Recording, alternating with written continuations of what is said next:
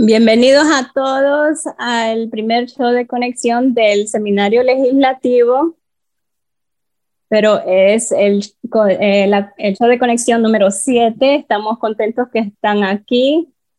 Soy Cindy estoy aquí con Lucy. Hola Lucy, aquí estamos de nuevo. Tenemos algunos de los comités hoy para hablar con nosotros, pero antes de pasar con ellos, creo que vamos a eh, hablar sobre los productos en el mini mall, en eh, centro comercial. Y todavía me parece que todavía es de mañana, pero ya son las dos y media. Si están interesados en alguno de los productos, puede entrar a acbminimal.org y si necesita ayuda para ordenar algo, o si no hay algo almacenado, eh, lo podemos poner en la lista para ordenar. Puede llamar 612. Alguien en la oficina les puede ayudar. Lucy, sé que hay tres productos. Vamos a ver si podemos hablar sobre todos. ¿Alguien Alguien me sugirió que comenzara a trabajar para QVC. Sí, sí, me gusta. Bueno, primero que nada tenemos la chaqueta del ACB eh, de 100% poliéster. Eh, y es, se puede usar, con, eh, es resistente contra el agua, el viento y Está disponible en todos los tamaños, desde mediano hasta el 4XL. Tiene el logo de ACB y está disponible en negro, rojo, azul oscuro y gris, 58 dólares.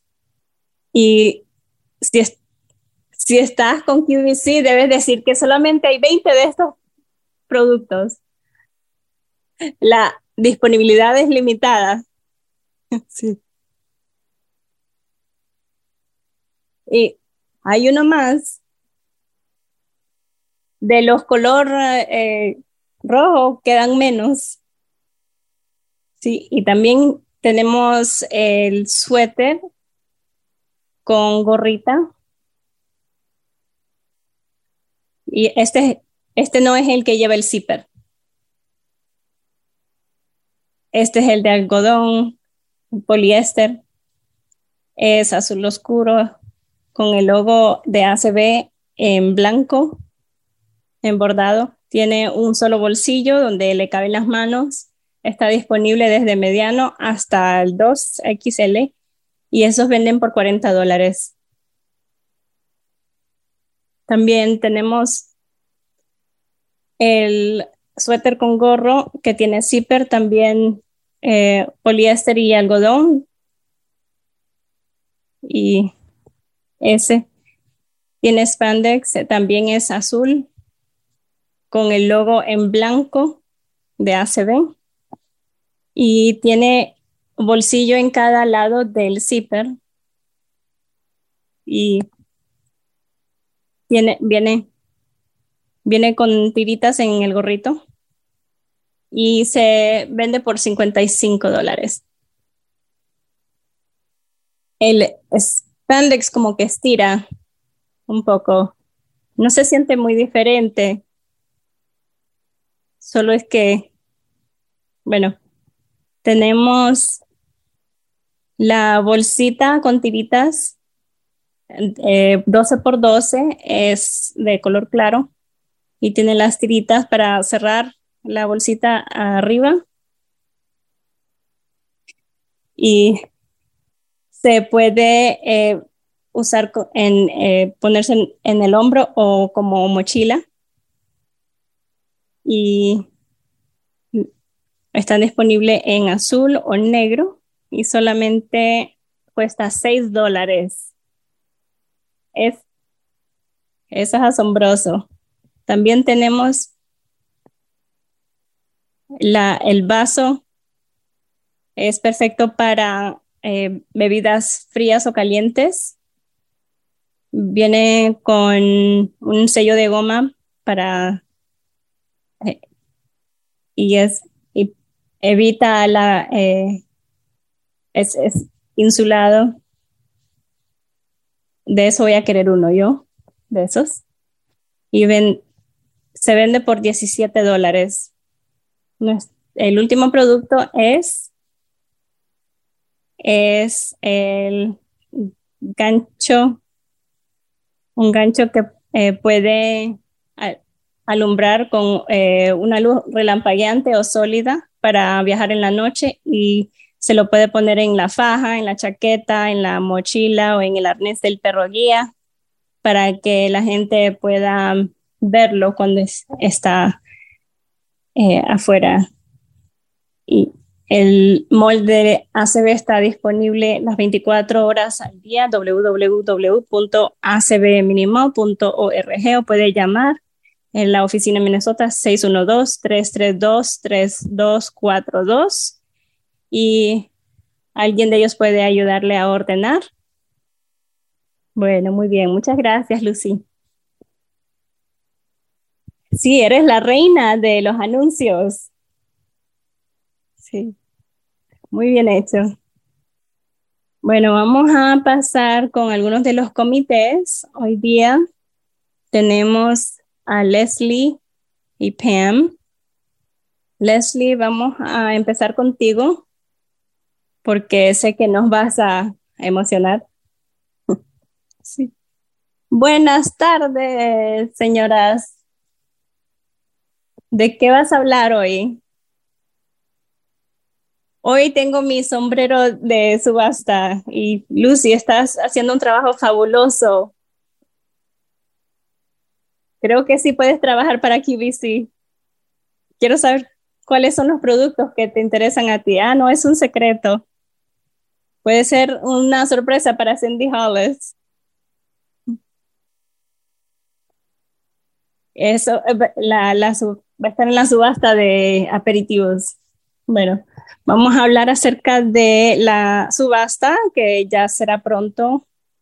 Las descripciones y fotografías, la, la última fecha es el primero, primero de mayo del 2023.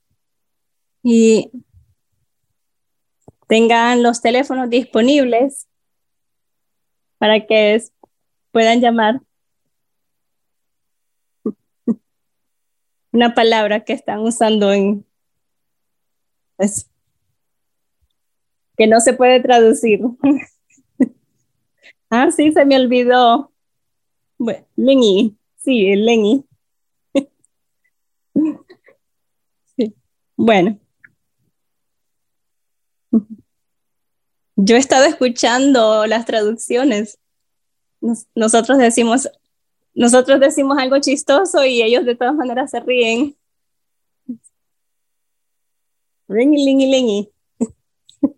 Bueno, los teléfonos van a sonar. Yo y alguien más. Y vamos a decir que si van a donar. Sí, queremos esa palabrita de tres letras. Vamos a... Eh, estamos bien emocionados y ahora tengo que estar seria, sí.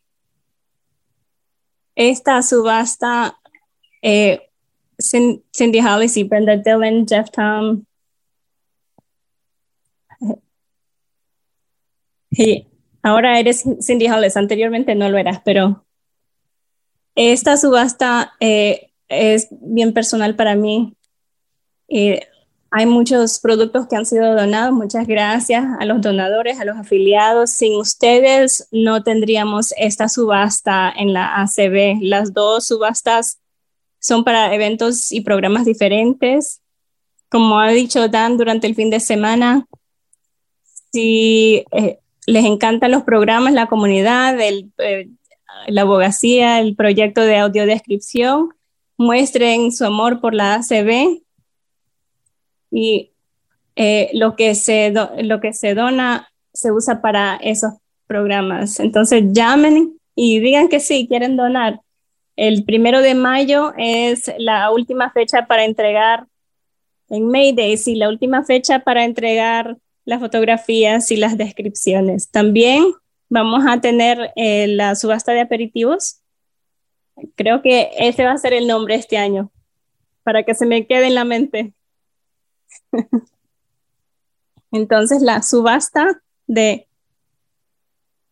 eh, el 15 de junio, el 16 de junio puede llamarme a mí, a Dan, le podemos tomar las llamadas y todos pueden empezar eh, a participar en la subasta y puede eh, competir contra su amigo o, vecino y también, bueno, hay que marcar los, los calendarios. tenemos, tenemos los descriptores famosos y va a ser bien divertido. Aún si solamente quieren eh, entrar en su dispositivo de eco o en su teléfono, en cualquier dispositivo, es bien divertido solo escuchar también. Es bien entretenido, sí. Es muy divertido. Gracias, Cindy Lucy. Gracias por permitirme estar aquí para hablar sobre la subasta. Tengo una pregunta. ¿Por cuánto tiempo hemos tenido la subasta? Han sido 17 años este año. Wow, 17, sí. Y creo que eh, nos quedan tres años más. El 26, en 2026 van a ser 20 años. Sí, qué asombroso. El creador de la subasta fue eh, Cindy Hollis, Brenda Dillon, eh, Jeff Tom. Y gracias por entrenarme, ha sido divertido y me ha encantado. Sí, Brenda Dillon es quien realmente lo empezó y ella tomó en serio las descripciones y la gente no entendía lo que pasaba, pero cuando estábamos en persona, bueno, ahora ya no hay que hacerlo de esa manera. Teníamos todo en, una habitación, teníamos que usar un carrito de un cuarto a otro. Y pues creo que todavía tenemos pesadillas de eso. Era bien estresante, pero nos divertimos y nos reímos bastante y una historia chistosa de eso. Eh, virtual es mucho mejor, pero Dan estaba postulándose para presidente y teníamos todos los productos en las, en las maletas y la subasta era en el Hyatt, no me acuerdo dónde era. Y estamos con, alguien dijo, Dan, todavía no has corrido o todavía no te has postulado y ya te vas. y, y dice, no, es que tenemos productos para la subasta en las maletas. Teníamos que moverlos de un hotel a otro, porque teníamos que, bueno, Dan es eh, muy bueno para navegar, para desplazarse y, eh, y decía, no, tienes que hacerlo de esta manera, de esta manera. Y entonces decía, no, pongamos los productos en la maleta era bastante trabajo, pero sí conocimos a mucha gente y eso es lo que me hace falta de las subastas en persona, de la, gente y los equipos eh, que todos se juntaron. Y bueno, pero sí estamos, de esta manera estamos llegando a mucha más gente no queríamos que la subasta fuera solamente para los que están en las convenciones, es para que todos entren a la subasta, participen y recaudar más dinero y sí, es bien divertido. Gracias, Leslie. Gracias. Donen, donen, donen. Entren a, la ACB. Y si necesitan a alguien más que les pueda dar la descripción, aquí estoy yo. Y definitivamente te vamos a tener en mente. Tengo que compartir una historia. En Dallas, Janet me llamó y dice, Dan, recibí una llamada extraña del hotel y dije yo, ¿qué pasó? Ella dice, ellos encontraron un par de algo que encontraron en el pasillo. Y tuvimos que ir a, de unos que algo que donaron en, en el ACB de Texas, como unos. Bueno, gracias por permitirme estar aquí. Con otro, otro gorro, otra, otro sombrero. Bueno, adiós. Bueno, ahora próximamente está Pam de del Comité de Salud Mental y Bienestar. Sí, lo dije bien, lo dijo bien. Están haciendo una de las mejores cosas que pueden hacer para su salud mental y bienestar, que se diviertan, se rían, aun si, si la broma es eh, a cuestas suyas. Sí. Pero hablando de las subastas, en la última subasta eh, que fue en Maryland, recibí, recibí un fudge de mantequilla de maní de tres libras y,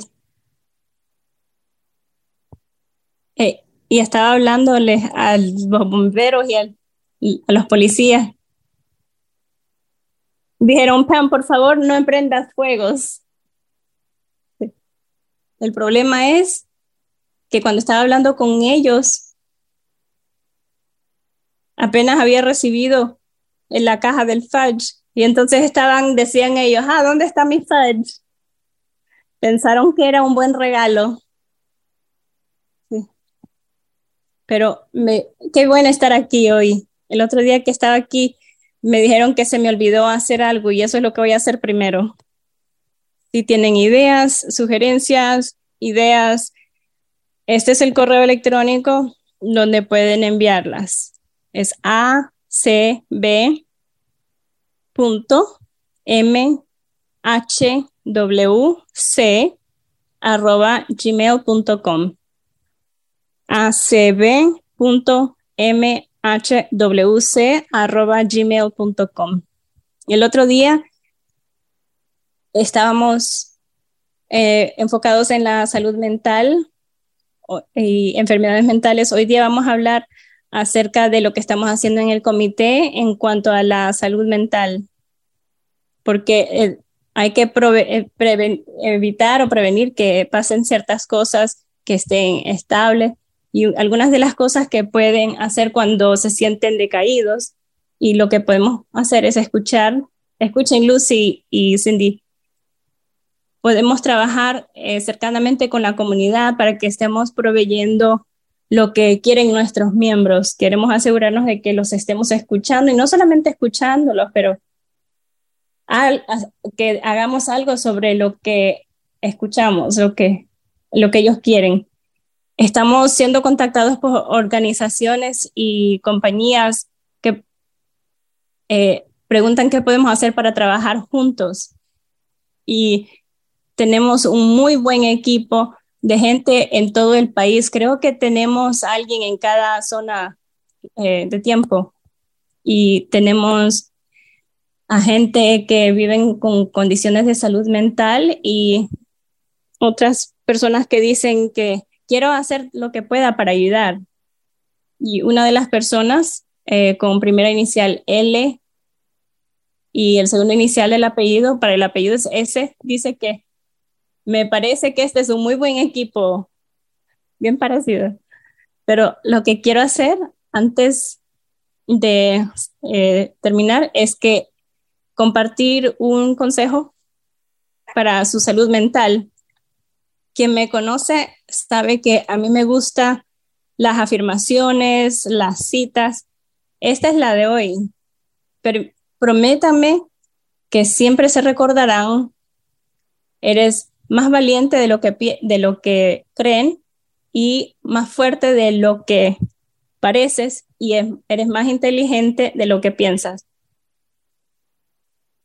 Y eso viene de Christopher Robin de Winnie the Pooh. Qué bien. Dilo una vez más. Prométeme que siempre recordarás que eres más valiente de lo que crees, eres más fuerte de lo que pareces y eres más inteligente de lo que piensas. Hay que pensar en eso durante el día, pero esto es lo que te dice que el cuidado de tu salud mental, lo que quiere decir es de que en la mañana, cuando te levantes, que un solo pensamiento puede cambiar tu día. Y esto es lo que queremos compartir y estamos emocionados eh, sobre las cosas que van a pasar en el comité. Y esta es una iniciativa de la ACB. Muchas gracias por permitirme estar aquí. Así es. Me encantó eso.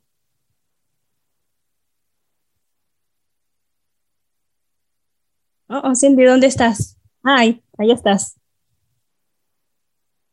Quiero recordarme esa cita. más valiente de lo que crees, más fuerte de lo que pareces, más inteligente de lo que piensas. Me encantó eso. Ah, cada vez que alguien habla sobre sí eh, mismo en, una manera negativa, yo quiero decir, no ves lo que otros ven en ti, no, no sabes lo que otros saben de ti. Sí, así es. La, actitud es, es todo. La, la forma de pensar es todo. Y estoy tratando de entrar, ya estoy ahí. Bueno, rápidamente, pensé que sería bueno rápidamente repasar, hablar sobre los afiliados de intereses especiales. Si está bien, voy a hacer eso y de ahí eh, tú puedes hablar sobre el horario. Sí, está bien. Bueno, estos son los afiliados de intereses especiales y eh, Pueden, puedes encontrar esta lista en acb.org, en afiliados y afiliados de intereses especiales. Estamos en tiempo de membresía. Este es el momento para unirse con nosotros. Los afiliados eh, desean que formes parte de lo que están haciendo. Si tienes algún interés en común eh, que puedes compartir con otros miembros, la alianza eh, de la edad y pérdida de visión en los maestros americanos. Estoy, ojalá y no diga algo mal, la Asociación de Abogados eh, con eh, Ciegos o de Baja Visión, los Diabéticos en Acción de ACB, ACB Familias, ACB Empleados del Gobierno, SCB Alianza, ACB La Próxima Generación, ACB Radio Amateurs, eh, los estudiantes, especialistas de tecnología adaptada con ACB, eh, los ciegos orgullosos de eh, Internacional, el Consejo Amigos en Arte, usuarios de perros guías Incorporated, los eh, negociantes ciegos o de baja visión, los vendedores de Randolph Shepherd de América y los veteranos eh, impedidos visuales de América. Esos son los 20 afiliados de interés especial y todos ellos desean que formes parte de, parte de la organización y estamos en la mayoría de los estados. Si quieres saber o si no puedes buscar esa información, puedes enviar correo electrónico a acbcommunity.org. Podemos dar eh, proveerte la información que necesites o puedes llamar 612-332-3242 para conectarte con las personas indicadas. Bueno, puedes hablar sobre el horario de hoy. Con mucho gusto. Bueno, el día primero de los seminarios legislativos a la una en punto, eh, observaciones y bienvenida de parte del presidente Spoon. A la una y quince, la introducción de eh, los imperativos del 2023 y un presentador especial. A las 12 en punto, abogacía para sordos ciegos. Eso va a ser con Kim Charlson, la presidente pasada, y otras personas que ya tendrá. A las 2.45 con Cindy y yo de nuevo con nuestro próximo show de conexión. A las 3 en punto tenemos autorrepresentación para eh, personas mayores eh, con impedimento visual. Y el, señor Correa en Palm Coast, Florida, con Centros para Ciego y también Jeff Tom. A las 3.45 pruebas accesibles, eh, pruebas caseras accesibles y el Instituto Nacional de Salud y también el presidente Spoon. A las 3.45 con Cindy y yo de nuevo, nuestro próximo show de conexión. Y vamos a ver. Se me desenfocó el, la pantalla de braille. A las 4.45 es el show de conexión, disculpe. A las 5 en punto tenemos... Ay, Dios mío. Lo siento. Está bien. Eh, eh, el bienestar y salud accesible y Connie Sims de eh, la Junta Directiva, miembro de la Junta Directiva. Y de ahí, no sé qué pasa con mi dispositivo de braille. No entiendo.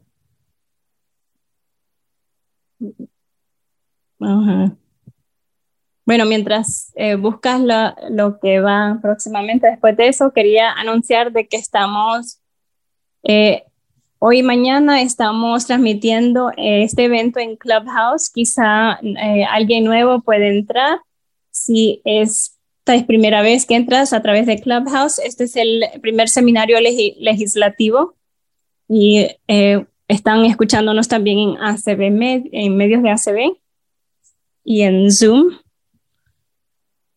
¿Ya te ubicaste? Sí, y ese es el último evento del día. Eso va a durar una hora. Ah, pues con razón no encontraste más nada. Muy bien, qué emocionante y es, eh, estamos, tenemos bastante que cubrir y eh, va a ser por dos días. Y tenemos tantas cosas. Voy a estar escuchando, no en la computadora porque tengo que moverme. Y sí, yo a mí me pasa lo mismo. Y es eso, get up and get moving, como eh, nos tienen moviéndonos hasta los dedos y los labios. Bueno, tenemos un minuto más y voy a eh, hablar sobre community. Hemos estado escuchando bastante sobre eso. Qué emocionante. Sí, tanto contenido va a venir a entrar a la comunidad. Y quizá piensen, ¿qué es esta comunidad? Si no nos has encontrado, son 12.000 eventos que te has perdido, pero puedes entrar en cualquier momento, con mucho gusto te podemos recibir. Si no tienes, si no tienes, eh, recibe los correos electrónicos, puedes eh, enviar correo a acb.communityacb.org eh, y podemos enviarte un correo, incluir información en ese correo electrónico y recibirías ese correo electrónico todos los días pero no es que te vamos a enviar bastantes correos. Puedes llamar al 800-424-8666 para escuchar el horario pregrabado, pero eh, los eventos cambian durante la semana. Puede ser que te pase por alto algo en esa línea porque solo es una sola grabación. Y actualizamos la información en la lista de correo electrónico. ven con nosotros. Gracias, Lucy. Eh, vamos a pasar ahora a Dan para empezar el seminario legislativo. Hola, Dan. Hola, Lucy. ¿Cómo están? Bueno, pienso que yo debe venir mañana para dar audio descripción de, de esos productos. Soy Dan Spoon. Soy, soy un hombre blanco de algo mayor. No estoy viejo, pero, pero sí estoy calvo con un pelo blanco en, eh, en, en, las sienes. sí, ya tienes eso memorizado, ya lo he escuchado seis veces. Qué, qué bueno saber eh, cómo, cómo te miras. Dice, yo soy una mujer bonita con pelo café, no tengo nada de gris. Yo soy una mujer, joven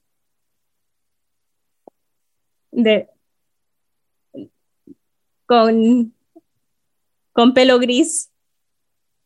Mi hija, mis hijas me dicen que eh, está muy bonito y es eh, crespo. Así que, bueno, adiós.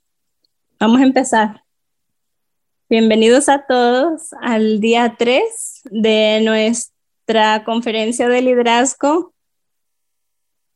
Eh, días 3 y 4 vamos a concentrarnos en los seminarios legislativos por, eh, Clark, Clark Rockwell y el director de eh, Asuntos Gubernamentales y Swatananda Kumar, la especialista en esos asuntos. Antes de empezar, quería decirles algunas cosas. Gabriel, estamos, eh, todo va bien con los intérpretes para el español.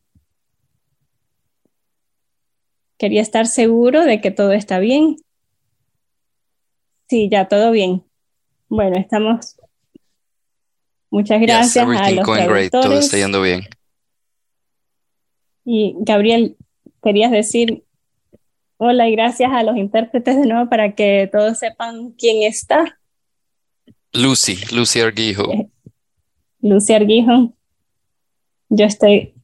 ¿Y de ahí quién serán los otros dos intérpretes más tarde? And then we have Daniel Bueno, de ahí tenemos a Daniel Graterol. And Joanny Orozco. Y Joanny Orozco. Bueno, muchas gracias, Gabriel. Gracias, intérpretes. Les agradecemos mucho. Eh, agradecemos la oportunidad de ofrecer esto en inglés y en español para quienes desean escuchar en los medios de ACB, ACB Media 6 en inglés, ACB Media 7 será en español. Si, en, si pasas entre los dos canales y el idioma no está cambiando, por favor tome un momento para desconectar su, eh, eh, su eco o Alexa y permitan unos 30 segundos para volver a conectarlo y ya debe estar todo bien. Bueno, también quería acordarles a, todos que esta es una muy buena oportunidad de donar a el Consejo Americano para Ciegos. Si has disfrutado lo que has visto en los últimos dos días, hemos destacado nuestros comités, nuestros miembros que han, están haciendo un trabajo eh, asombroso para eh, los empleados de ACB y piensas, ¿cómo puedo donar a, a esta organización tan buena? Tenemos el programa de soporte monetario mensual MMS por las siglas en inglés. Puede unirse a ese programa y puede entrar en una rifa por 250 dólares, una tarjeta de regalo de Amazon y esta eh, se entregará en abril. Todo lo que tiene que hacer es ser nuevo miembro de MMS con 10 dólares al mes de donación. Puede repartir el 50% de esa cantidad a un afiliado de interés especial que escoja, al igual que al ACB. De nuevo, puede entrar como un nuevo miembro por 10 dólares al mes o si ya eres miembro existente del MMS y dices quiero esa tarjeta de regalo de 250 dólares de Amazon, pueden agregarle 5 dólares a, ese, a esa donación. Puede ser más, pero un mínimo de 5 dólares más. Pueden llamar al 888-999-3190 de nuevo es 888-999-3190. O también puedes escribir un correo electrónico a, a.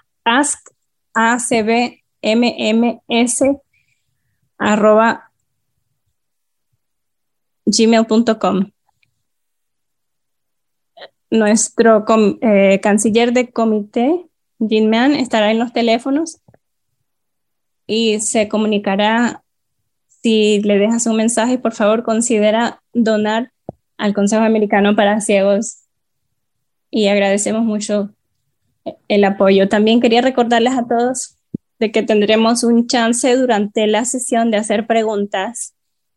Si deseas hacer preguntas, cuando ya sea la participación del panel, quieres hacer preguntas o ver algún comentario, puedes usar el en Zoom la, el, mensaje, el mensajero de Zoom.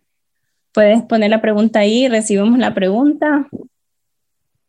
O puedes levantar la mano, que es una función de Zoom, y puedes hacer tu pregunta. Eh, hay, tienes esas dos maneras de hacer preguntas.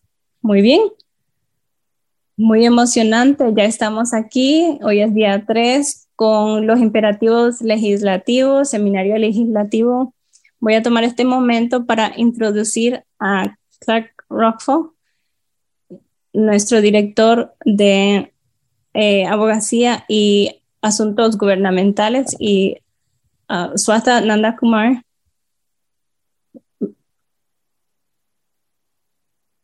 ¿Nos pueden escuchar? Sí, les escuchamos. También te escuchamos bien, Swata están listos para una buena sesión de, un seminario legislativo. Sí, igual como el repaso que acaba de hacer Dan, eh, no podríamos hacer esto sin el equipo maravilloso que tenemos, el personal que tenemos que están con servicios de membresía, con American Council of the Blind, con ACB Community, con la comunidad, y también con ACB Media, medios de ACB, y el comité eh, de hispanos.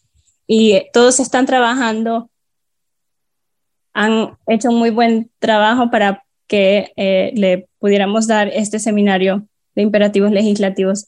Gracias. También queríamos agradecer a nuestros patrocinadores de esta conferencia de liderazgo, nuestro patrocinador eh, de, presidente el, de Tusk Philanthropy y también American Printing House for the Blind es otro patrocinador, Enhanced Photo, Vispero y Waymat. Como, estaba decía, eh, como decía Dan, soy Clark Rockfall eh, y está mi colega yo soy Swata Nanda Kumar, yo soy la especialista eh, de abogacía. Y con esto comenzamos el seminario legislativo que durará, durará dos días, seguido por la conferencia en persona de liderazgo. Y cuando miembros como tú y nuestros afiliados se reúnen con, con los eh, miembros del Congreso para compartir los imperativos legislativos. antes de seguir con, el, con nuestro presentador, ¿cuáles son los imperativos? Sí, tenemos cuatro. Son repeticiones del año pasado. Eh, la ley de la ley de eh, equipos médicos accesibles y la de eh, aplicaciones y sitios web accesibles y la ley de tecnologías de eh, comunicaciones y video y la de ejercicios y fitness. Y como dice Suaza, son repeticiones del año pasado. Estamos en el Congreso número 118 y queremos que eh, reintroducir estos imperativos en los eh, tener estas, estas leyes eh, apoyadas por los dos partidos para que se puedan aprobar como leyes. Y han sido introducidas eh, de manera eh, en los dos partidos y en, tiene, una de uno de estos imperativos tiene eh, tres, tiene 29 votos demócratas y tres eh, republicanos. Y si alguien está con nosotros, eh, le agradecemos mucho. Queremos compartir más acerca de estos imperativos durante este programa y también puedes averiguar más sobre este evento en los de los imperativos entrando a nuestro sitio de ACB y puedes entrar al enlace de la conferencia de liderazgo. Suárez tenemos un, eh, un, alguien especial que es un aliado del ACB, de la comunidad discapacitada, y es alguien que puede ayudarnos con estos imperativos. Quería tomar esta oportunidad para, para presentar a nuestra persona especial de hoy día. Quería presentar al representante David Dingle, miembro del Congreso de Michigan, que también es co-canciller de eh, discapacidades.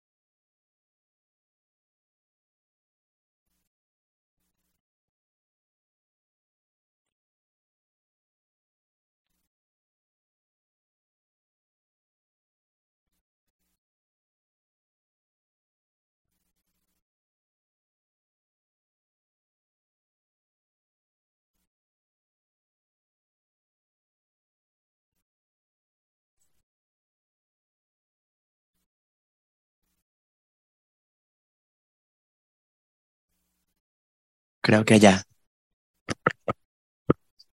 Necesitamos asegurarnos que todos tengan acceso a las cosas que necesitan y que, y que las puedan costear, porque eh, ellos reconocen que todos los estadounidenses tienen igual derecho a tener acceso a la salud.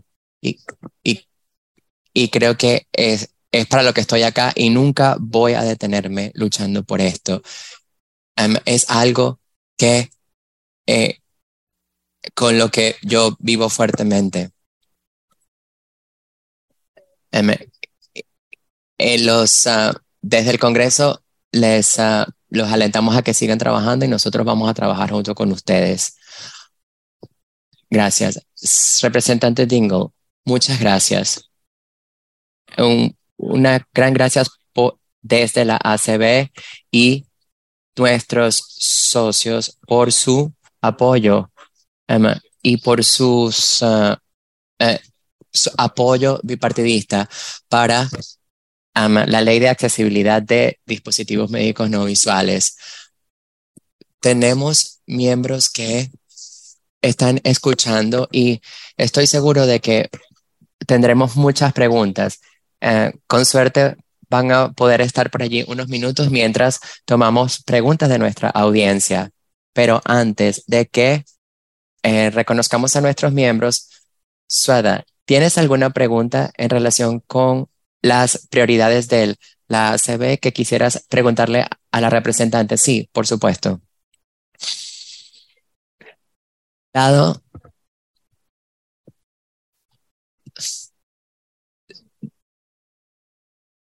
Mm, dada la, la reautorización próxima de permisos aéreos y otros temas,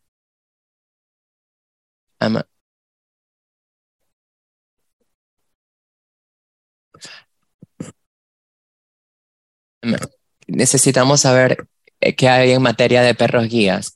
Bueno, ustedes pueden tener sus perros guías en el avión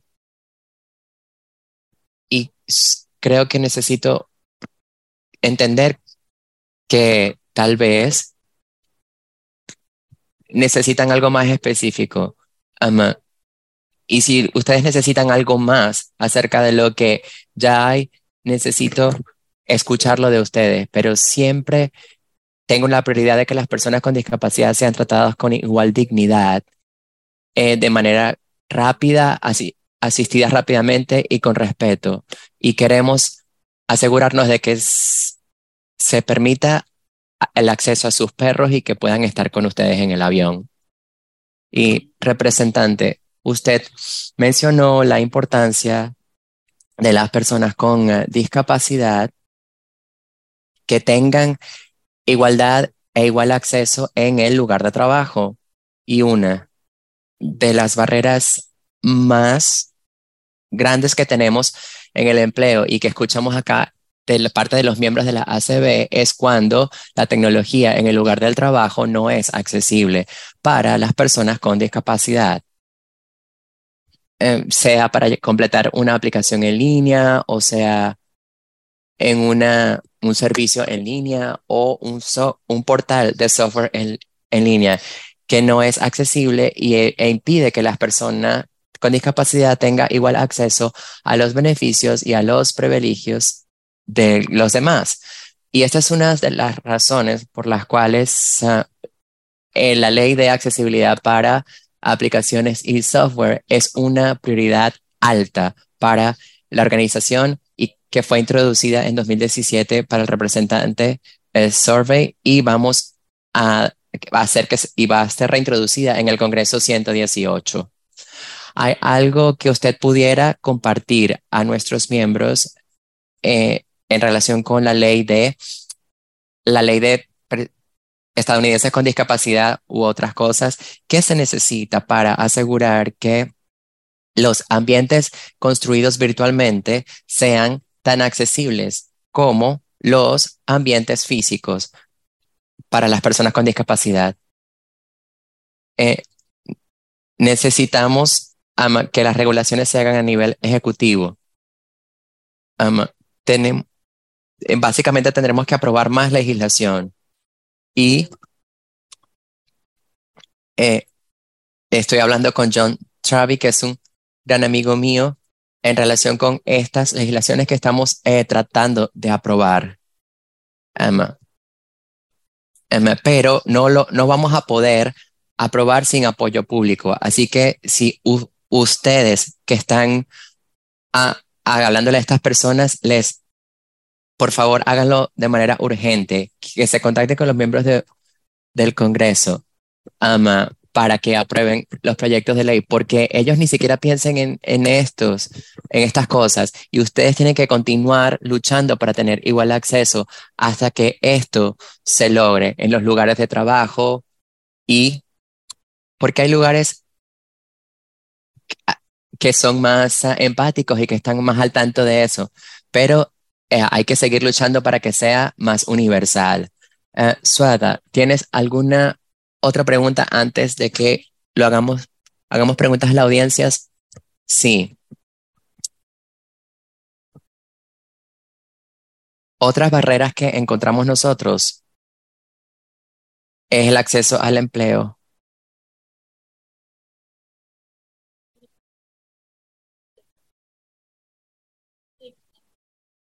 Eh, en, lo que es el tránsito a el lugar de trabajo, dado que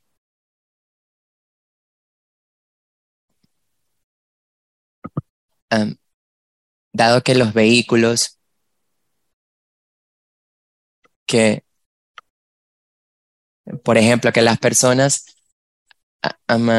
se abran, las puertas se abran para personas con individuos ciegos o de baja visión. Pero queremos, en relación con el tránsito, en,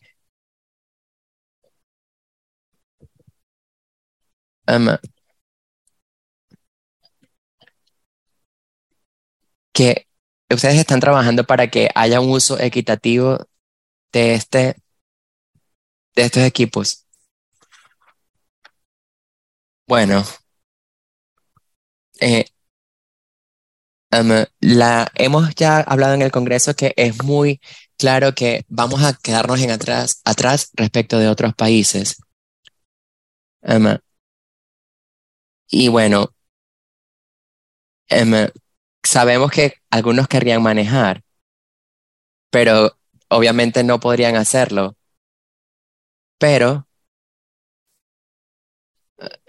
pero no podemos quedarnos atrás de China y otros países. Yo estoy trabajando muy fuerte con todos los miembros del Estado para em, aprobar legislación que por parte de todos em, en los distintos comités del, Congreso em, y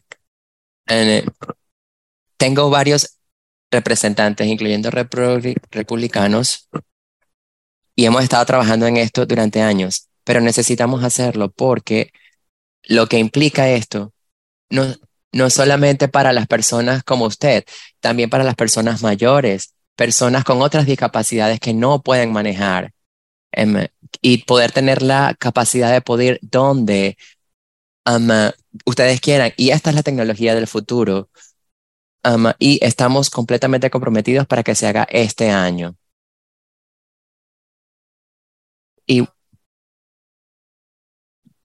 y tenemos que hacerlo. Gracias, representante. Y ahora vamos a nuestra anfitriona del Zoom para compartir, para que, ver si las personas tienen preguntas para la representante. Así que si tienen alguna pregunta, si está en un teléfono, eh, pueden presionar eh, asterisco 9 para alzar su mano. Si están en un, en un iPhone, Bueno, no recuerdo cómo es en el iPhone, pero en las computadoras eh, pueden levantar su mano y ya tenemos algunas ah, manos arriba. ¿Están listos para tomar algunas preguntas? bueno, voy a ser corta, voy a tratar de tomar la mayor cantidad posible. Tenemos con un número que termina en 735.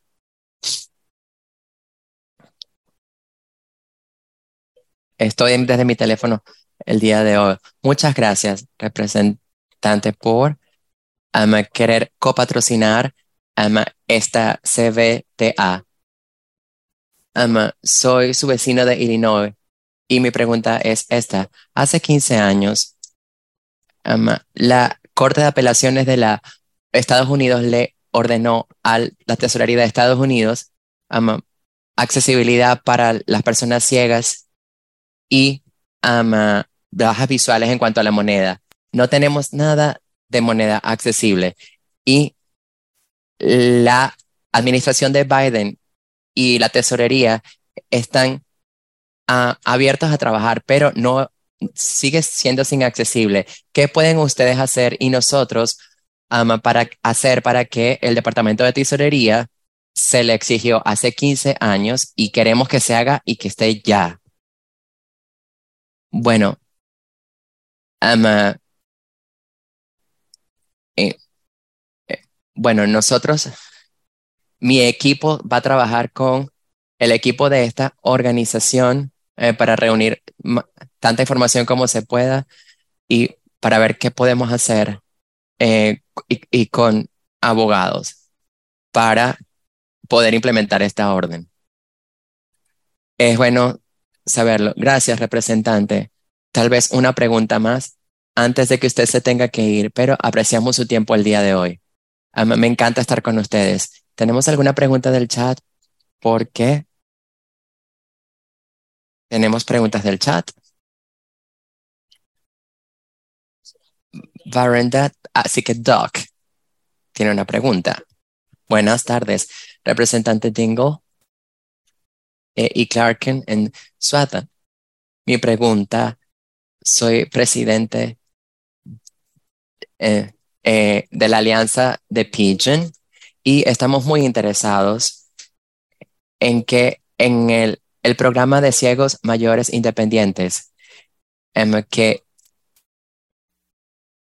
hay 3 millones de dólares fueron aprobados para esto hace 15 años y obviamente las personas mayores están participando en la sociedad mucho más que tal vez hace 15 años, ah, porque la tecnología ha avanzado y no, pero no tenemos suficiente dinero para, para eh, costear equipos o entrenamiento de los equipos a estas personas.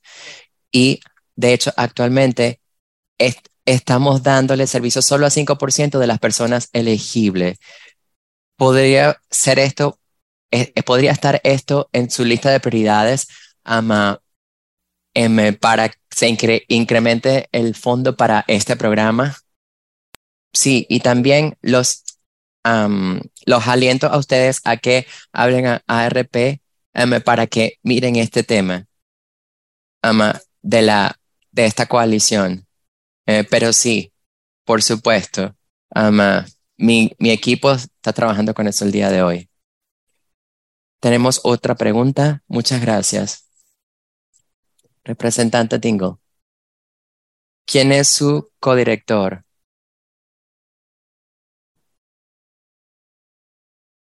Es, es un codirector. Fitzpatrick. Muchas gracias. Y representante Dingle, muchas gracias nuevamente por su tiempo acá el día de hoy. Eh, eh, para pasarlo acá con la ACB y a nivel nacional con nuestros miembros. el Consejo de Ciegos y de Bajos Visuales de Michigan eh, se va a reunir con usted pronto y gracias por eso. Gracias a ambos. y es, me agrada mucho estar con ustedes el día de hoy. gracias por permitirme pasar parte de Millones con usted. Y queremos eh, seguir trabajando con ustedes y con su equipo y con los co-cancilleres. Gracias. Ok, muy bien. Ok, un, un gran agradecimiento para el representante Dingle, que es representante del estado de Michigan, para, por compartirnos eh, las cosas en las que está enfocada como representante miembro del Congreso, pero también para pedirle al M, como eh, sí, su, como se estableció el correpresentante para el cargos de discapacidad en el Congreso es Brian Pitts de que es un republicano y también él es un copatrocinador de la ley de accesibilidad para dispositivos eh, médicos no visuales. Y ellos han prometido que um, van a... Eh, tenemos que seguir trabajando para que se apruebe esta ley porque tenemos um, miembros de ambos partidos apoyando esta legislación. Suata. ¿Qué nos traes hoy de parte de los representantes? Creo que nos podemos enfocar en cómo los ah, dispositivos médicos en casas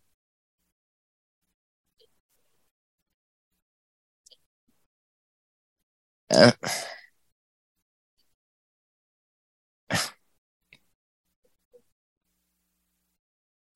Bueno, el cuidado en casa, eh, estoy de acuerdo contigo 100% y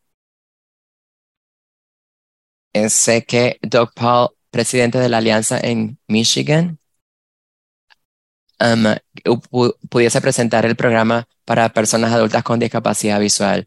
Y si quieren algo de mí, um,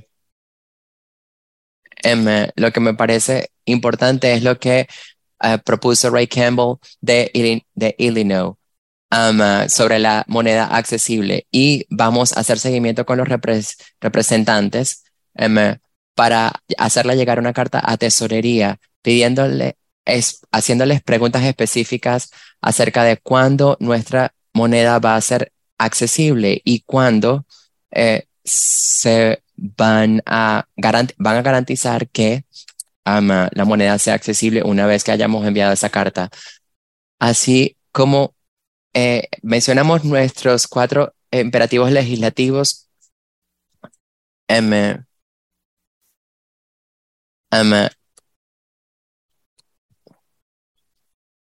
no necesitan preocuparse si no pudieron asistir a estos eventos donde se habló estos temas tenemos un video sobre la ley de accesibilidad de comunicaciones, videos y tecnologías que ahora vamos a reproducir.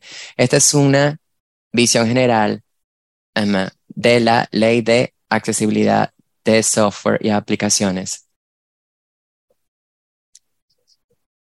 para hablar de eso, se lo voy a pasar a mi compañera Swata de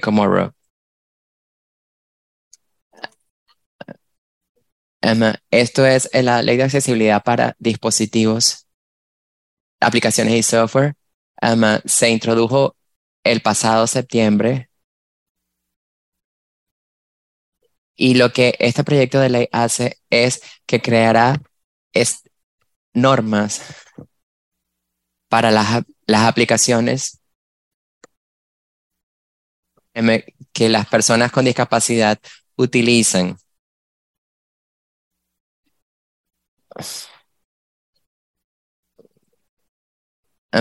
Y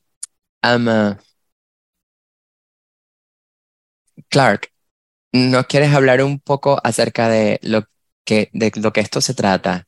Con, con supuesto, Suata. Las dos maneras de pensar cómo puede ser un e, enfoque legislativo en que se puede tratar de requerir accesibilidad.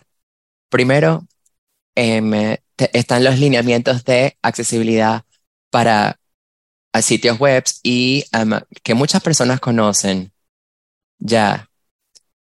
Y estos son eh, normas eh, prescriptivas internacionales. Em, por ejemplo, hay cosas para el contraste, para la accesibilidad de lectores de pantalla. Hay diferentes métricas um, de opción binaria, dependiendo del nivel de requerimiento. Pueden ser un um, pulgar arriba, pulgar abajo. Ahora, una definición funcional opera un poco diferente.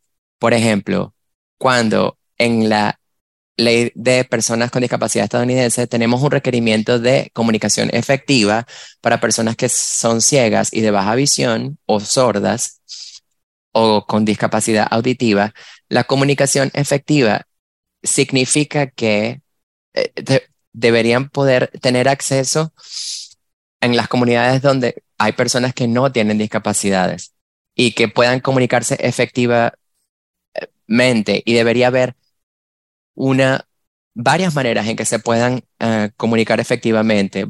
Puede, ver con, puede ser con métodos alternativos a través de distintos tipos de servicios, pero el requerimiento de la comunicación efectiva es, es un componente de definición funcional, es un un objetivo aspiracional. Y eso es lo que estamos buscando acá con una definición funcional de accesibilidad. Esta legislación no, no le dice al gobierno o a los negocios o a los empleadores, usted tiene que hacer A, B y C eh, eh, y, eh, y, usted recibirá una estrella dorada, una carita feliz por ser accesible accesible, perdón. Lo que esta definición funcional dice es que usted necesita proporcionar acceso igual a personas con discapacidad para que puedan tener el igual acceso al mismo nivel de nivel de privacidad y el mismo nivel de independencia como las personas que no tienen discapacidad. Y también esto lo vemos en el trabajo de, en el trabajo de la CBTA. Por ejemplo, la ley anterior CBA habla de interfaces accesibles de usuario para teléfonos inalámbricos, para interfaces de video, pero no prescribe cómo se va a garantizar ese acceso igual a los servicios de comunicación. no regula u ordena métodos específicos o tecnología a usarse simplemente dice, eh, hey, proveedor de servicio, esto depende de usted. Usted tiene que definir qué es lo mejor para su negocio con, con este objetivo. Y por eso esto inspiró a que tengamos esta definición funcional. No queremos ser descriptivos, sino simplemente garantizar que las personas con discapacidad tengan acceso.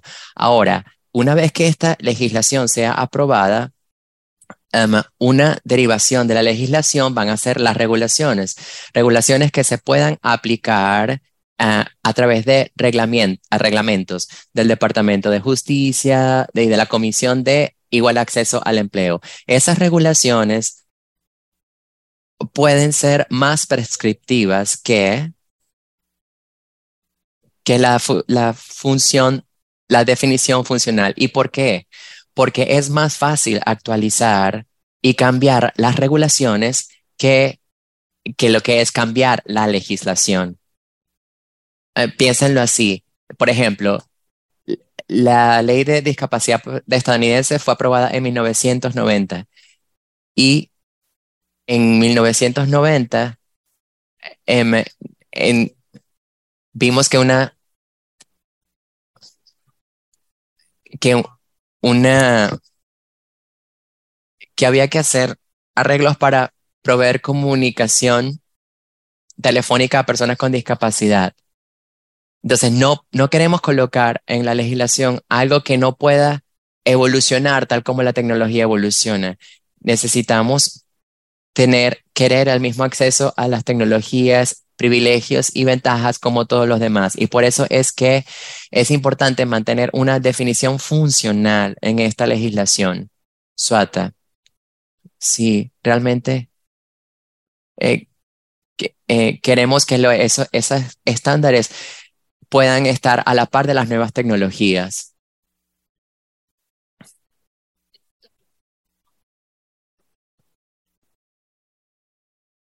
Y eh, queremos, para que las nuevas tecnologías puedan, podemos estar a la par de las nuevas tecnologías.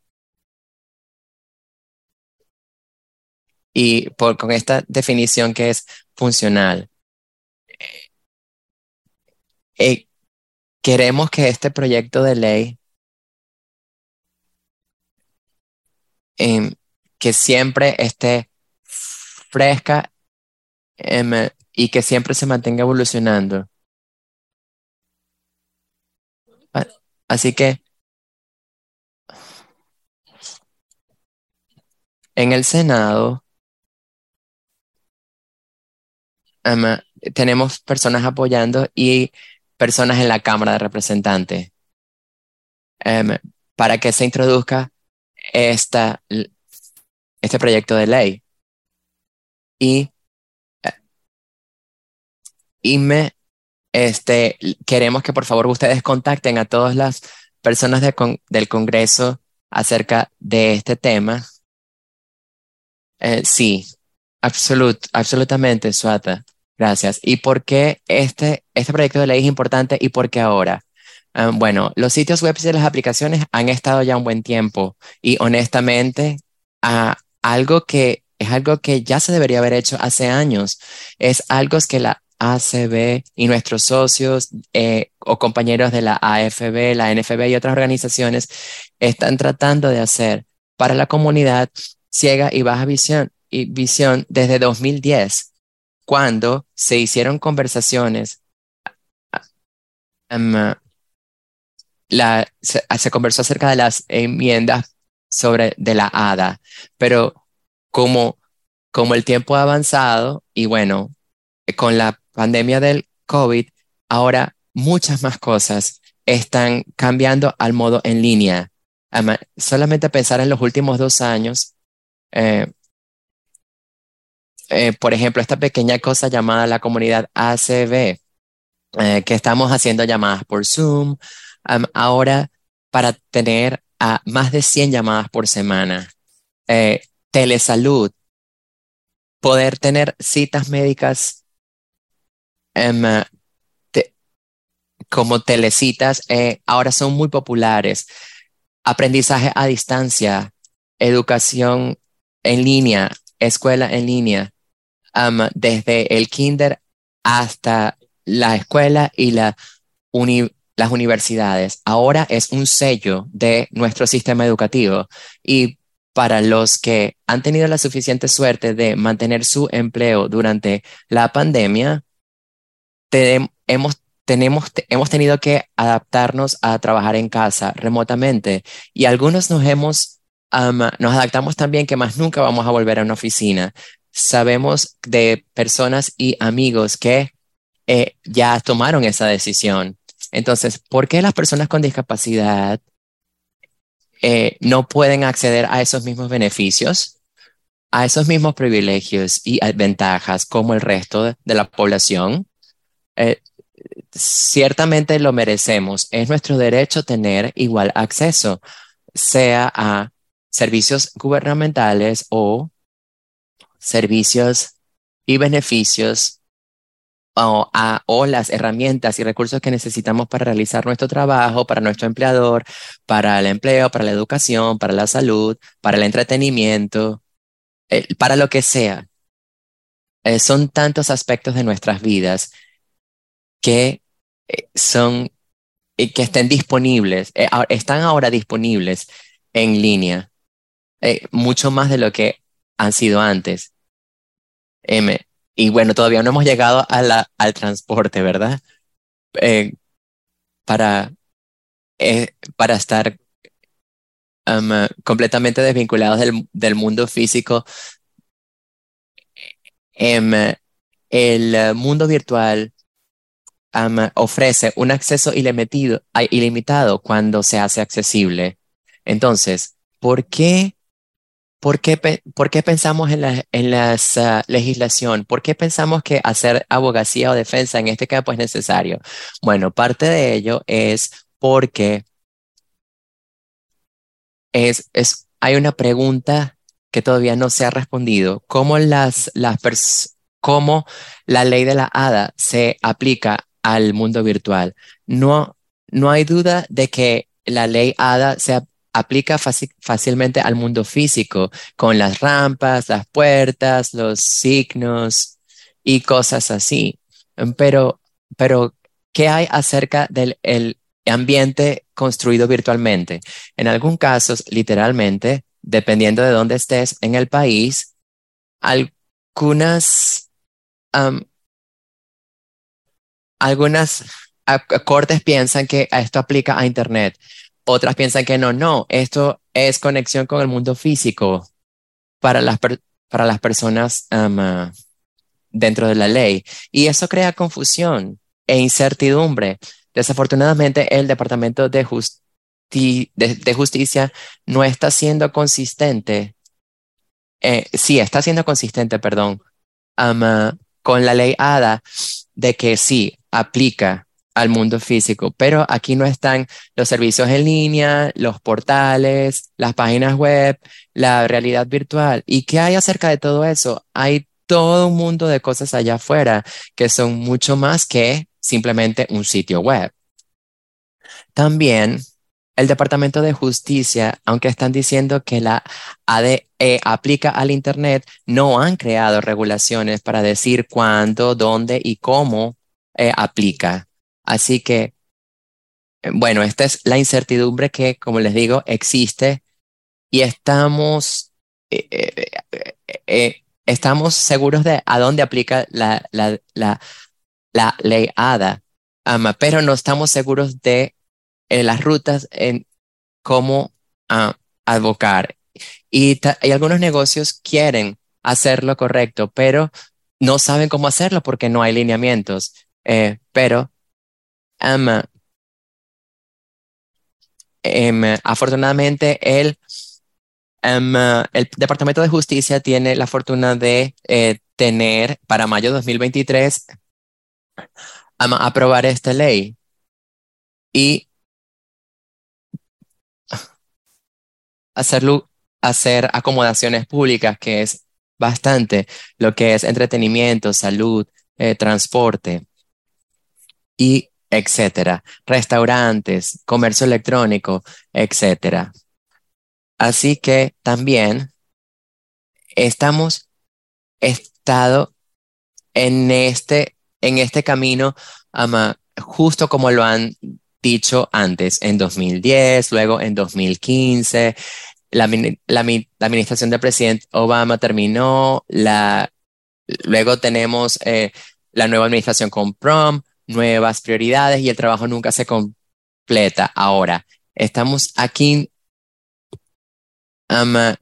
nuevamente con un trabajo que debe ser completado antes de el final de 2024. Así que esta legislación todavía es um, una herramienta de defensa, no solamente para las personas que sean de ciegas o baja visión, sino que es importante para toda la comunidad con discapacidad. Sí. Ha habido muchos casos en que otras discapacidades, no solo las visuales, tienen barreras de acceso por ejemplo, si necesitas uh, subtitulaje para un video o interpretación, solamente el subtitulaje. Las personas que juegan videojuegos, no hay lineamientos eh, que cubran eso. Ahora, si utilizas un switch para utilizar tu computadora, y eso no, no, no, no es compatible con los sitios web como es ahora. Entonces, queremos tratar de agrupar todas limitaciones de todas las discapacidades, no solamente la visual. Y esto es muy importante y estamos reuniéndonos nuevamente en esta meta. Así que, bueno, Exactamente. Y por esas razones, hay más de 100 organizaciones a nivel local, nacional y estatal em, de la ceguera, la, la discapacidad auditiva, del discurso eh, cognitiva, de movilidad. Eh, y todas estas comunidades están apoyando esta legislación junto con la ACB. Así que, así como ustedes trabajan con sus afiliados para programar reuniones con los miembros del Congreso Representantes y senadores, por favor, aliéntenlos a que apoyen y copatrocinen um, la ley de accesibilidad para websites y aplicaciones. Eh, díganles que esto es para que tener igual acceso a los mismos beneficios, recursos y ventajas que ah, todo el mundo tiene de, manera diaria. Y ayúdennos a defender um, para asegurar de que la accesibilidad que existe en el ambiente físico trascienda al ambiente construido virtualmente o digitalmente.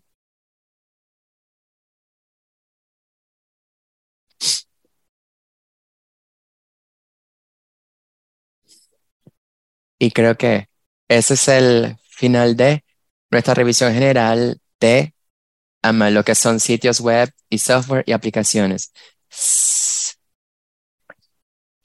Queremos más que solo una aplicación de software sea accesible. Queremos que todas las aplicaciones sean accesibles y con esta ley. ¿Hay algo que no hayas cubierto, Suata, o algo que quieras destacar acerca de este imperativo legislativo para los que nos escuchan? Bueno, quisiera resaltar que esta legislación incluye a todas las discapacidades, no solamente la visual, y es para todos nosotros. Y necesitamos que esto se convierta en una realidad. Clark. Um, sí, dista en el clavo.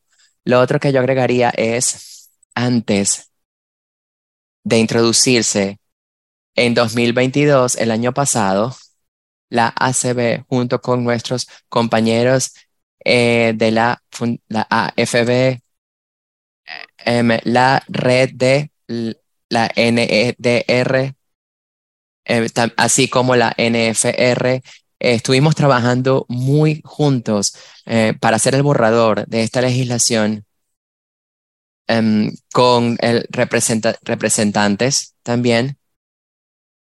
Em, y también con compañeros de las otras discapacidades. Y por eso es nuevo, nuevamente que las ah, organizaciones que representan a distintas discapacidades apoyen esta legislación que la apoyen, así como las organizaciones que representan a las personas que tienen comunidades, discapacidades del lenguaje o comunicaciones o uh, intelectuales o cognitivas. Y mientras ama, casi terminamos este segmento de apertura, este es solamente uno de nuestras sesiones de imperativo legislativo. Vamos a tener revisiones generales de los cuatro legislativos imperativos de nuestra programación el día de hoy y el día de mañana. Y si usted y sus afiliados tienen preguntas acerca de lo que acaban de escuchar sobre la ley CB, CBTA, lo que están leyendo del fondo eh, o del, en el sitio web de la ACB, también de la eh, Washington Connection Voicemail Box. Y también está en el sitio web de eh, liderazgo de, del DADC. Esos materiales están allí para darles toda la información. Y si hay algo que no esté claro o si tienen preguntas, por favor, envíenos correos electrónicos a advocacy.acb.org. Así que mientras nos ah, acercamos al final, también queremos eh, eh, agradecer la participación de nuestro representante David Dingle y ya tenemos, em, nos estamos preparando para la siguiente sesión. Um, tenemos um, las, la presentación de sordo ceguera con Kim Clarkson y con Richardson. Así que eh, ya pueden. Ahora se los vamos a pasar a Kim Charlson. Kim, ¿cómo estás el día de hoy? Estoy bien, ¿me escuchan? Eh, ¿Lista? Gracias. Fue una presentación interesante. Em, muchas gracias y gracias a ambos por eso. Un gran trabajo. Em, eh, me estoy muy feliz de moderar este panel esta tarde para la defensa por la sordoceguera. ¿Lista?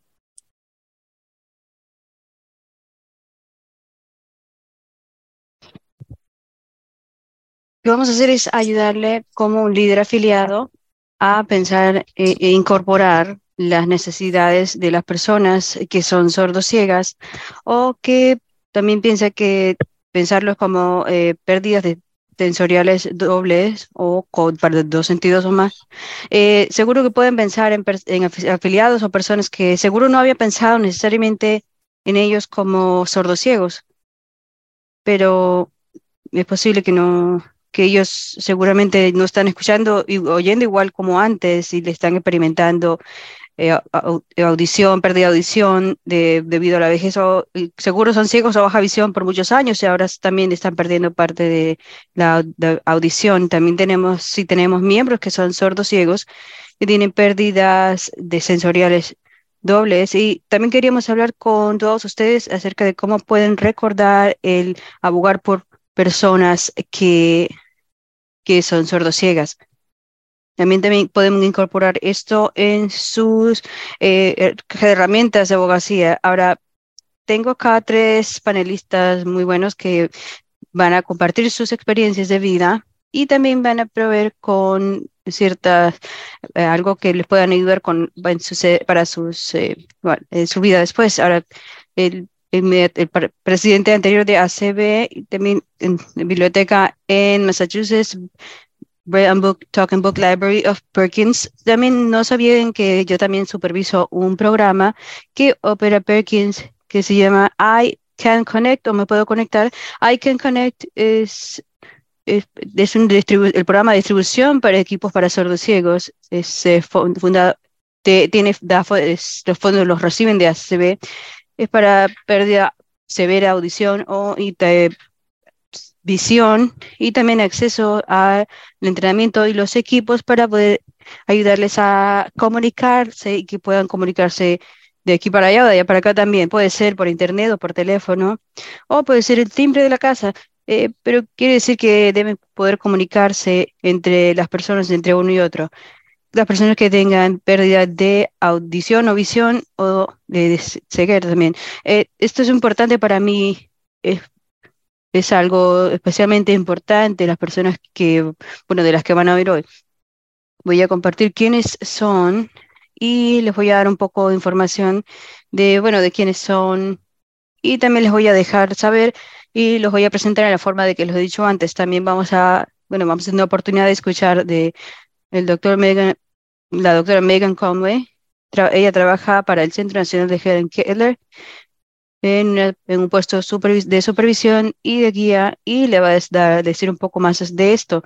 En ese momento está en Ellensburg, California, si lo estoy diciendo bien, disculpen si no lo, si no lo pronuncio bien. Y estamos muy contentos de tenerlo acá con nosotros. Ella es un miembro de A Sight and Sound Impaired, el Comité de Sight and Sound Impaired de ACB y tiene otras ah, credenciales también, incluyendo ah, trabajo académico en la Universidad de Hawái. Ella va a ser la primera persona que va a hablar y después tenemos a Connie Sims, que bueno, que todos la conocen ACB y es parte de los miembros de la junta directiva. Tiene muchas credenciales que tienen particularmente que tienen que ver con el, el sector de terapias con masajes, eh, bueno, tomó una línea entera para poder compartir los credenciales de IAME. La verdad es que nos reímos mucho de esto porque eh, ha estado activa en tantos ah, aspectos en tratamientos de masaje eh, terapéuticos. también eh, tiene que ver con muchas cosas. Ella es miembro de la junta directiva de ACB y va a compartir un poco acerca de su historia y, bueno, de la guía que les puede proveer acerca de la defensa de las personas que son sordociegas. Y por último, tenemos a Clark, Carl Richardson. Carl es, es vicecanciller del proyecto de audiodescripción conmigo y también es vicecanciller de, con Karen Campbell de SASI Sites and Sound Impaired Committee, el, comité. Eh, está también en la Comisión de Discapacidad de Boston, el Comité de Accesibilidad de Accesibilidad. Tiene muchas credenciales y otros conocimientos y también va a hablar acerca de, eh, bueno, de su vida y también sus recomendaciones y guías para lo poder ayudarles bueno, sin más que hablar, les voy al micrófono a que continúen con el, para el primer panelista del día de hoy, y esperamos que tengamos un poquito de tiempo después para poder contestar a su, alguna pregunta.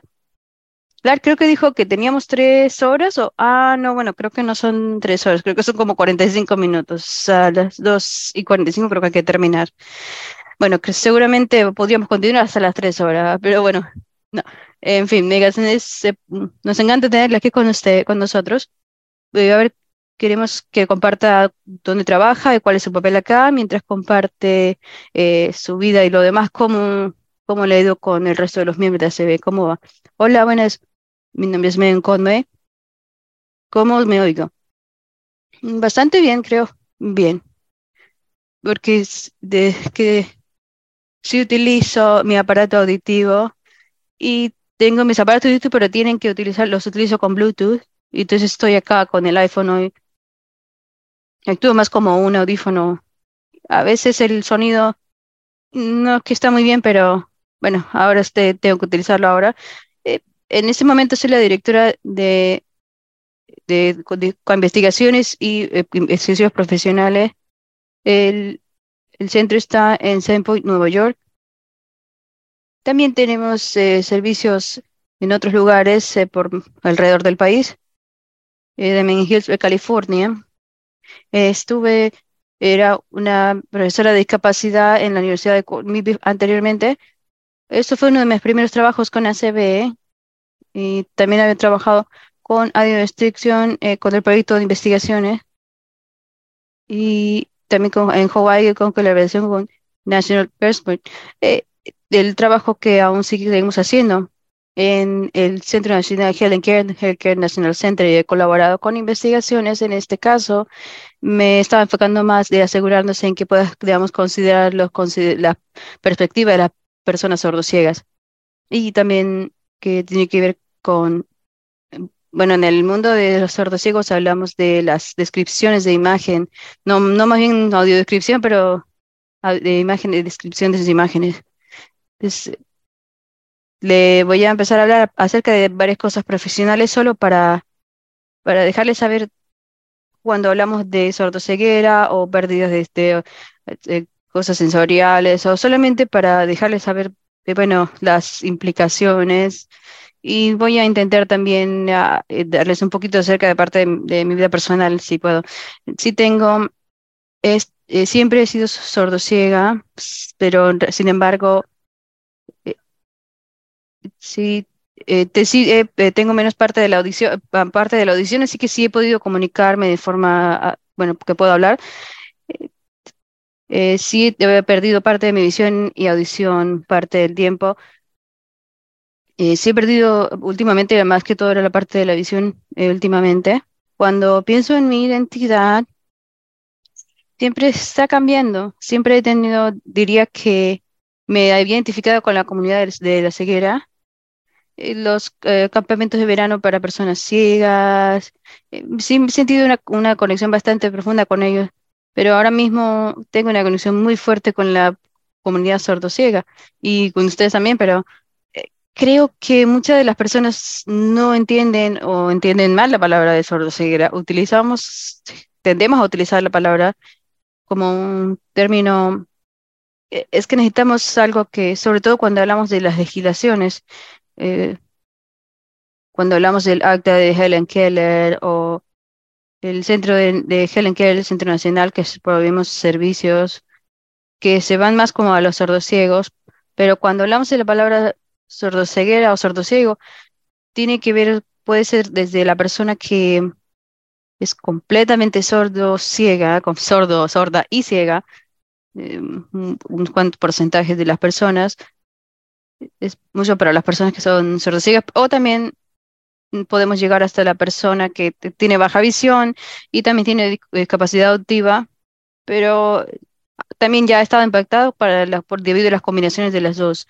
Y en el Helen Keller National Center sí hemos tenido eh, la población de las personas como yo. Eh, sí intentamos desarrollar la definición de qué es una persona sordociega, que hablamos de, de la ceguera legal, hablamos de la función o funcionalidad de esto. Así que sí hay ciertas eh, guías o que podemos decir, sí podemos, sí recibimos servicios de Helen Keller National Center, pero al mismo tiempo sí vemos una necesidad que va incrementando, sobre todo la, la población adulta, que ya adquieren o ya tienen esta audición y visión, pérdida de audición y visión, y también tienen muchas, les, se les ha impactado su vida debido a esto.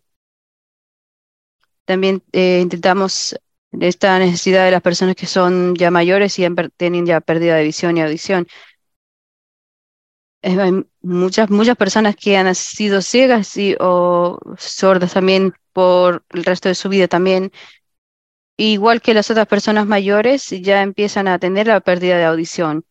A veces no reconocemos cómo impacta a esto a alguien y cómo le impacta su capacidad para ser, de ser una persona ciega. Entonces me lleva a esta mezcla de que tiene eh, pérdida sensorial doble, que no es igual que tener pérdida de visión o pérdida de audición y los, los pones uno y otro. Entonces ahora eres una persona ciega y también es una persona sorda, pero eres una persona ciega y tienes eh, discapacidad auditiva, pero no son las dos cosas al tiempo. Pero en realidad sí te impacta tu habilidad para pues, es trabajar o ser una persona ciega como tal. Digo, sabemos que las personas dependemos de nuestra audición para cerrar, para cruzar la calle de forma segura, también para escuchar la información, también para comunicarnos con las personas dependemos de otra clase de, claves o de cosas para poder a ver quién, quién es el que habla con nosotros. Cuando ya tienes pérdida de audición, ya de repente se vuelve más complicado o en otros casos ya imposible, dependiendo de las habilidades o pérdida de audición. Hay personas que son ciegas y tienen eh, pérdida de audición y ya han dependido de otras personas antes. O que pueden incluso ya leer los labios para poder comunicarse o la visión, eh, información visual para su seguridad y de pronto tiene pérdida de visión y ya les complica la vida para poder adaptarse. Sí que sí tiene algo que es de efectos que se siguen eh, aumentando eh, el uno contra el otro. Y bueno, más tarde le vamos a dar unos ejemplos más. No podemos continuar con cada ejemplo ahora mismo, pero solamente para dejarlo ahí para que lo vayan pensando. Cuando hablamos de una persona que es sordo-ciega o que ha perdido esta parte sensorial, hablamos de la discapacidad que es, aún así, no es lo mismo que las dos cosas si las ponemos por separado. Cuando hablamos ya de, de estadísticas, una de estas partes que algo que son estadísticas no muy consistentes. ¿Cuántas personas son sordociegas en los Estados Unidos? Hay respuestas muy diferentes dependiendo de cuáles son los datos a los que estás revisando. Si te das cuenta de, la, de las encuestas de la comunidad estadounidense, tenemos unas preguntas muy generales. ¿Hay alguien que tenga eh, dificultad extrema? Bueno, no, no extrema, pero severa, una dificultad severa para ver o dificultad severa para escuchar, e incluso con los gafas o lentes, em, si pueden hacer esto con estos, o también con los aparatos auditivos. Si te das cuenta a quién contesta que sí a alguna de estas preguntas, es, es, solamente el, el punto 2 o 0.7% de la población que contesta que sí a esta pregunta en los Estados Unidos, a las dos de las preguntas y de estos, solamente cerca, cerca de un 65% son mayores de 65 años. Entonces, sí hay como la, ya sabemos, es, es algo no muy consistente, pero sigue subiendo una vez que ya vas uh, aumentando ya de la, con la edad, ya se va perdiendo. Es debido a la misma población. Ahora, también hay algunas evidencias estadísticas que busca averiguar si tienen una discapacidad sensorial solamente una sola. Cuando son más jóvenes, tienen solamente una y cuando ya van eh, creciendo y tienen mayor edad, ya tienen otras pérdidas. No he visto algo, una evidencia que es muchísima, que ha visto esto y que sugiera esto, que si eres ciego o baja visión, que tengas eh, eh, un riesgo de incremento o, que puedas adquirir la eh, pérdida de audición como las personas que no tienen baja visión. Pero este sería, ya, ya vamos a parte de la, la habladuría profesional, pero ya ahora vamos a hablar de, sí, yo soy sordociega, crecí en California Fui, eh, estudié en UC Berkeley hace, bueno, hace tiempo. recibí mi, mi, mi diploma de, de, doctorado. Mi, fui profesora de, la Universidad de Hawái. Estuve en un puesto de liderazgo en National King Helen Center. Tengo una hija. He hecho mucho de trabajo, he viajado mucho, he hecho muchas cosas en mi vida y cuando te das cuenta, cuando me ves, pues soy eh, una persona exitosa, digo, el departamento de, rehabilitación siempre alcanzo mis objetivos. bueno, siento que el dinero sí lo han gastado muy bien eh. Bueno, eh, sí trabajo bastante. siempre he trabajado muy, muy, bastante, bastante.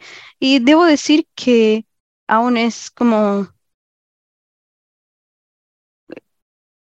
como tener la, la pérdida de la sensorial doble, pues hay muchas de las cosas que he tenido que, aún así, en el Care National Center eh, han sido positivos las cosas que han pasado y con el apoyo que he obtenido.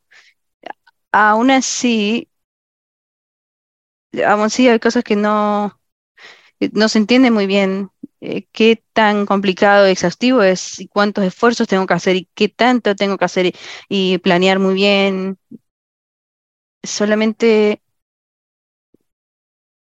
como que si solo tener un, eh, una, una, cosa en particular no me va a funcionar, tengo que tener otras cosas como solamente escuchar todo el santo día. Es, eh, es muy, me, cansa mucho. Antes podía utilizar mi visión mucho más y podía utilizar las letras grandes y podía a veces eh, pasar de ver a escuchar cosas o verlas con magnificación y esa segunda opción de esto ya prácticamente se me ha evaporado. Así que ya he estado teniendo ya esta etapa de mi vida que tengo que aprender, estoy aprendiendo braille, que me encanta, por supuesto, pero es un proceso y agregarle a mi portafolio esas otras cosas que estoy haciendo. Estoy aprendiendo braille, tengo que aprender orientación en movilidad y tecnología, aprender a, utilizar JOS y todas estas cosas que he tenido que hacer ahora para poder adaptarme. Y otra vez, si quisiera resumir mi vida, digo que es una, adaptación constante siempre. Y de nuevo, sé que es, siempre es igual para las personas ciegas o con baja visión. Pero si le agregas la audición, la pérdida de audición, es, le agregas otra, otra capita de esto. Y bueno, sería como eh, reunir todos los sabores y que todo trabaje al mismo tiempo. Eh, sé que no tenemos mucho tiempo, pero aún así, para resumir, diría que no sé que no se les olvide, bueno, los que estamos en la misma comunidad que somos sordociegos y la pérdida sensoriales, tenemos muchas de las mismas necesidades que ustedes en lo que tiene que ver con la accesibilidad y la necesidad de abogacía. Y estas son cosas que se siguen eh, sumando debido a, bueno, y una vez que a veces nos sentimos muy eh, aislados debido a que somos una minoría, muchos de ustedes, si ya no lo han hecho, en algún momento van a experimentar seguro eh, pérdida de audición en algún momento, de son, seríamos parte de la comunidad también, pero mm, ya lo voy a dejar así y continuamos con el siguiente panelista. Gracias. Gracias, Megan. Eso fue muy bueno. Ahora, mm, creo que Megan es, eh, ha dicho todo lo mismo, bueno, que las personas que, de las que vamos a escuchar hoy y el por qué es importante el recordar nuestros amigos, miembros y colegas que experimentan la sordoceguera en cualquiera de sus grados. Muchos de estos son afortunados que pueden ser como Carla o Megan acá, que son defensores o que, y que pueden hablar por otros, pero hay muchos en nuestra comunidad que mm, les cuesta mucho eh, y, no les, y les cuesta las, adaptaciones y poder adaptarse a todo. Seguramente no son, no tienen tantos éxitos en la vida y a veces están muy aislados. Quiero reconocer a, a Connie para que ella pueda hablar la conexión con la comunidad sordociega y cómo le impacta a ella y qué es lo que hace en el mundo suyo, en Dakota del Sur, donde ella es la la, antes era la presidenta, ahora en este momento es la vicepresidenta de la Asociación de Ciegos de Dakota del Sur y que siempre está en la defensa de todos en muchas de las dificultades en ACB, en Get Up and Get Moving o andar y movernos y que es activa y bien ocupada. Y bueno, Connie, bienvenida. Gracias, Kim. Muy encantada de estar acá y Megan sí es una, presentación maravillosa. Bien, Kim, espero que podamos hacer esto un poquito más diferente. Quiero eh, hacer unas que hagan preguntas y a ver si ustedes de pronto, si se me olvida algo, me puedan recordar. O seguro hay cosas que desea que yo diga y que, bueno, bueno, en fin, eh, sí. siempre he sido eh, parte de la defensora de todo esto. Siempre me he estado conectado con todo esto debido a mi esposo. Mi esposo se le considera sordo ciego y él no era así yo cuando nos casamos por primera vez, claro, él era baja visión y una vez se despertó y no podía escuchar. Tiene un trastorno de audición, eh, tuvo unas cuantas operaciones, pudo recuperar parte de su audición, y, pero eventualmente se ha estado empeorando. Y, nada, eventualmente terminó eh, perdiendo toda la visión. Ahora es completamente ciego, tiene aparatos auditivos para los dos oídos, las dos orejas ahora, pero eh, ya sin la vista ya les tocó quitarle, sacarle los, los ojos, así que cuando no tienen los aparatos auditivos puestos, no escucha, la verdad es que no mucho, y seguramente va a quedar completamente sordo algún día. Eso sí es algo que nos preocupa. Es, ha sido como un cambio, pero digo, creo que diríamos que sí nos adaptamos bien. Siento que mm, puedo eh, seguir con, con el, bueno, continuar con lo, a ver qué pasa, pero de pronto pudiésemos cambiar alguna de las cosas que habíamos hecho. La mayoría de personas tienen sonido, eh, eh, tienen la televisión puesta o tienen música. Ahora mismo no tenemos acceso estos, estos sonidos en la casa. Sí vemos televisión, sí escuchamos música, pero cuando no estamos viendo un programa o escuchando música, no lo tenemos ahí puesto de fondo, porque es, es, demasiado ruido para él y es más difícil para él para que me pueda escuchar, incluso si estábamos viendo las noticias o algún programa de espectáculos y él quiere hablar conmigo o yo hablar con él, Mm, le ponemos el sonido en silencio o, bajamos bien el volumen del sonido para que él me pueda escuchar, o bueno, para escucharnos el uno al otro. Eh, así que es, ha sido un cambio. Eh, pero, ¿sabes? La parte de abogacía o defensa, eh, él se ha adaptado en realidad bastante bien. La mayoría de las personas no sabrían que él tiene, que se le considera sordo ciego porque solamente va y, hace lo mismo que todos los demás, igual como Megan o Carlos, cada uno de nosotros se ha, aprendido a adaptarse a, su entorno y saber qué es lo que puede hacer. Y puede, nos podemos hablar de I can connect o me puedo conectar. Lo hemos utilizado. Eh, Dakota del Sur no va directamente con, con Perkins, ya, trabajamos con una compañía que se llamaba Dakota Link, que utiliza el programa de I Can Connect. Una de estas cosas que recibió de I Can Connect fue un Braille Note Touch Plus. Ha, ha sido algo que casi como un salvavidas, pero bueno, no tan así, pero mm, dice que es como un portátil, es un algo de comunicación. Lo bueno, lo muy bueno de esto es que él puede eh, escribir en braille allí y o también incluso puede escribir o- y, sale como si ya se estuviera impreso. E- Es, ah, es un equipo de comunicación maravilloso que él puede utilizar, que él puede escribir como en la, pantalla del computador o si quiere escribir en braille, también puede hacerlo. Tiene la opción de hacerlo de las dos maneras. Lo puede utilizar, lo utiliza para todas las reuniones de Zoom. Ahora puede utilizar eh, o comprar o conseguir computadores, eh, celulares, tantas cosas y productos del programa de ICANN Connect. Es un programa maravilloso. Eh, sí les alento a las personas que se comuniquen con Perkins, creo que son unos 75, que- que- no creo que son 23 los que trabajan con Perkins, o creo que son 8 con Helen Keller.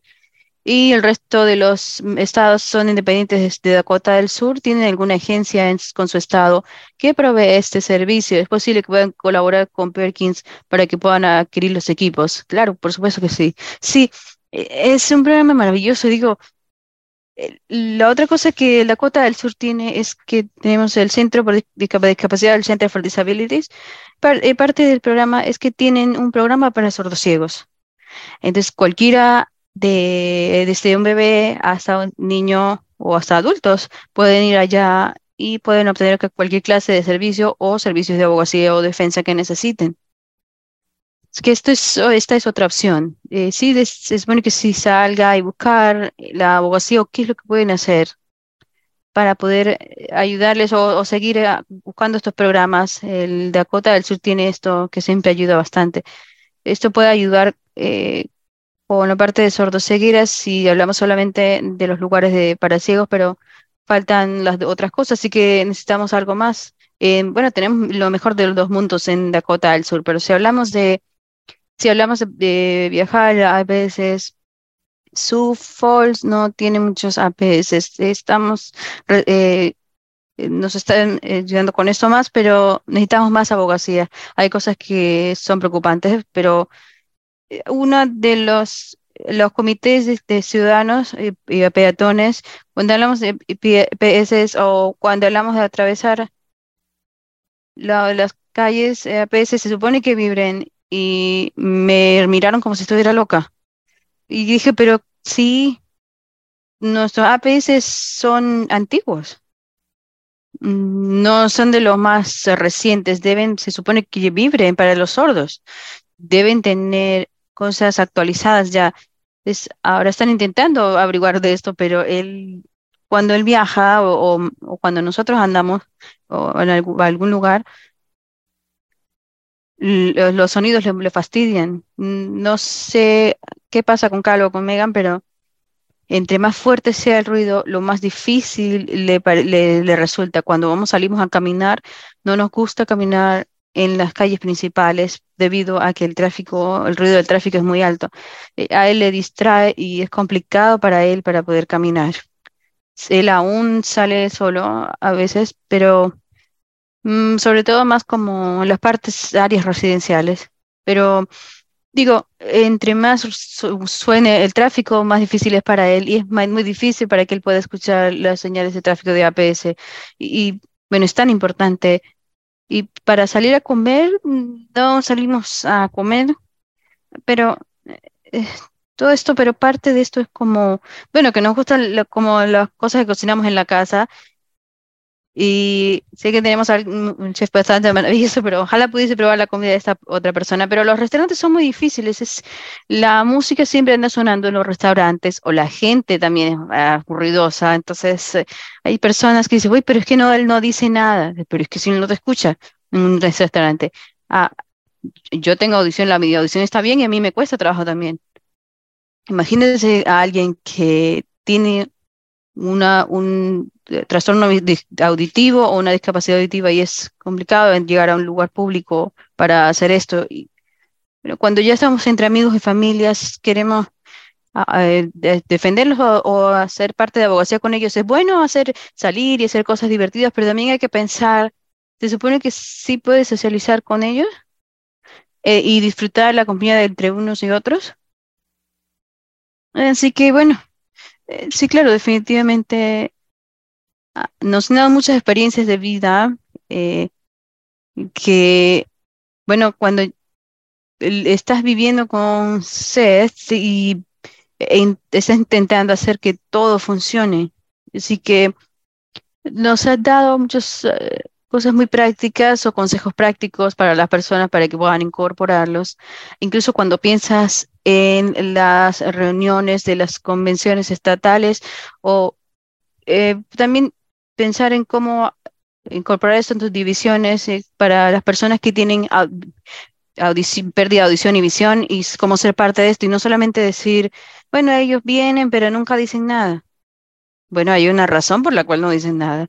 No, de pronto no, reciben la experiencia como todos a, a, pleno y tenemos que aprender cómo hacer un mejor trabajo de asegurarnos de que sí puedan estar, ser parte de todo esto. Sí, claro, es muy cierto. Muchas gracias. Creo que es maravilloso eh, una guía muy maravillosa y también algo muy práctico, las sugerencias muy prácticas para las personas que puedan recordar mientras intentan ahogar las ah, eh, señales de, accesibles para los peatones. Se supone que sí debamos instalar las cosas que vibren. Y esto acaba de llegar acá a mi pueblo para las personas que viven, algunas personas que viven en, en las eh, casas o viviendas para discapacidad y tienen también para Light. Esta señal en particular donde viven las personas no personas ciegas no tenían las señales con vibraciones, así que hemos pedido ya a la ciudad que ya coloquen en sus planes lo más pronto posible, que nos aseguremos de que una vez que ya vayan reemplazando estas señales que las van a cambiar y si hay algún lugar en específico donde hay personas que son sordos, ciegas, que están intentando cruzar la calle a, coger el bus allá también, debe ser una prioridad, claro, por supuesto. Pero es, es, exactamente esto. No piensen solamente en, bueno, tenemos una dificultad visual. Piensen también cuando ya me esté envejeciendo o, bueno, en algún momento vamos a tener alguna discapacidad auditiva también. Piensa, piensen en qué es lo que pueden, qué va a pasar, qué quieres cuando ya seas mayor. De pronto puedes necesitar más ayuda, asistencia en algún momento y en su familia. Gracias, Connie. Carl, Carl vive en Boston donde, bueno, vivimos como tres millas de entre uno y otro, y ah, defendemos y abogamos mucho por la defensa de, todo esto. Es el coordinador de la ADA de Massachusetts State House. tiene mucho, eh, bastante impacto en la parte de accesibilidad en pólizas y otras cosas. Eh, quería decir que influencial, pero creo que sí, muchas cosas, pero ese es su trabajo, pero la parte de abogacía es eh, bueno, va por todos lados cuando tiene que ver con lo de la audiodescripción acceso para lo de los perros guía. Acaba de regresar en Ski for Light. Es, es algo para que puedan hacer las personas que son sordos ciegas y tienen todos los acomodos que debieron hacer para que pueda participar de, de forma integral. Ayúdanos a entender un poco y dinos eh, qué parte de su vida y qué recomiendas a las personas para que podamos ser eh, mejores defensores para las personas sardociegas y los colegas. Muy bien, eh, bienvenido. en, Toronto, Canadá, Canadá, a día de hoy, y mm, decidí, bueno, descansar un poco, pero solamente es para poder unirnos acá con nosotros. Eh, creo que eh, parte de la eh, viaje de las personas con sordoceguera también sabía que siempre eh, tuve pérdida de audición, de, audición. Entiendo que he utilizado los aparatos auditivos hace tres o cuatro años, pero mi no tenía la parte de ceguera hasta que llegué a, la parte cuando ya tengo como 30 años o un poco más. También de la parte de adaptación me voy a enfocar más en cómo abogar por estos o a defender hasta ayudar con las partes de defensa y pensar en las demás personas que son sordociegas o también cuando intentamos hablar con los legisladores sí van a pensar en, tiene que ver con Helen Keller y todas las personas y lo que se han hecho y también en Laura Bridgman. Van a pensar en esta clase de personas sordociegas y la sordoceguera es otra cosa, no solamente esto, si pensamos en todo esto, las personas sí pueden apreciar, si podemos entender los impactos. hace poco di una presentación eh, de los, aparatos auditivos para American Council the Blind. Hay personas que no sabían que no, no sabían que existían los aparatos auditivos y que los podían utilizar. También hablé con DC y la Universidad de Johns Hopkins y potencialmente el 20% de la población tiene discapacidad auditiva o son sordos. Y de acuerdo con las estadísticas, ah, por lo menos el 79 personas tienen discapacidad visual o, bueno, que son baja visión. Es, son 20% del, del 7, de 7 mil de 7 millones serían muchas clases, muchas personas. Si incluyes la, las personas que son sordociegas, eh, bueno, si pensamos también cuando tenemos, cuando eh, tienen pérdidas sensoriales dobles, también tenemos eh, dificultades cognitivas porque es algo que es muy complicado para poder adaptarnos a, todos, pero también tenemos esta comunidad, la comunidad, es, la sordoceguera eh, tiene que ver con muchas clases de comunidades y lo demás, esto es lo que me quiere enfocar en la parte de, la legislativa. Em, soy el coordinador de ADA, como he mencionado aquí, pero muchas de estas cosas que he hecho, muchas de estas cosas atrapan a lo que hemos dicho hasta ahora. No, no sé cuáles son las estadísticas este, al nivel federal, las estéticas legislativas, pero al nivel estatal, por lo general tenemos a unos 7.000 eh, proyectos de ley cada sesión legislativa y solamente 200 a 250 llegan a, a pasar como ley y hay 700 o 800 que no, que no pasan. Y si esto siempre pasa, eh, se demora hasta siete años para que una, un proyecto de ley se vuelva ley. Y la parte federal no lo sé, pero de pronto ya sería una parte muy pequeña de la legislación que pueda pasar o que, o que incluso llegue a pasar. Y ahora mismo el gobierno dividido que está en el nivel federal es, por ejemplo, en Massachusetts tenemos una mayoría. Y si no sé si están de acuerdo, entre las personas que estén más de acuerdo, serían las personas eh, democráticas de Massachusetts. Pero ¿cómo llegamos hasta la parte legislativa? Y debido a esto, ya he hablado con muchos legisladores y ellos se aburren con las estadísticas y con todas estas eh, los, proyectos de Excel y lo demás, ellos no quieren estar pensando en eso. ¿Qué es lo que quieren escuchar? Quieren escuchar las historias que llegan desde el corazón, de compasión, y les encanta cuando la legislación va a pasar, cuando les puede impactar más de, una comunidad. Es lo que el doctor y ya la, las comunidades de baja visión eh, y las comunidades de otras discapacidades incluso Suata y otros, eh, hemos hablado acerca de educar a esta comunidad, acerca de poder impactar a, otras comunidades y podemos eh, hablar un poco de cómo, de EBTA, la, la, el acta de accesibilidad de videotelecomunicaciones. Para estos que saben, me, me, encanta la televisión, pero también debo tener la parte de audiodescripción. Pero es algo muy pequeño o una pequeña parte de la CBTA el, el programa de, distribución de equipo para sordos ciegos es una parte bastante grande porque hay muchas personas que necesitan comunicarse. Y he escuchado una historia de, su mamá, de, de la mamá de una persona que es sordo ciega. Y que, le estaba contenta porque ha podido comunicarse con su hijo. ¿Se puede imaginar no poder comunicarse con sus hijos? Ahora sí puede ser porque ya tiene los equipos del programa debido a los, el circuito cerrado de las telecomunicaciones. Entonces, los eh, celulares accesibles y también eh, los de audición y visión para los servicios de para poder comunicarse con, con, las personas por teléfono y también directamente en computador. Eh, CBTA, cuando vas allá, no solamente digas que necesitas algo para la comunidad, eh, comunidad ciega solamente, sino también para las comunidades sordociegas y las demás comunidades. También cuando había hablado hace unos cuantos minutos, no tengo eh, todo esto lo que habíamos dicho, seguramente voy a decir lo que no es, pero bueno, el acta de accesibilidad para la página de internet o algo así, e, es lo mismo.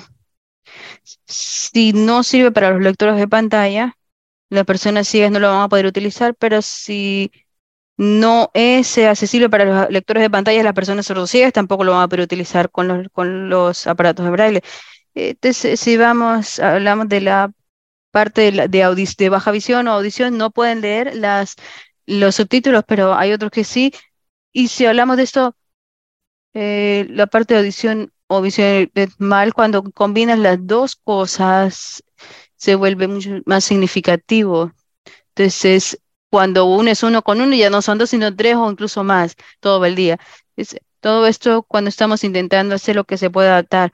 Es lo que creo, no tiene sentido, tengo que ver, tengo que ver cómo hago que todo tenga sentido. Me la paso todo el día intentando que la información tenga sentido. Es cómo hacemos para que la información tenga sentido con la, eh, es parte de la BTA, igual con la parte de los aparatos médicos. Ah, por lo general hay cosas que debo comprometer mi salud por esto y no es, no es aceptable. La parte del acta médica sin, visión, esto, esto los pudiese impactar la, la comunidad sordociega, porque estos equipos pueden vibrar para que nos dejen saber si los resultados ya están listos, que puede ser, eh, que se puede utilizar con lectores de pantalla, que puede que también tenga amplificación para las personas con pérdida de audición. Y las personas que tienen eh, ceguera puede que tenga un, para los colocar los audífonos que se puede utilizar también y la parte de los equipos de, ejercicios, ¿verdad? Sí, también la actitud física. Ah, bueno, yo también tengo que trabajar en esto. pero es un, algo que, un trabajo que sigue andando y que eh, hay veces que es difícil el intentar averiguar cómo incrementar el nivel de ejercicios, el intentar hacerlo enseguida sin ayuda y es más complicado. Se supone que podamos eh, poder controlar nuestra propia salud si no tuviese que tener alguna condición o trastorno físico debido también a la sordoceguera y el hecho que no puedo utilizar muchas cosas. Lo que estoy intentando decir es que, mira, todo lo que estamos intentando abogar o defender, todas las áreas de discapacidad, eh, cuando le dices a un legislador, oiga, no solamente nos va a impactar a la comunidad eh, ciega, sino también va a impactar a las personas con otras pérdidas sensoriales y va a impactar a las eh, otras comunidades, va a impactar muchas eh, oportunidades que puedan, de pueda pasar, porque ah, puede que haya algún gobierno o persona que podemos hablar con estas personas y dejarles saber. También hay que decirles una historia personal. Eh, por ejemplo, en ABF, dejarles saber de acuerdo con ella y lo de su esposo y verlos en sus propias comunidades y vecindarios. Si le dices a un legislador, no puedes, si no puedes caminar en tu propia comunidad, no, porque no tienes APF, mañana, justo mañana lo ponen. Así que tienes que dejarles saber, déjenles hacerlo personal, hágalo que tenga, que incluya varias discapacidades, porque tienen muchas de estos proyectos de ley y otras prioridades, y muchas eh, tienen, eh, con los constituyentes ya tienen otros compromisos también, y cuando uno mismo aboga por las personas eh, sordociegas y la comunidad sorda, también cuando hablamos de esto, cuando hablamos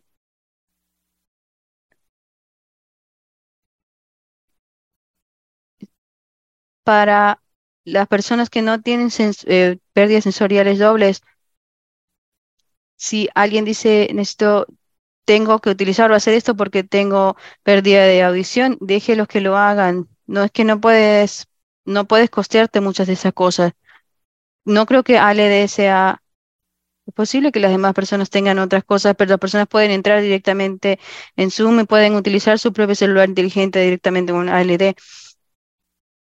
Pero esto es algo que puedes abogar para las personas sordociegas, los constituyentes sordociegos. Hay muchas otras cosas que se puede hacer.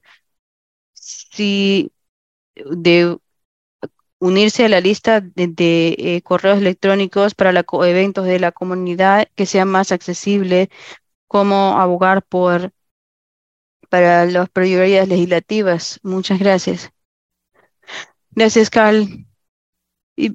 Mm, no estoy segura si tengo mucho tiempo para preguntas. Y si tenemos alguna pregunta, bueno, si me deja saber el facilitador, seguro tenemos tiempo para una o dos preguntas. Si hay alguna pregunta, si es para los panelistas hoy.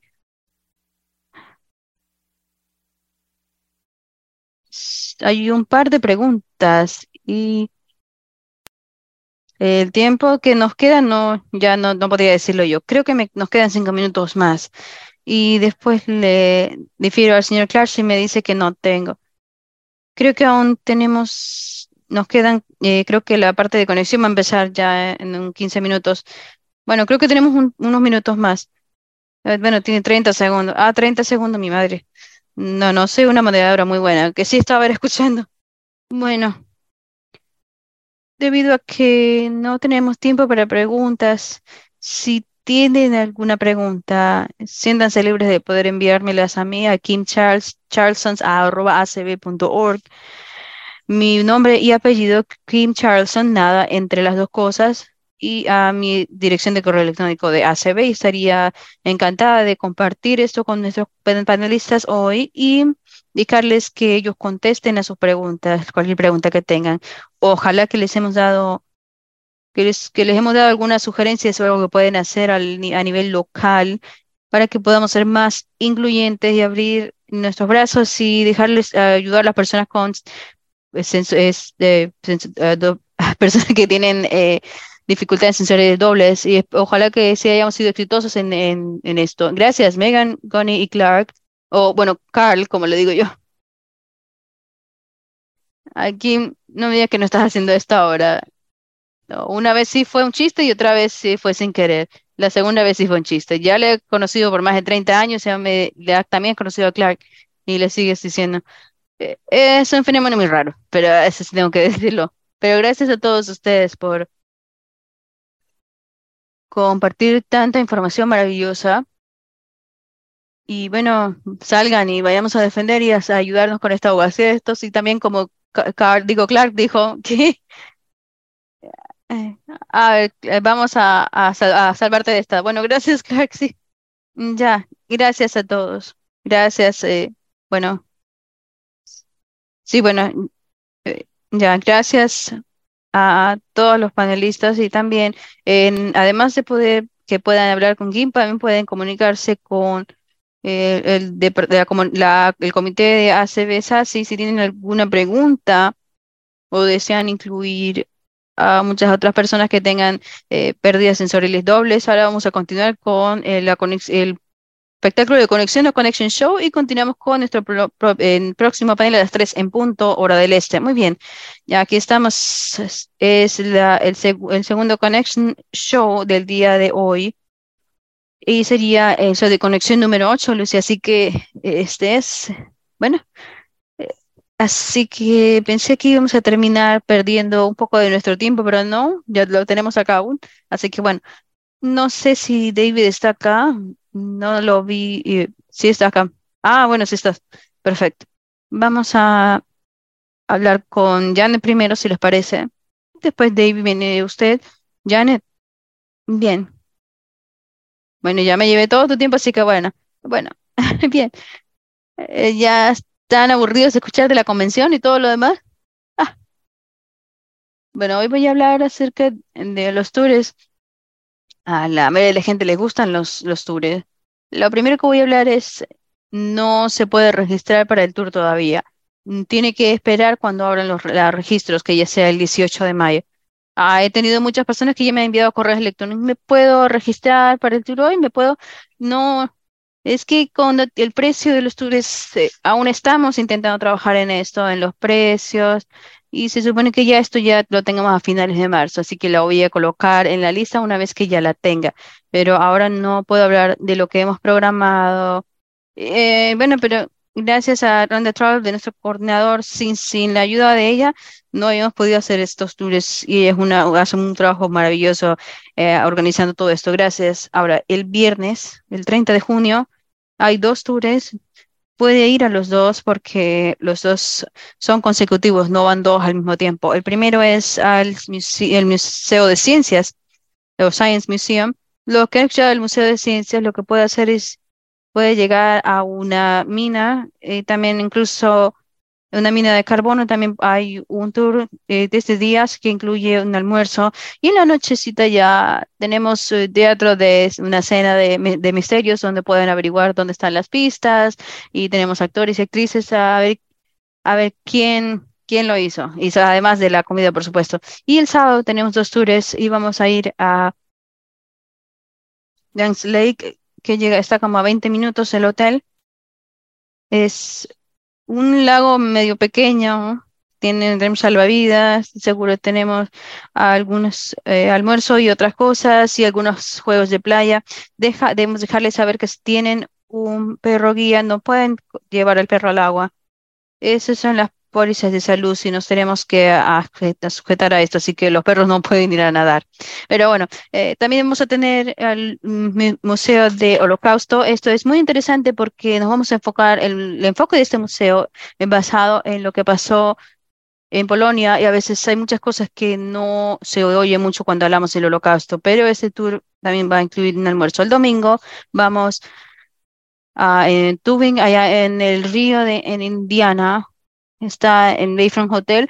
Eh, también va a incluir un almuerzo y también es un tour de que no es para perros también porque eh, vamos para el río y se supone que no vamos a querer dejar a los perros allá en el bus. Así que hay que estar pendientes de los perros al buscar a alguien que lo cuide mientras nos vamos allá.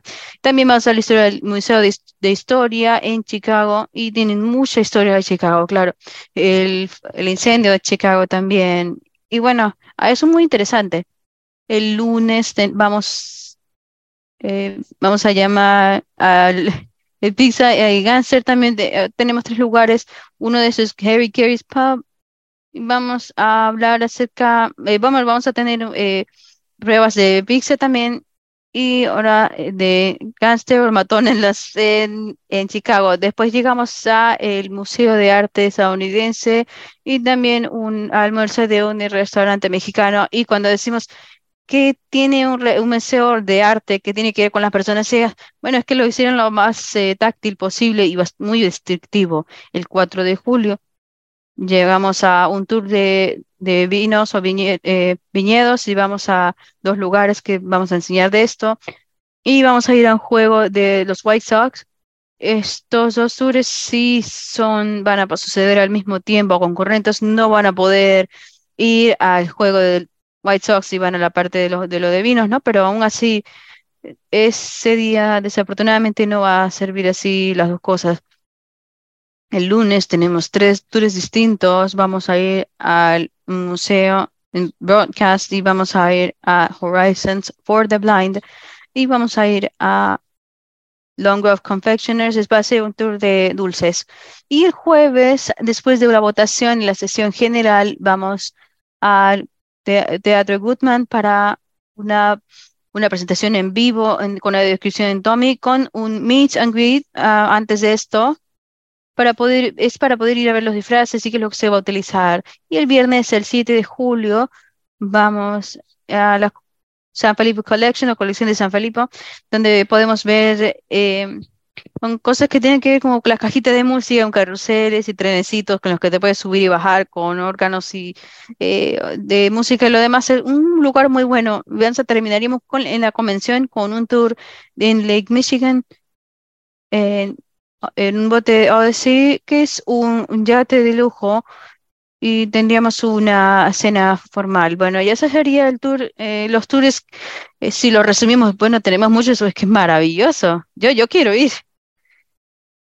Yo casi nunca voy, pero hay tres que mencionaste que hay muchos. Eh, sí, pero guau. la parte de los hoteles son 98 dólares en el Reino San, además de los impuestos, tienen que pagar los impuestos también, pero es muy bueno. El número de teléfono es acbconvention.org y en con todos los correos electrónicos que envío también están allí. Y también deben, aparte de las reservaciones antes del 8 de junio para que puedan eh, darles lo, lo, que nos han eh, dejado saber, los precios. Y también va a enviar un correo electrónico a cbconvention a más, signo de más, subscribe a acb lists lsds.org Si tiene alguna pregunta, me puede llamar 651-428-5059 o me puede enviar el correo electrónico directamente a, arroba, janet arroba diplomat.dskilman arroba gmail.com. Y este es, bueno, segura que voy a estar en algunas llamadas comunitarias o voy a enviar bastante información de la convención, así que déjele a mi amigo que pueda hablar por unos minutos de David. No tenemos mucho tiempo, David, así que pilas, hable rapidito acerca del foro de braille. Dale, dale. Ya. Mm, le he prometido un poco de trivia. Sí, claro que sí. La persona que empezó el foro de ACB fue un miembro de ACB, se había dedicado como miembro legisla- de nuestra... No se me olvida que el niño hizo por, para ACB y para Start. Eh, nuevamente, una vez más, solamente tenemos 500 tiquetes para vender. Eh, veo que tenemos estados que ya lo han vendido los tiquetes, así que las personas se están emocionando. Son 50 dólares cada uno. Hay tres premios. El tercer premio son 500 dólares. El segundo es, son 1000 dólares. Y el, el premio final son 5000 dólares. Los tiquetes son, cuestan 50 dólares cada uno. Lo pueden comprar entre cuatro personas si compartes el, pre- el precio y el premio. De nuevo, en la oficina de Minnesota, en Nexi, y ellos, el personal, les pueden ayudar con gusto. Entonces esperamos verlos, saber cuántos tiquetes en, en Peterson va a vender. Si desea agradecer a alguien debido a, al éxito de esto, esto puede ser algo, disculpe. Ah, Ay, muchas gracias. Ahora mira, es que hay unos perros al fondo, a fondo ladrando. Eh, sí, recuerden que son 500 tiquetes. Puede que uno, uno de estos sea para usted. Bueno, voy a ganar uno de estos. De pronto Lucy seguro, bueno, como ella también desea ganar, entonces deberíamos compartir uno. Bueno, claro. Ya, gracias, David. Ah, eh, además vamos a estar en Chicago y tenemos estas ah, langostas, Lucy, y usted puede que, puede, a ver si es posible que puedan, eh, acerca de las posibilidades, nada, es un chiste. Eh, no, usted solamente nos quiere meter en problemas, pero nos planeamos el comprar algunos tiquetes porque hay que comprar uno para poder ganar, así que planeamos ganar, así que, bueno, Alan, Alan tiene un récord estelar el poder vender los tiquetes y bueno, ha vendido tantas boletas que eh, es favorable el poder. Siempre llego directamente a la oficina de Minneapolis, así que de pronto tenga un poco más de suerte. Pero muy bien, perfecto. Muchas gracias. Gracias por estar aquí. Nos vemos muy pronto, David. Sí, gracias. Muy bien. Gracias.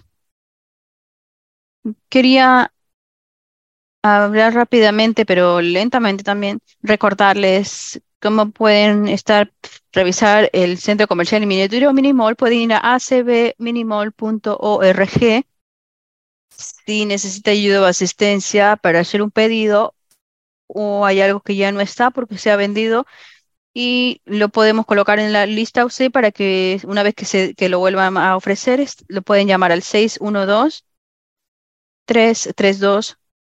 3242. Me, me dijeron que lo estaba diciendo demasiado rápido, así que ojalá que esto lo, lo hicimos un poquito más lento. Sí, yo creo que yo también lo dije de rapidez. Me dijeron que tú fuiste mejor que yo, así que eh, yo estoy bien así, así que no importa. Eh, a ver, ¿por qué no dice qué es lo que va a pasar en los próximos dos, las próximas dos horas o hora y 45 minutos? Bien, a las tres en punto es abogacía o defensa para personas con discapacidad, personas mayores con discapacidad visual. Y esto sería, y ya a las 3 y 45 tenemos eh, pruebas accesibles en casa con el doctor James Kurt de Washington, D.C. y el presi- presidente Dan. Y nos devolvemos acá nosotros a las 4 y 45. Muy bien, muy bien, muy bien. Perfecto. Eh, bien hecho. Eh, lo hiciste muy bien. Sí, claro que sí. Bueno, y si hay algo que se, que se mencione acá y que no, no lo escuchó, eh, recuerde que se puede suscribir para la lista de correo electrónico de ACB y también el si se les no escribieron el número de teléfono para el centro comercial de miniatura, no se pueden community.acb. Eh, estaríamos muy contentos de contestarles o reenviar el correo electrónico al lugar apropiado.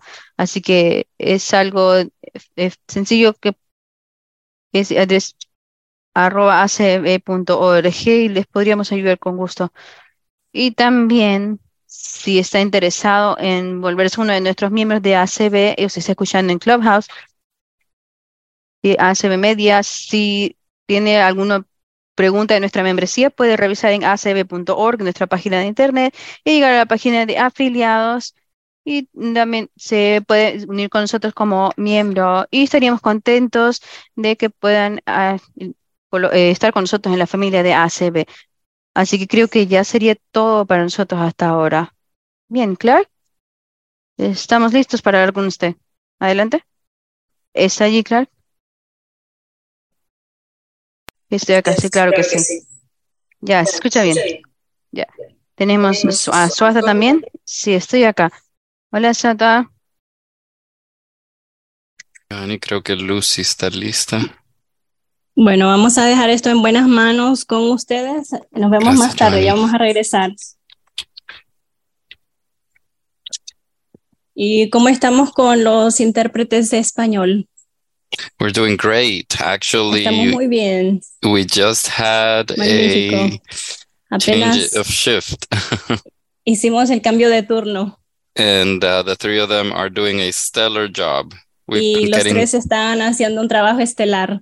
We've been great, getting great um, compliments. I've been getting calls. Uh, Dicapta has been following. Dicapta ha estado siguiéndonos. And uh, it's it's it's it's just going great. I have no words. Y no tengo palabras para decir qué tan bien es.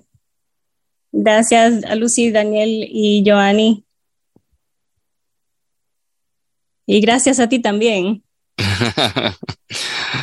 Thank you. Gracias. Bueno, durante esta hora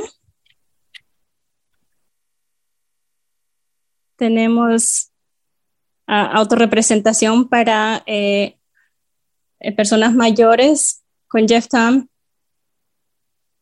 Él es miembro de la Junta y presidente pasado del Consejo eh, de Pérdida de la Vista en Personas Mayores. Y de servicios para ciegos, eh, para personas eh, mayores con pérdida de la vista. Hola.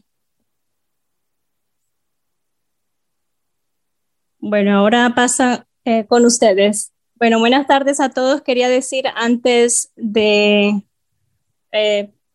pasar con Anicio, que es la estrella, el guía eh, mostrar el poder de nuestros afiliados en la ACB. Anicio ha sido una fuerza increíble en este campo por décadas, en toda la costa este especialmente, pero no tendríamos como vicepresidente de AABL y el miembro actual de ACB si no fuera porque por el hecho de que AABL eh, se hizo participante de la Coalición Nacional de Personas Mayores con Pérdida de la Visión.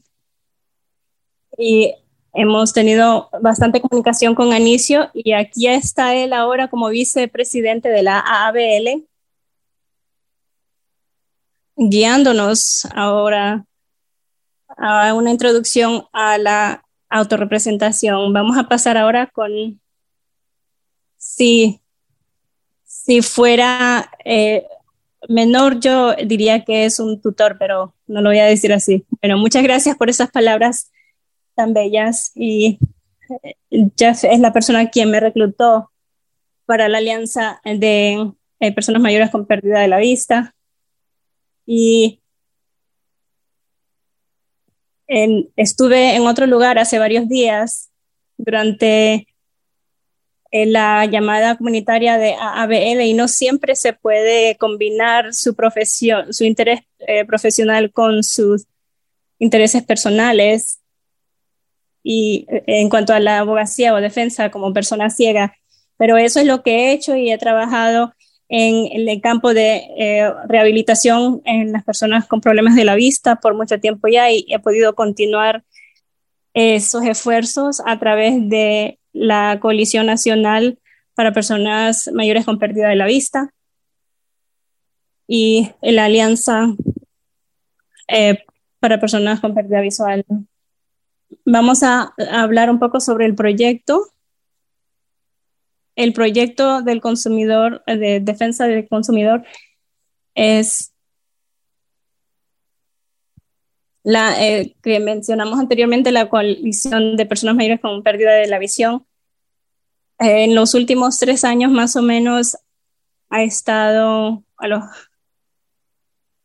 eh, por la Alianza de la Visión y puede encontrar más información sobre la coalición en, la, en www.visionsurveillance.org y si entra a la lista de enlaces, uno de esos enlaces sería eh, sobre la coalición nacional o ABLNC.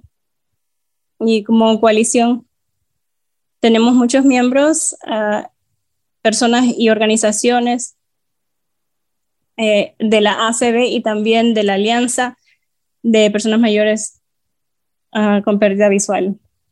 Y eh, nuestro, eh, es para mejorar y eh, expandir los servicios para personas mayores y que también son ciegos o tienen impedimento visual. Y ya les di la página web.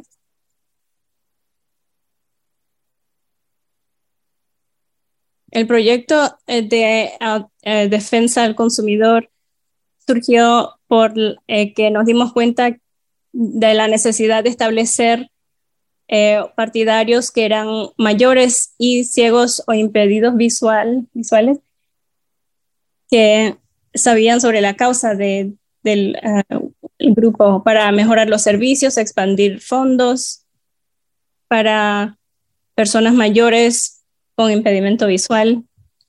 Y una de las metas primordiales con estos nuevos partidarios es de que eh, puedan ser instrumentales en abogar por la ley que la coalición desea implementar, bueno, no implementar, pero eh, introducir en el Congreso en el futuro, porque eh, Clark Suaza puede decir más sobre el tiempo que toma para presentar estas iniciativas, pero una de las metas sería de eh, incrementar, expandir servicios disponibles y establecer una nueva oficina en ACL que sería específicamente para problemas eh, que tienen que ver con personas mayores con, con impedimento visual, para darle más o menos un sentido de la enormidad del problema obviamente todos mm, vamos a envejecer y el número de personas mayores de la edad de 40 años con problemas de la vista o ceguera son 12.5 millones y ese número está, va a crecer eh, 118% y eso quiere decir que serían como 27 millones de personas para el año 2050. En ese momento, los fondos mayormente disponibles para personas mayores ciegos, el OIB, eh, los 33 millones de dólares anuales eh, que hay, no, no han, esa cantidad no ha cambiado en muchos años. Y las estadísticas indican que menos del 5% de los que pueden beneficiar de estos servicios están accediendo a estos servicios. Bueno, suficiente ya eh, de eso. eh, vamos a seguir con el tema de esta conversación, que es el proyecto del consumidor, eh, la defensa del consumidor. Y las personas con conocimiento de estos temas y los partidarios en el campo de personas ciegas o impedidos visuales, eh, lo que Daniel Norris, que es el director de servicios para adultos en la Asociación de Vermont para Ciegos y eh, profesor adjunto y en la Universidad de Massachusetts en Boston. Judy Shandley, quien es la directora nacional de Easter Seals y el rol de ella enfoca en asuntos que tienen que ver con transporte y eh, accesibilidad. Larry Johnson, también partidario eh, conocido entre todos aquí en ACB, pero también entre las eh, personas mayores con baja visión. También ah, fue miembro de ese grupo. Y el, el grupo se identificó bueno, con algunas definiciones eh, de nuestra, lo que eh, queremos hacer. Y es un grupo de abogacía, a veces se confunde con autoayuda o eh, ayuda a los demás. Y esperamos que estos en este grupo puedan tener apoyo uno del otro. Y, pero las metas del grupo son bien, de los grupos son diferentes y esperamos que las personas, que, la gente pueda escucharnos y involucrarse. Eh, personas mayores, obviamente, personas ciegas o de baja visión, eh, personas que han pasado por las etapas de, duelo, uh, que se sienten, o hasta personas que se sienten bien con su ceguera para poder eh, tratar con asuntos específicos de abogacía. Estimamos que el grupo, bueno, voy a retroceder un poco. De una vez que hicimos eso, empezamos a identificar, bueno, qué es lo que necesitamos incluir en este currículo.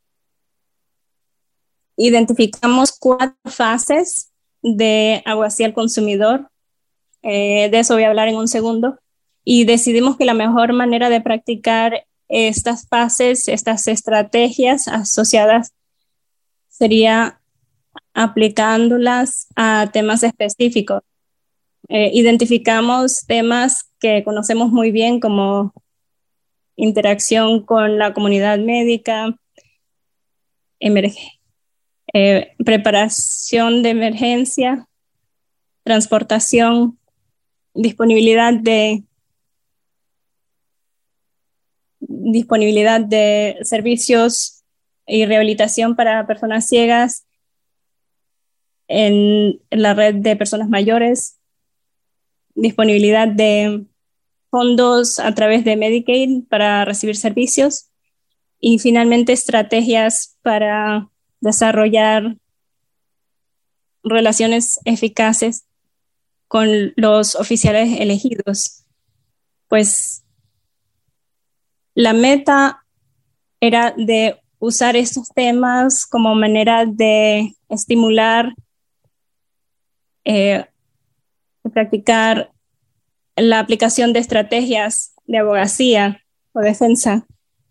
Lamentablemente no le puedo prometer que al final de estas, eh, cuando terminen estas iniciativas, vamos a resolver los problemas de transporte o que los, pues, las personas mayores tengan eh, accesibilidad. Esto va a tomar bastante trabajo, pero estos temas nos permitirán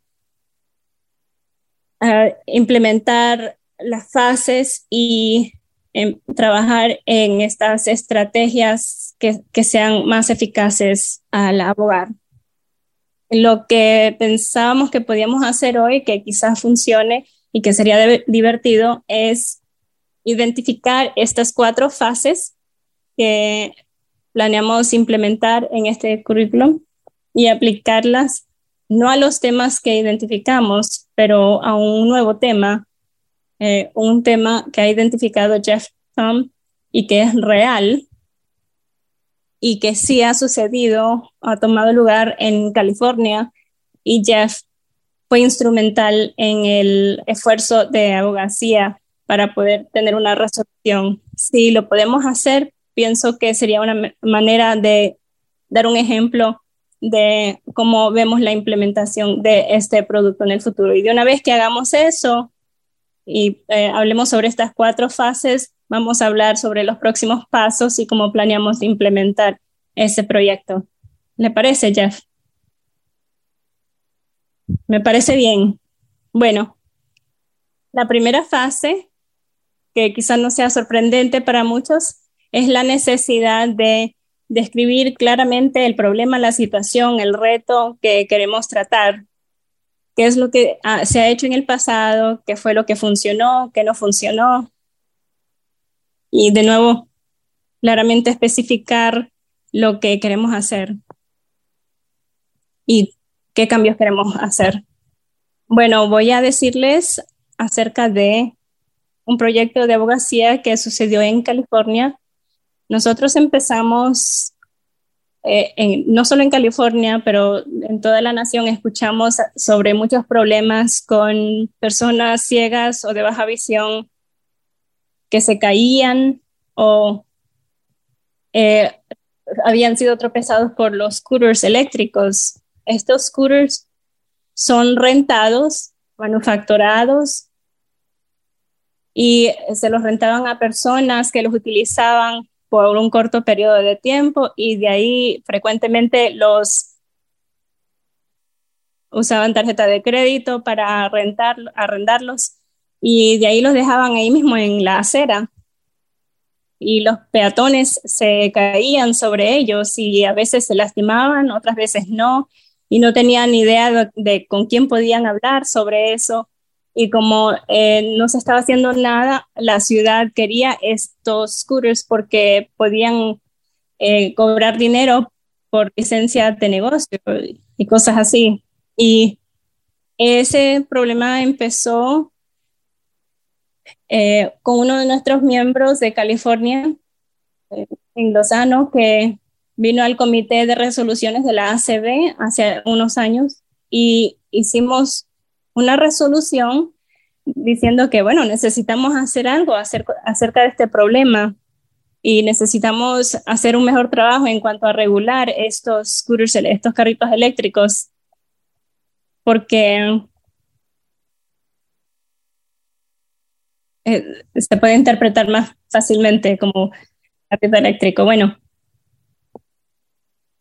con eso dicho, en California decidimos que teníamos que tratar ese problema de las personas que se lastimaban porque se tropezaban o se caían eh, en estos carritos.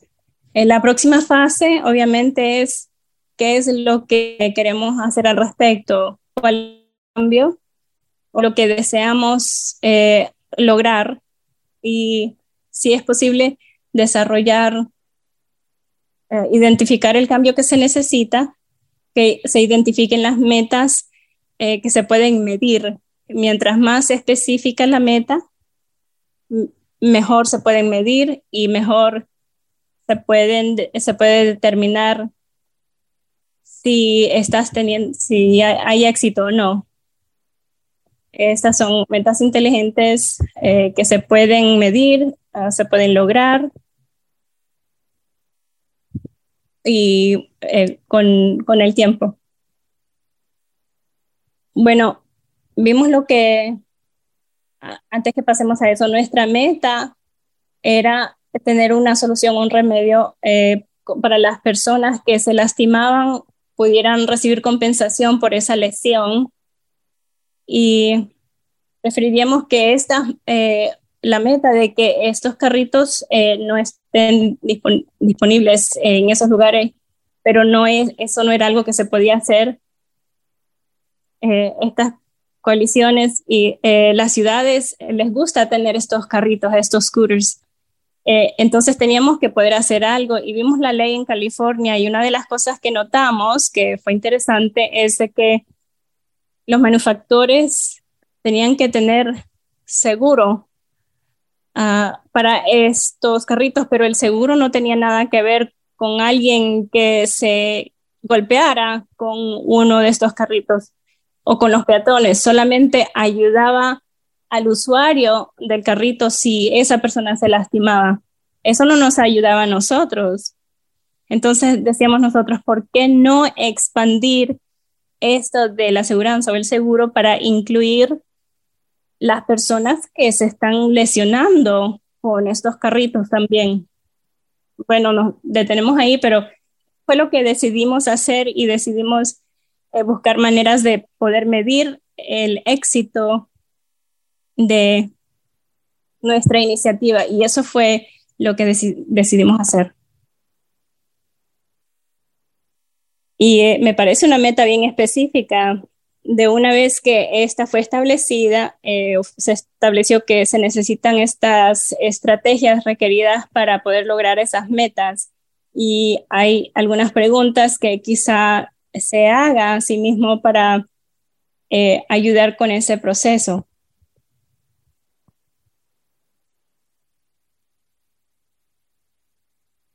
Y algunas de esas preguntas serían quiénes son los influencers o quiénes hacen esas decisiones con quienes nos podemos comunicar, quiénes son estos compañeros o estas personas o, y métodos para comunicarnos con esos, estas personas que influyen, cuál es el mensaje que eh, va a querer dar y cómo es que los medios sociales pueden ser utilizados para poder transmitir estos mensajes a la comunidad. Lo primero que hicimos fue que buscamos a un legislador a quien le podíamos ofrecer este proyecto de ley. Y el primero, eh, nosotros escogimos a alguien que sabíamos que iba, que iba a acceder.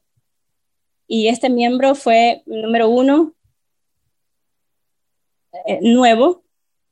Entonces pensamos que eso nos ayudaría. Y también es el, el hermano de este miembro es ciego y el hermano vino a California a testificar una o dos veces eh, de parte nuestra y nosotros pensamos que él nos ayudaría y así fue. Nuestro miembro, eh, John Sawyer, estuvo de acuerdo con este proyecto de ley y buscamos a otras personas que fueran nuestros ojos, otros grupos de peatones, especialmente buscamos a organizaciones de derechos de discapacidad, como por ejemplo personas con impedimentos de movilidad, eh, la, nacional, eh, la Federación Nacional para Ciegos de California, y tratamos de buscar una red amplia. Y bueno, algo tuvo que cambiar porque primero tratamos de decir que iba, este iba a ser un cambio pequeño y la industria de estos carritos, de los scooters, dijeron, no, no, no, esta industria no va a poder seguir. Eh, ¿Y por qué es que hay que tener seguro, aseguranza para los scooters eléctricos, los carritos eléctricos? ¿Por qué tenemos que cubrir a los peatones? Ellos deben tratar con sus propios problemas. Y la coalición de las bicicletas también se unieron y tuvimos bastantes dificultades, especialmente el primer año de este trayecto. Y tratamos de negociar, no estaban disponibles a eh, no estaban dispuestos a hacerlo, nosotros seguimos intentando para eh, cambiar el mensaje y tratar de eh, comunicar, comunicarles que esto no es diferente a otras cosas que tienen que ver con el seguro, que si alguien es negligente, que uno tiene que ser negligente para que el seguro cubra. Si alguien, si es, alguien es negligente, debe haber esa responsabilidad por los costos y las lesiones que fueron causadas. Y aunque tuvimos bastantes eh, dificultades, y también diría yo que casi perdimos este proyecto de ley porque Gabe Griffith y yo, el presidente de CCP, tuvimos una conversación tarde en la noche y dijimos, bueno, nosotros podemos eh, aprobar este proyecto de ley, pero tienen tienen que hacer que el seguro sea opcional. Y los miembros también eh, estaban irritados de que no estamos logrando lo que queremos y aún así quieren que esto sea opcional, de que no tienen que tener seguro si no quieren hacerlo. Entonces, vamos a dejar eso de este proyecto de ley si no puede ser algo eh, eh, obligado. Entonces, pasamos a la próxima fase. Y la diferencia entre la manera en que funcionan estas fases, obviamente, no siempre es una línea definida claramente, que uno sigue adelante, retrasa un poco, intenta, o sea, siempre hay eso de paso adelante, un paso hacia atrás. Y realmente es eso, de eh, mientras que uno sigue adelante, no, no hay que olvidarse de pausar y reflejar en su progreso y medir la, eh, qué, tan eficaz han sido. Hay que hacer esas preguntas. ¿Cómo sabemos que nuestros esfuerzos están funcionando? ¿Cómo sabemos que es esta eh, abogacía está siendo eficaz a niveles múltiples o hay que cambiar nuestra estrategia. Eh, que eh, pues si las metas son específicas, son mejor y podemos tener más éxito en poder obtenerlas. Y parece que eso era lo que estaba haciendo Jeff. Sí, así es. Y en el último año nosotros cambiamos eh, los métodos de nuevo en varias maneras. Primero, hicimos una excepción eh, con las bicicletas eléctricas de ese proyecto de ley. Esto lo que hizo fue eh, no, no impidió que la colisión de bicicletas trataran que no se, no, no se aprobara este proyecto de ley por el gobernador, pero lo que tuvimos que hacer y creo que nunca habíamos tenido, bueno, en los 40 años que he sido miembro, esta cantidad de eh, campaña de, cartas que escribieron. Eh, tuvimos docenas y decenas de cartas de miembros de grupos, eh, en todo lo, todo lo que podían, amigos de cada estado, al gobernador, de, ese estado al gobernador. Y esto fue eh, algo que necesitábamos porque teníamos esa industria y eh, las personas que montaban bicicleta en contra nuestra. Y lo que hicimos fue, esto fue parte de la fase número cuatro, queríamos asegurarnos de que podíamos medir cómo nuestras metas se estaban logrando o no. Entonces nosotros incluimos un estudio en ese proyecto de ley del Departamento del Seguro para que en varios años ellos nos pudieran decir qué tan seguido se estaba usando, cuántas veces se está usando este seguro o cuánto es lo que se utiliza el, el, 10.000 eh, es lo máximo que se puede usar para alguna lesión y se preguntaba si esto era suficiente, si está disponible lo suficientemente el seguro, si cuesta mucho o es económico, aunque la, industria eh, se le está pasando esos costos al arrendador del scooter. Entonces vamos a recibir esos datos de una vez de que esos requisitos del seguro empiecen a eh, efectuarse. Y disculpe por la interrupción, tenemos un cambio de tenemos un cambio de eh, quien eh, hace los subtítulos. Hay que cambiar para que aceptar para que esta persona pueda entrar a, promover, eh, para que el presentador lo pueda promover, eh, porque si no, no podemos asignarlo para poder hacer los subtítulos. Disculpen. Vamos. Ya lo acaba de hacer, ya está todo bien. Bueno, inicio. Jeff, me parece un éxito maravilloso y uno que no tomó tanto tiempo, ¿no? Eh, ¿Cuánto tomó eh, desde el momento que se empezó este proceso hasta que, eh, si fueron dos años, al final del primer año casi perdimos todo, pero eso no sucedió. Fue un proceso de dos años y de hecho es un proceso continuo y es interesante.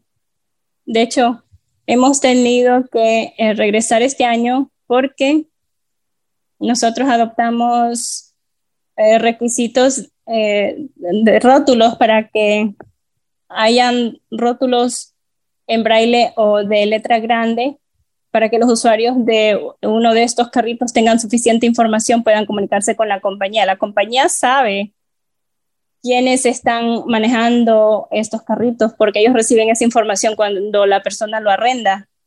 Pero eh, ustedes quieren saber estos nombres y eh, las compañías eh, tienen estos nombres para que se puedan procesar reclamos y los requisitos para los rótulos que ponemos en estos carritos. Está, estamos trabajando este año para, para modificar esos requisitos, pero eso no tiene impacto en cuanto al seguro, pero hay veces que hay que retroceder y eh, volver a, ver lo que hemos hecho y esto es parte de la defensa abogacía. Bueno, quería tener eh, tiempo para preguntas, pero en breve para eh, repasar nuestros pasos. Ya se completó el currículum y será ofrecido en una secuencia de siete sesiones semanales de más o menos una hora y media cada una. Y cada semana vamos a enfocarnos en un tema específico, sea, de transporte, transportación o de preparación para emergencia, eh, servicios para personas mayores, etc. Y en ese contexto los miembros de los grupos van a aprender eh, lo más que se puede acerca de esos temas e identificar algunas cosas específicas que desean cambiar o eh, de las cuales desean abogar en ese tema y trabajar en eso por su propia cuenta. De ahí regresan en la próxima sesión como manera de reportar sobre lo que han hecho, qué herramientas usaron si usaron medios sociales, con eh, otras personas o compañeros que se unieron al esfuerzo, eh, que se, eh, deben comprometerse a asistir a todas las siete sesiones y nuestra meta es de tener el, que el primer grupo piloto empiece, digamos, probablemente en abril y esperamos que esperamos reclutar de 8 a 10 miembros de los miembros de la Alianza de Personas Ciegas y de Baja Visión, no necesariamente miembros del ACB con tal de que sean personas mayores y ciegas o de baja visión, por supuesto. Y eh, vamos a, usar eso como piloto y vamos a hacer una evaluación durante esas siete semanas, recibir comentarios de parte de los miembros que funcionó y que no. Y de ahí eh, hacer revisiones y cambios que se necesiten y de ahí eh, para que esto se pueda usar por los demás. Eh, bueno, durante la pandemia, por la pandemia, el, el, primer grupo va a ser a través de Zoom, otros van a regresar a sus organizaciones y eh, hay más grupos que se están reuniendo en persona. Una de las organizaciones pueda decidir implementar este currículo en su propio grupo en persona es flexible suficiente como, como para que eso ocurra. Creo que eso es todo en cuanto a esto.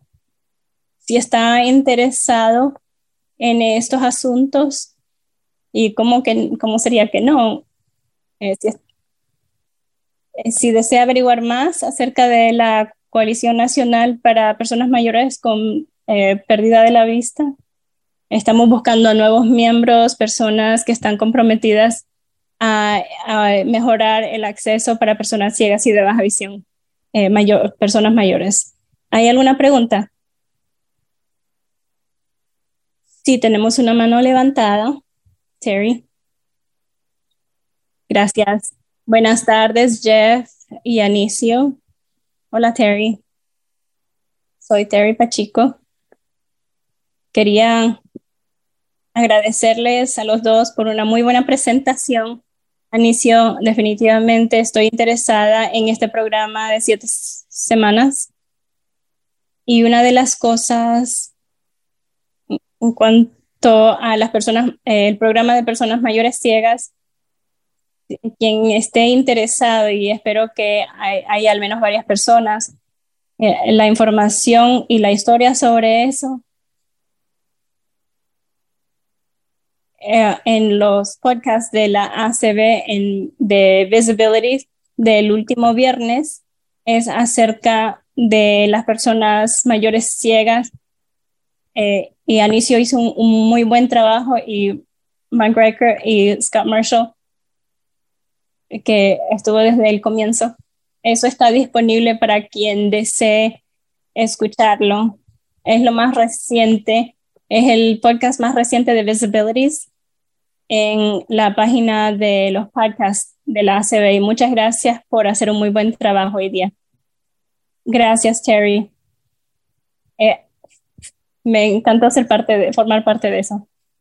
Katie Frederick u otras personas de Cincinnati está aquí. Ustedes fueron, fueron el lugar en los Estados Unidos que eh, se les eh, adoptó este en el 2021-2022 creo que fue, y estoy orgulloso de que lo adoptaron, esto de los requisitos para el seguro. Y no todos los estados pueden ganarle a California, así que tenemos otra mano levantada. Doug. Hola Jeff y Anicio, muy buen trabajo. ¿Puedes dar más detalles acerca de cuándo los, los materiales estarían disponibles y cómo estarán disponibles? ¿Se refiere a participar en el grupo? Sí, en, en el entrenamiento, sí.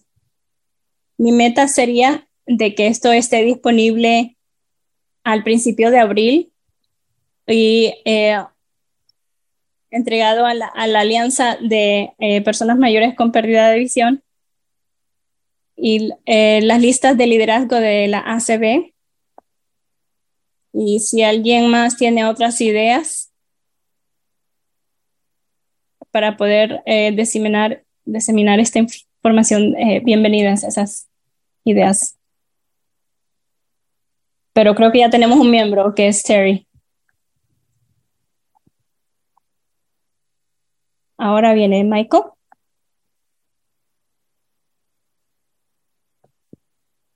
Hola, Michael.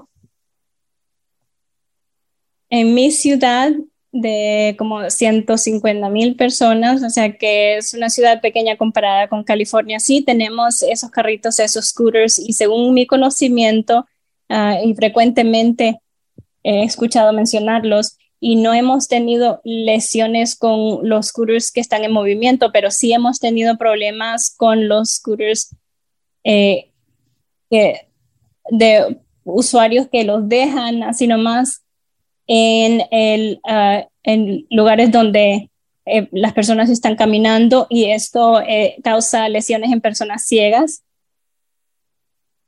Y también para personas con discapacidades ortopédicas yo estoy en un consejo en la ciudad eh, de problemas con eh, asuntos de discapacidad y hemos tenido éxito en cuanto a que las compañías traten este asunto, pero mi pregunta es si en las leyes del seguro, de seguridad que han adoptado, ¿hay alguna provisión para que el, el problema de que alguien se lesiona porque la, el carrito está estacionado indebidamente. Eh, me refiero a que los carritos que es de los que están hablando creo que es una de las mismas compañías, sí, me imagino que sí. el problema fue de que estaban estacionando esos carritos, los scooters, en, estaban bloqueando las rampas de la silla de rueda y estaban impidiendo la línea de, eh, el camino con la manera en que estaban estacionando esos carritos y a veces por las compañías. Cuando estacionan estos carritos de esta manera eh, y los abandonan así no los, no los mueven de esa localidad, de esa ubicación, lo que estaba pasando era de que alguien se tropezara o tenían que eh, moverse de su, su, eh, de su línea de camino y se lesionaran porque esos carritos estaban estacionados indebidamente. Si, lo, si el carrito está arrendado y de ahí estacionado y no, no es arrendado por alguien más, hay la probabilidad de que se pueda culpar a el usuario por esa negligencia. También, ya que la compañía eh, no tendría el seguro, la aseguranza, también se pueden demandar a estas compañías, aunque no haya, no, es, no haya el seguro, eh, o, sea, aún, con la ausencia del seguro. Pero en este caso, aún así se puede reclamar en contra del el seguro de la persona porque fue por la negligencia de esa persona. Bueno, creo, creo que me contestaste la pregunta. Quería clarificar, la compañía a veces estaciona los carritos en, un, en una fila y también estaban bloqueando el camino. Entonces, en ese caso hay que demandar a la compañía. Bueno, gracias. ¿Alguna otra pregunta? Creo que ya se nos acaba el tiempo. Tenemos una mano más levantada. Tenemos cinco minutos. 317, termina en 317. Adelante. No sé si esto es parte de lo del seguro, pero hay unos carritos que están estacionados eh, que están bloqueando el tráfico cerca de las, eh, las paradas de bus. ¿Hay manera de remolcar estos carritos? Sí, hay ciudades, eh, por ejemplo, hay un movimiento en San Francisco y una de las compañías ya se fue, ya salió, pero estos grupos estaban diciendo, bueno, habían miembros de los, la Junta de Supervisores, si no, si estas compañías no no hacen lo que deben hacer, eh, no van a poder seguir eh, funcionando. Entonces, hay, que haber regulaciones, sea por el Estado, por las compañías. Eh, hay que pedirles, habría que pedirles de que no pueden ser legales estos scooters por completo. Hemos pensado en eso también.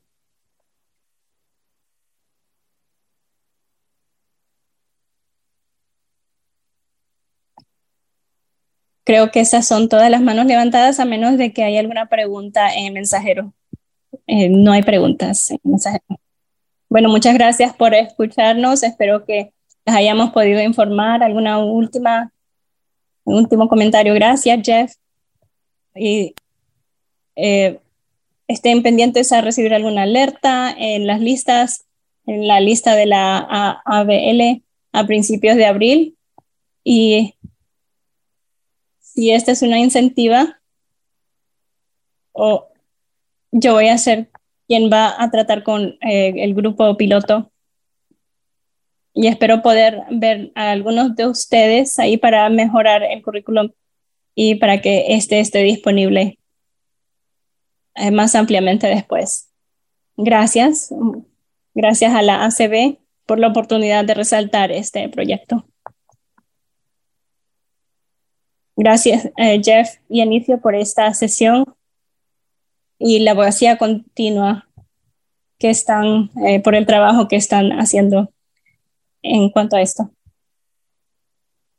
También quería felicitar a Suata, creo que ella fue la persona, la persona que no habla portugués que ha pronunciado mi apellido eh, lo más correctamente posible. Sí, gracias. Fue perfecto. Mm. Bueno, gracias a todos. Y antes de nuestra próxima sesión acerca de la abogacía o defensa relacionada con pruebas caseras accesibles, quisiera compartir un repaso de uno de nuestros otros imperativos legislativos de los que habló la eh, representante Dingo la de la de la ley de accesibilidad no visual para los dispositivos médicos. Y para repasar sobre eh, eh, repasar ese, ese imperativo por favor siga Swatananda Kumar. Gracias Clark. Sí este imperativo es el de em, la ley de accesibilidad no visual para dispositivos médicos. Este es del año pasado, que hay que volver a introducir o a presentar al Congreso. los, los, proyectos de ley eh, ya son antiguos y hay que volver a presentar estos. Y lo que hace este proyecto de ley eh, le pide a la FDA que consulte y cree estándares para, para los dispositivos médicos de clase 2 y clase 3. Y lo que son estos es eh, dispositivos más invasivos eh, y que, eh, con más riesgos como monitores del corazón o de la glucosa, lectores de la presión que tienen una interfaz que le indica lo que los números eh, y estos dispositivos no han sido accesibles a las personas ciegas y personas sordociegas porque no tienen un lector o marcadores táctiles o algo eh, que sea accesible para una persona ciega y es el proyecto de ley que se presentó en el 2021 en la Cámara de Representantes fue bipartidario. Hubieron eh, 60 co-patrocinadores. Eh, Ahora voy a pasar con Clark para que le hable más. Sabemos si está Joanny. Muchas gracias, Suata.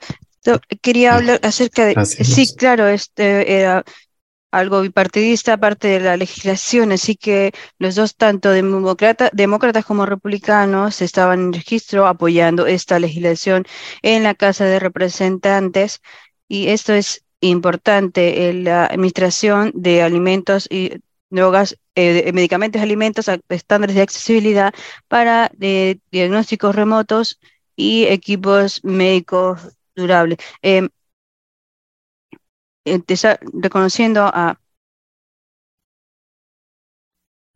todos estos que no se, se van a unir con nosotros, se pueden unir con nosotros en la parte del idioma eh, español para esta noche, para el, evento de comunidad esta noche, para estas legislaturas imperativas. Gracias a gracias a nuestra audiencia hispanohablante que está escuchando acá. Mientras hablamos acerca de nuestra audiencia, de sus miembros, les vamos a ver por qué son importantes para nuestros miembros. Eh, sea inglés o hablantes de inglés o idioma español. Muchos de, muchas de nuestras personas de los Estados Unidos que son ciegas o baja visión también tienen otras eh, otras condiciones, trastornos de salud, con morbidez. También vemos esto con personas de, de varias edades en los Estados Unidos que tienen diabetes como la causa líder de ceguera a las personas.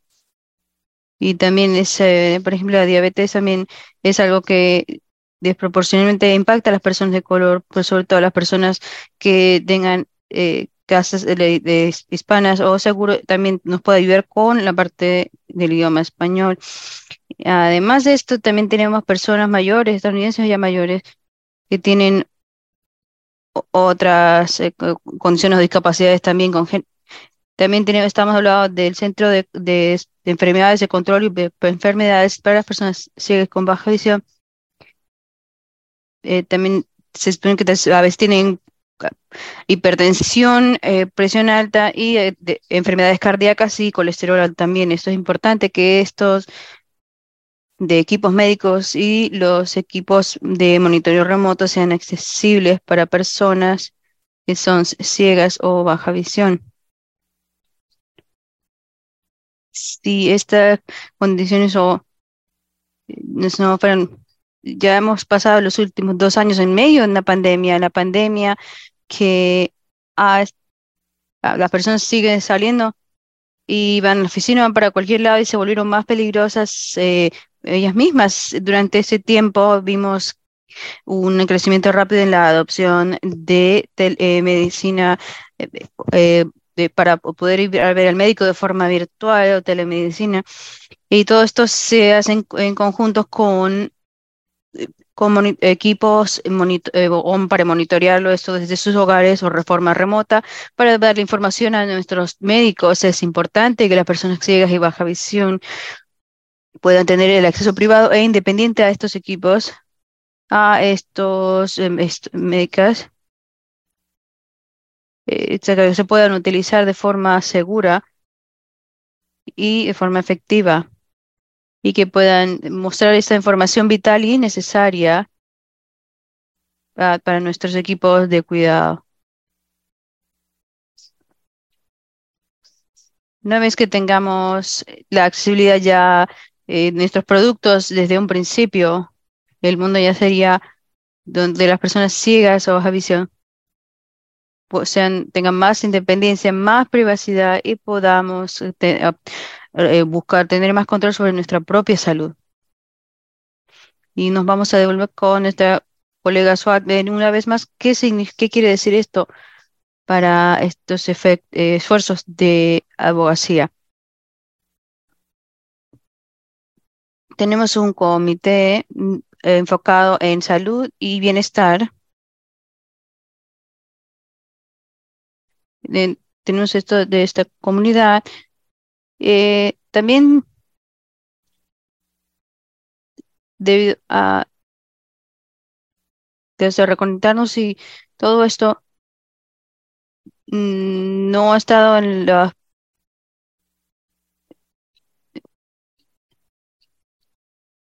de, accesibilidad eh, de los equipos médicos en nuestros no, equipos diagnósticos en el hogar eh, los monitores de, la glucosa y es posible que lo podamos, tengamos que utilizar en, en las ah, visitas médicas ah, en el hogar o incluso en, de las citas médicas virtuales.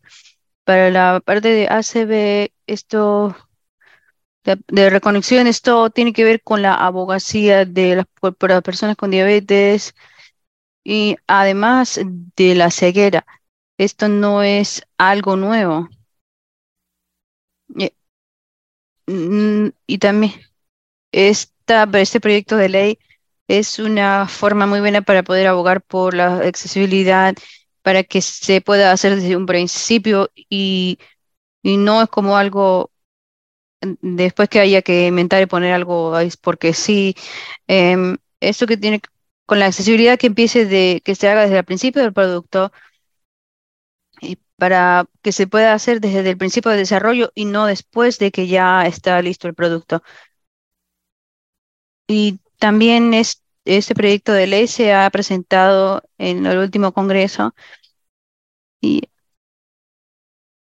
estas personas pueden, esto no,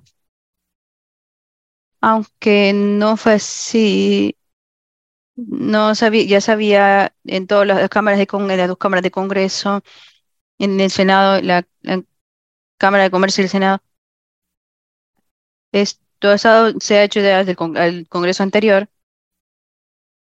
y también para que eh, los representantes, pero incluso los dos eh, partidos políticos en el Senado y la Casa de Representantes, ya esto eh, Sí, gracias. Solo que desearles saber de nuevo.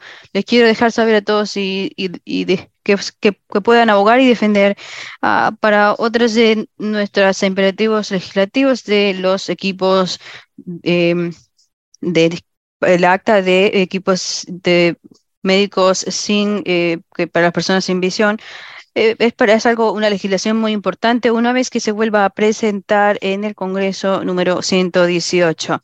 Como igual como dijo Suata, tenemos que, estamos bien emocionados para que este proyecto de ley se vuelva a presentar en, la Casa de Representantes y ese trabajo que se ha hecho, es, proyecto de ley se pueda eh, presentar en el Senado y la, la, Cámara de Congreso. Esto debe ser algo bipartidista, una legislación bipartidista y eh, continúen haciendo esto y el acta de eh, equipos médicos de misión. Ya. Mm, ¿Qué diferencia lo que hacen unos cuantos días? Porque esta presentación se había hecho, creo que hace una semana o el lunes pasado, este, a la conferencia de liderazgo. Eh, eh, el primero de marzo, ¿no? Mikowski había vuelto a, hablar desde la, al acta de, de equipos accesibles para personas con discapacidad visual. Esta era parte de la legislación, ya habíamos oído anteriormente, hoy mismo, y con la participación de lo, del representante David Bingle. Los dos, los vicecancilleres eh, demócratas y republicanos también estaban hablando acerca de esto mismo, son eh, eh, patrocinadores de esta misma legislación también. Sí, sí, claro, es, esto es algo que puede ayudar mucho al Congreso para las discapacidades, por supuesto. También eh, va muy bien con la conversación que viene, que tiene que ver con aún mucho más con la abogacía de accesibilidad la eh, parte de salud y bienestar, deseamos darle la bienvenida de nuevo al presidente de ACB, Dan Spoon, para que continuemos con la próxima conversación. Gracias, Clark. Gracias, Swata. Eh, también una, es una oportunidad maravillosa de estar acá y tener una oportunidad de poder hablar con una persona que de aparte que tiene que ver con los esfuerzos de abogacía de discapacidad y accesibilidad. Desea que le ayude a presentar a la persona eh, invitada especial hoy. Eh, bueno, muy bien. Eh, me, da, me da un buen para poder darle la bienvenida al doctor, a la doctora Jill Hipster, Ella es la directora del Instituto National Institute of Biomedical Medicine. Eh, también se eh, conoce como NIV. No me di cuenta hasta que nos hemos vinculado con el, el Instituto Nacional de Salud que tenían esta organización es algo muy extenso, extensivo a la, agencia y en Hipsker ha estado ha sido un aliado muy muy muy bueno para la American Council of the Blind había hablado en una de nuestras convenciones en Omaha el, este mismo verano pasado, nos dio una utilización allá, pero más y más sigue pasando y se sigue desarrollando cuando tiene que ver con las pruebas, los sets de pruebas accesibles y también la idea de expandir los sets de accesibilidad en el hogar y la accesibilidad en toda clase de, maneras y formas. Bueno, bienvenida, doctora Hipsker. Gracias, eh, muy bueno estar acá. Bien. Eh, eh, eso estaba pensando desde Lo que hemos hecho últimamente ya ha estado pasando el trabajo conjunto desde un año, es difícil de creer que mm, estamos, ya, ya tenemos un año desde que ya nos hemos juntado para esta primera, esa primera conversación y que había llegado como un representante de, los, de las comunidades con discapacidad y se había enfocado en tres áreas claves en la el área de personas con, que ya he estado eh, siéndose mayores y también con la que tienen dificultades motoras y también las personas con discapacidad y la comunidad de baja visión, es cierto, fue al final de marzo, a finales de marzo del año pasado. Así que ya vamos ya para el aniversario del primer año. Así, eh, es bastante asombroso. Primero, eh, desde la primera reunión, me tenía la idea de que mm, eh, en IBIB mm, estaban tan interesados en, entender la, los, las dificultades de accesibilidad de, que tienen que ver con las pruebas de los productos de las pruebas de COVID-19 puede hablar un poco acerca, nos puede explicar un poco más a la audiencia hoy eh, los pasos o por los que ha tenido que pasar para llegar desde el año pasado para poder traer las pruebas accesibles a nuestra población? Por supuesto, me encantaría. Bien, eh, deseo comenzar hablando acerca de NIBIB, el programa que se llama RADX, Acceleraciones rápida diagnósticas, Rapid Acceleration Diagnostics. hemos empezado a desarrollar pruebas de, de del COVID-19 durante la pandemia, una vez que le, le explique bien cómo funciona el RADEX, podemos hablar acerca de las pruebas accesibles y el progreso que hemos hecho desde la última vez que hablamos. Eh, ya, eh, em, NIB es una de las siete institutos somos un instituto pequeño, pero estamos bien enfocados en ingeniería. Bueno, cuando el Congreso estaba buscando un del Instituto de NIH que pudiera desarrollar las pruebas de COVID-19 al principio de la pandemia en el 2020. Mm, em, buscaron a NIBIB porque ya teníamos un programa ya bien antiguo del Plant Care Technology Research Network o Plant ya, ya había estado eh, desde el 2007. El punto era desarrollar pruebas ah, en el hogar para muchas enfermedades o, con, o trastornos. Y en el Congreso, cuando habíamos estado hablando, estábamos esperando por horas y horas y esperábamos también una o dos semanas por el resultado de las pruebas. El Congreso estaba bien emocionado en, en primero expandir las pruebas de laboratorio Así que era para poder ser más accesible, pero aún así las pruebas en el hogar y las pruebas que se pudiesen utilizar en los consultorios médicos o en las farmacias para que todos pudiesen recibir los resultados eh, rápidos y, los diagnósticos eh, más rápido. Y nos dieron 500 mil millones de dólares. Eh, fue al principio de la pandemia, eso fue una expansión gigantesca del punto eh, de tecnología de punto de cuidados y después de los últimos tres años de la pandemia hemos atraído un 1.7 billones de dólares.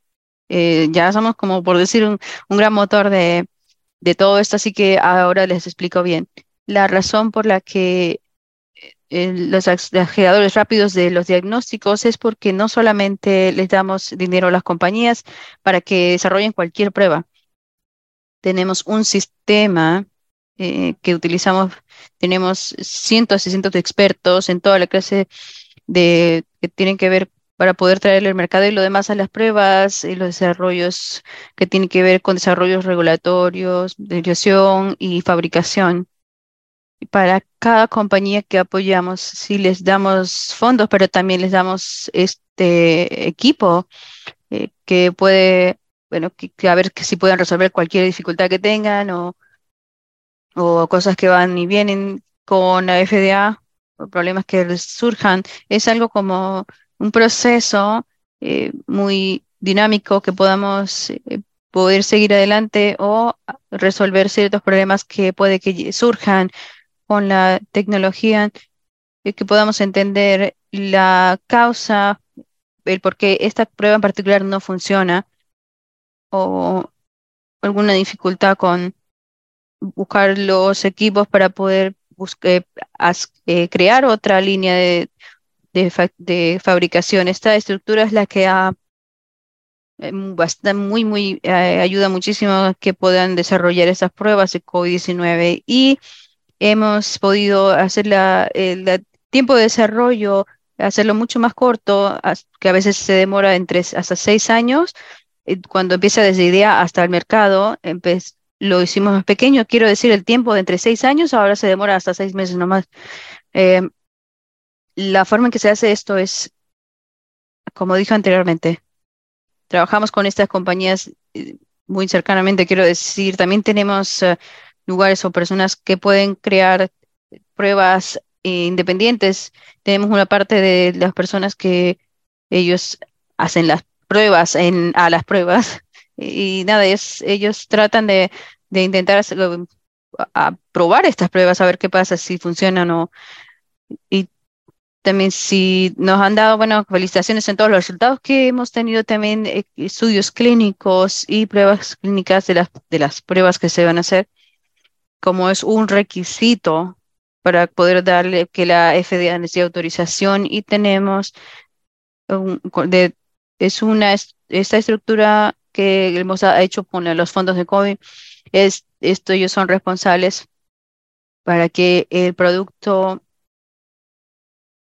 un producto que ya se ha desarrollado, llevarlo justo hasta, los, hasta el mercado, eh, que nos pueden ayudar con los, la dificultad de negocios o para continuar con el proceso regulatorio de regulación. Y tenemos un, nombre, un número gigante de solicitudes, 824 organizaciones se han acercado a nosotros para poder desarrollar pruebas de COVID-19. Hacemos todo esto, estos estas propuestas, propuestas de proyecto por una serie de revisiones. Primero, los, los más estándares, los, eh, es algo como que se debe hacer justo allí, que son dos, en dos semanas, el equipo experto trabaja con el solicitante para entender cuál es la tecnología, cuáles son los datos que tienes, cuál es la oportunidad de que, se pueda hacer exitosamente. Y eh, a veces llega un momento eh, que tienen que hacer una fase de, riesgo. esto es más como para que puedan eh, hacer las cosas de forma mejor o, mejorar todo, que llegue un momento que se puede hacer bien, se puede tomar entre seis semanas a unos cuantos meses. Está, las pruebas como tales, eh, los de riesgos llegó hasta y manufacturación y llegó un tiempo que ya eh, hemos trabajado con hasta 100 compañías que para poder desarrollar las pruebas, estas compañías tienen eh, tienen usos, autorizaciones de emergencia de uso de la FDA, 52 de estas y 14 de estas son ya son para pruebas eh, de, para el hogar que se puedan comprar sin receta. Estos, cuando ya colocamos el primero de medicamentos sin receta, es, nos, emociona que hayamos tenido una de estas. Eh, cuando ya continuamos con la parte de la pandemia, las, cuando comenzamos con las pruebas, al principio era solamente en los laboratorios. La mayoría de las pruebas se hacen ahora en los hogares por lo general se hace a las personas en sus hogares. Y la, mitad de estas pruebas que están disponibles alrededor del país salieron de estas compañías que eran, bueno, que participaron en el programa de Nerex. Eh, ah, entonces, eso es un ejemplo del, poder de este programa y los los fondos que tienen y los, los apoyos de los expertos y también las eh, con los eh, que, trabajamos también con los gobiernos, una colaboración muy cercana con la FDA. El gobierno decidió que hacer estas pruebas eh, disponibles para a, a los hogares en los Estados Unidos se dieron cuenta que no era, no habían pruebas suficientes en el mercado de los Estados Unidos que tuvieran autorización de la FDA y cómo hacer para sacar el programa adelante nos, nos reunimos con la FDA a pensar cómo hacemos que hay pruebas que, que allá estén en el mercado en otro lugar y que se supone que ya que funcionen bien. ¿Cómo hacemos para que los podamos pasar por el proceso de la FDA y que se puedan eh, distribuir en los Estados Unidos? Hicimos un programa, se llama IOP, que es Independent Test Assessment Program. La FDA nos dijo que, mira, acá este es la de, el, los datos que queremos ver de los laboratorios o la clínica o lo que sea, lo que aquí es lo que queremos saber del proceso de fabricación y de la compañía. Y si Radex eh, saca sus datos también de forma independiente y nos entregan esto, entonces tendríamos una, una seguridad muy buena que esto es correcto y es, es creíble. Entonces podríamos ah, hacer esto en el momento que se necesite y podríamos una autorización de emergencia. Por lo general esto se puede demorar entre meses o años para poder obtener una autorización de emergencia. Y a veces esto uno se demora es porque hay que ir de aquí para allá con la FDA para que la FDA entienda los datos. disculpe. Eh, puede que pregunte por pruebas o de pedir pruebas adicionales, etcétera.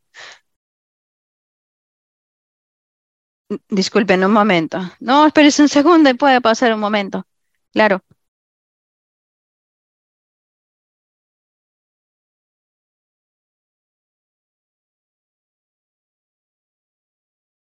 Mm, ya. A ver si ahora sí puedo continuar. Muy bien. Mil disculpas, es que estoy hablando demasiado. Ya. Con esta clase de, compañías y los trabajos conjuntos con el gobierno hemos tenido un impacto maravilloso en las pruebas en el, en el país, pero mm, tan pronto, eh, muy pronto después de esto, el, el gobierno anunció el, las pruebas eh, gratuitas y era algo muy efectivo. Querían hacer esto también con la ACB y otros grupos de abogacía, ah, eh, apuntando a esto de que no habían pruebas accesibles que se podían utilizar de forma independiente para todos. Y esto fue tan, fue un momento tan difícil que nos dimos cuenta de la verdad de, esto. Y inmediatamente nos pusimos como nuestra prioridad máxima eh, para poder hacer las pruebas eh, disponibles que se pudieran utilizar para que más personas pudiesen utilizar esto. A ver si seguramente me puedo acordar la primera oportunidad que tuve que cuando estuvimos nosotros eh, juntos nos hizo ver dos o tres de esas pruebas y recuerdo hacer una pregunta muy tonta, muy sencilla, era, eh, ¿usted pudo, haber hecho estas pruebas con ojos cerrados? Yo, no, claro que no, era tan obvio que teníamos un problema. Sí, sí, claro. eh, sí, esa sesión fue algo tan maravilloso, una experiencia tan maravillosa que tuvimos nueve grupos de abogacías, siete agencias federales que tenían accesibilidad como parte de los requisitos. Eh, teníamos nuestros equipos de ingenuidad. Bueno, díganos los equipos de ingenieros, qué es lo que se necesita. Mucho de esto es bastante obvio, cosas que las personas lo encuentran difícil.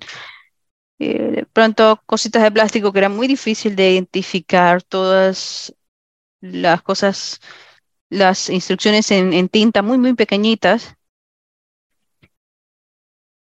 los montones de pasos que tenías que hacer, tenías que contar las, los, las gotitas de líquido y colocarlo en el receptáculo apropiado. Y entonces no había los resultados, no los podía leer claramente. Y al final de este proceso,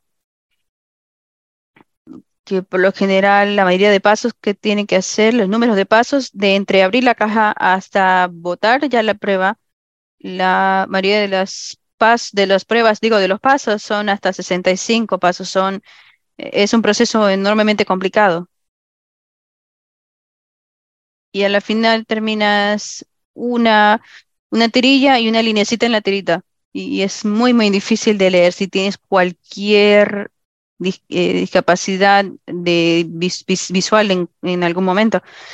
Y la prueba es sencillamente no es útil de forma independiente, así que mm, no, entendemos, entendimos el problema mucho mejor y nuestros ingenieros, como, como son ellos, les encantan los problemas y estaban intentando ah, resolverlos. Y es que es, es que eso es lo que les encanta ellos, es la forma de vivir. Entonces viene este problema y trabajamos en esto y no queríamos solamente esa, esa sesión que tuvimos. Em, ACB, gracias que han sido tan generosos con todo esto, todo este año, que han trabajado con nosotros de forma de repetidamente, regularmente, para poder juntarnos con, ustedes y revisar y averiguar cómo es que nos va y viendo en qué dirección vamos y haciendo sugerencias. Tenemos un proceso donde tenemos, eh, e hemos identificado que los diseñadores e ingenieros que ellos mismos son ciegos o tienen baja visión y hemos, eh, tenemos personas también en nuestros paneles que estas ideas que también revisan y acerca para las personas ciegas o con dificultades eh, motoras o que son ya personas mayores y ya tenemos, eh, habla, hemos hablado mucho con las comunidades de abogacía en los últimos años y ha sido ah, súper que nos pueden ayudar muchísimo con esto. Hubo un proceso de muchos pasos trabajando con estas compañías. Trabajamos con, empezamos con 25 meses distintas que tienen pruebas eh, sin receta ya en el mercado y, ya son, eh, trabajan con redes ya. Y, ya hay un momento que ya hemos bajado hasta 12, que hemos trabajado con ellos, que le podemos hacer eh, modificaciones. Y muchas de estas modificaciones son con las instrucciones, no son, no las pueden leer fácilmente para las cosas electrónicas que utilizan y que las para hacer esto. Otros otras modificaciones se han hecho con el diseño como tal de las pruebas. Y tenemos, acabamos de, de enviar una solicitud de autorización de emergencia eh, de diseño. pensé que la pudimos ya utilizar en esa reunión si la obteníamos a tiempo, pero era una prueba de dos pasos que saque el, utilizar el hisopo y meterlo en, el receptáculo y esperarse en 15 minutos y tienes el resultado. No es un resultado que se pueda leer independientemente, pero aún así se debe leer de forma visual. Pero creo que ah, es aún así es mucho mejor que poder hacer la prueba independientemente, aunque aún así tendrías que obtener ayuda o asistencia de alguien más. Pero Aún así tenemos, estamos intentando, seguido con este proceso, algunas de estas modificaciones de las cajas y de las instrucciones ya se han hecho para las, con las compañías que van, ya van a aparecer de aquí al año que viene. Hay una prueba nueva que una de estas compañías que volvió a rediseñar las pruebas, la rediseñó completamente, que van a salir al mercado mm, después, pero estamos averiguando con el proceso de desde el momento en que lo compras en los almacenes hasta que ya la, ya botas en la basura, ¿no? Estamos pensando en la accesibilidad para muchas, muchas clases de, muchos ángulos. Y hemos aprendido muchísimo en todo esto, hemos aprendido tanto de los grupos, de grupos de abogacía hasta los diseñadores, las personas que, las que revisan todo esto, las personas ciegas, baja visión y de las compañías y de la FDA hemos aprendido muchísimo. nos hemos también preocupado ya últimamente que estos aprendizajes se puede perder si no los guardamos o preservamos en algún lado. Hemos, ya tenemos producido un documento de, mejores prácticas o un documento de, de proposiciones o es un documento de 90 páginas que habla de cómo hacer estas pruebas uh, para el hogar más, más accesibles. Hay muchas eh, cosas que, muchas soluciones que debemos implementar y, y, otras cosas que han sucedido. Y hay que seguir actualizando esto y lo hemos actualizado ya a principios de verano, pero está enfocado más en COVID-19, pero es más como un mapa en general, generalizado para otras pruebas pero el 80%, el 80 de este contenido tiene que ver con las instrucciones, los, el empaque de, los, de esto y cómo manipular estas cosas que no son específicamente, tienen que ver con las pruebas de COVID-19, pero potencialmente pueden un impacto mucho más extenso en el mercado. Gabriel, ¿tiene alguna pregunta? Disculpe, que le vi la mano levantada. Ah, ya ahorita hablamos con, con lo de los manitos más tardecito. Ah, ya, muy bien. Pensé que, bueno, quería cerrar con unos comentarios más. Bien, eh, si desea ver el, documento de, en la página de es la forma más fácil de encontrarla es puede escribir en, en Google los términos RAD, eh, Best Practices cuando esto es lo primero que va a aparecer. Esto va a ser un poquito más um, difícil de encontrar, pero bueno. lo otro que yo quería, les quería decir, esto seguramente no va a ser una actualización súper eh, divertida, pero aún así les quería decir acerca de la encuesta de usuarios que hicimos mm, bajo la ACB deseaba que lo hiciéramos y para hoy con otras organizaciones para poder obtener eh, las respuestas de personas de verdad que ya han utilizado las pruebas. Y, eh, queríamos sacar otras encuestas para dejarles saber, mire, preguntar qué tan fácil fue que usted pudiera utilizar la prueba X o Y y recolectar esta información de las eh, experiencias de vida de bueno, recibimos 550 respuestas de esta encuesta, fue muy bueno de forma interesante, acerca del 75% de estas respuestas fueron ciegas o personas ciegas con baja visión. Así que creemos que va a haber un montón de información que nos va a ayudar el pensar acerca de nuestro eh, de las pruebas como tal y también nos va a poder ayudar a poder utilizarlo con el documento para mejores prácticas o cómo se puede hacer mejor. Ya, doctora Hipskirt, la, las noticias más emocionantes que tienen Ryan y Ken acá, que han compartido hace un par de meses con nosotros, si puede que es un momentito más, estábamos hablando de del programa de Radex 3. Creo que hay dos fases o componentes de, para de esto, pero para mí esto es lo que es como intentar eh, lo que aprendemos de las pruebas de COVID-19 y tomar esa información y, colocarlas, utilizarlas para las pruebas en el hogar en forma, términos más generales y podemos utilizar esto de accesibilidad para todas las pruebas en el hogar. Eh, claro, me emociona por esta misma razón también. Es nuestra solicitud número 3 eh, de las pruebas Hubo dos solicitaciones en una. Una de estas fue para pruebas accesibles. Eh, eh, era la mejor tecnología de punta, como por ejemplo las tecnologías de, para las pruebas de, antógeno, de antígenos. Eh, pero muchas de estas, de estas pruebas que están ya en el mercado se habían hecho como que un que se supone que un técnico de laboratorio las debía hacer. Ellos, eh, la, mira, para uno contar las gotitas y meterlas en el receptáculo no es algo para alguien que, que bueno, para cualquier persona. O sea, para hacerlo esto la forma más rápida al mercado era medio eh, modificarlas un poco, pero no más si solamente meterlas en la calle y pasarlas, pero no es, no es lo mejor. Pero bueno, empezando ahora con diseños universales y accesibilidad desde un principio, es lo que nos va a ayudar a sacar las mejores pruebas y las pruebas más accesibles. Y tenemos 51 solicitudes diferentes. Eh, ya vamos por el mismo proceso de sacar, de revisar todo esto.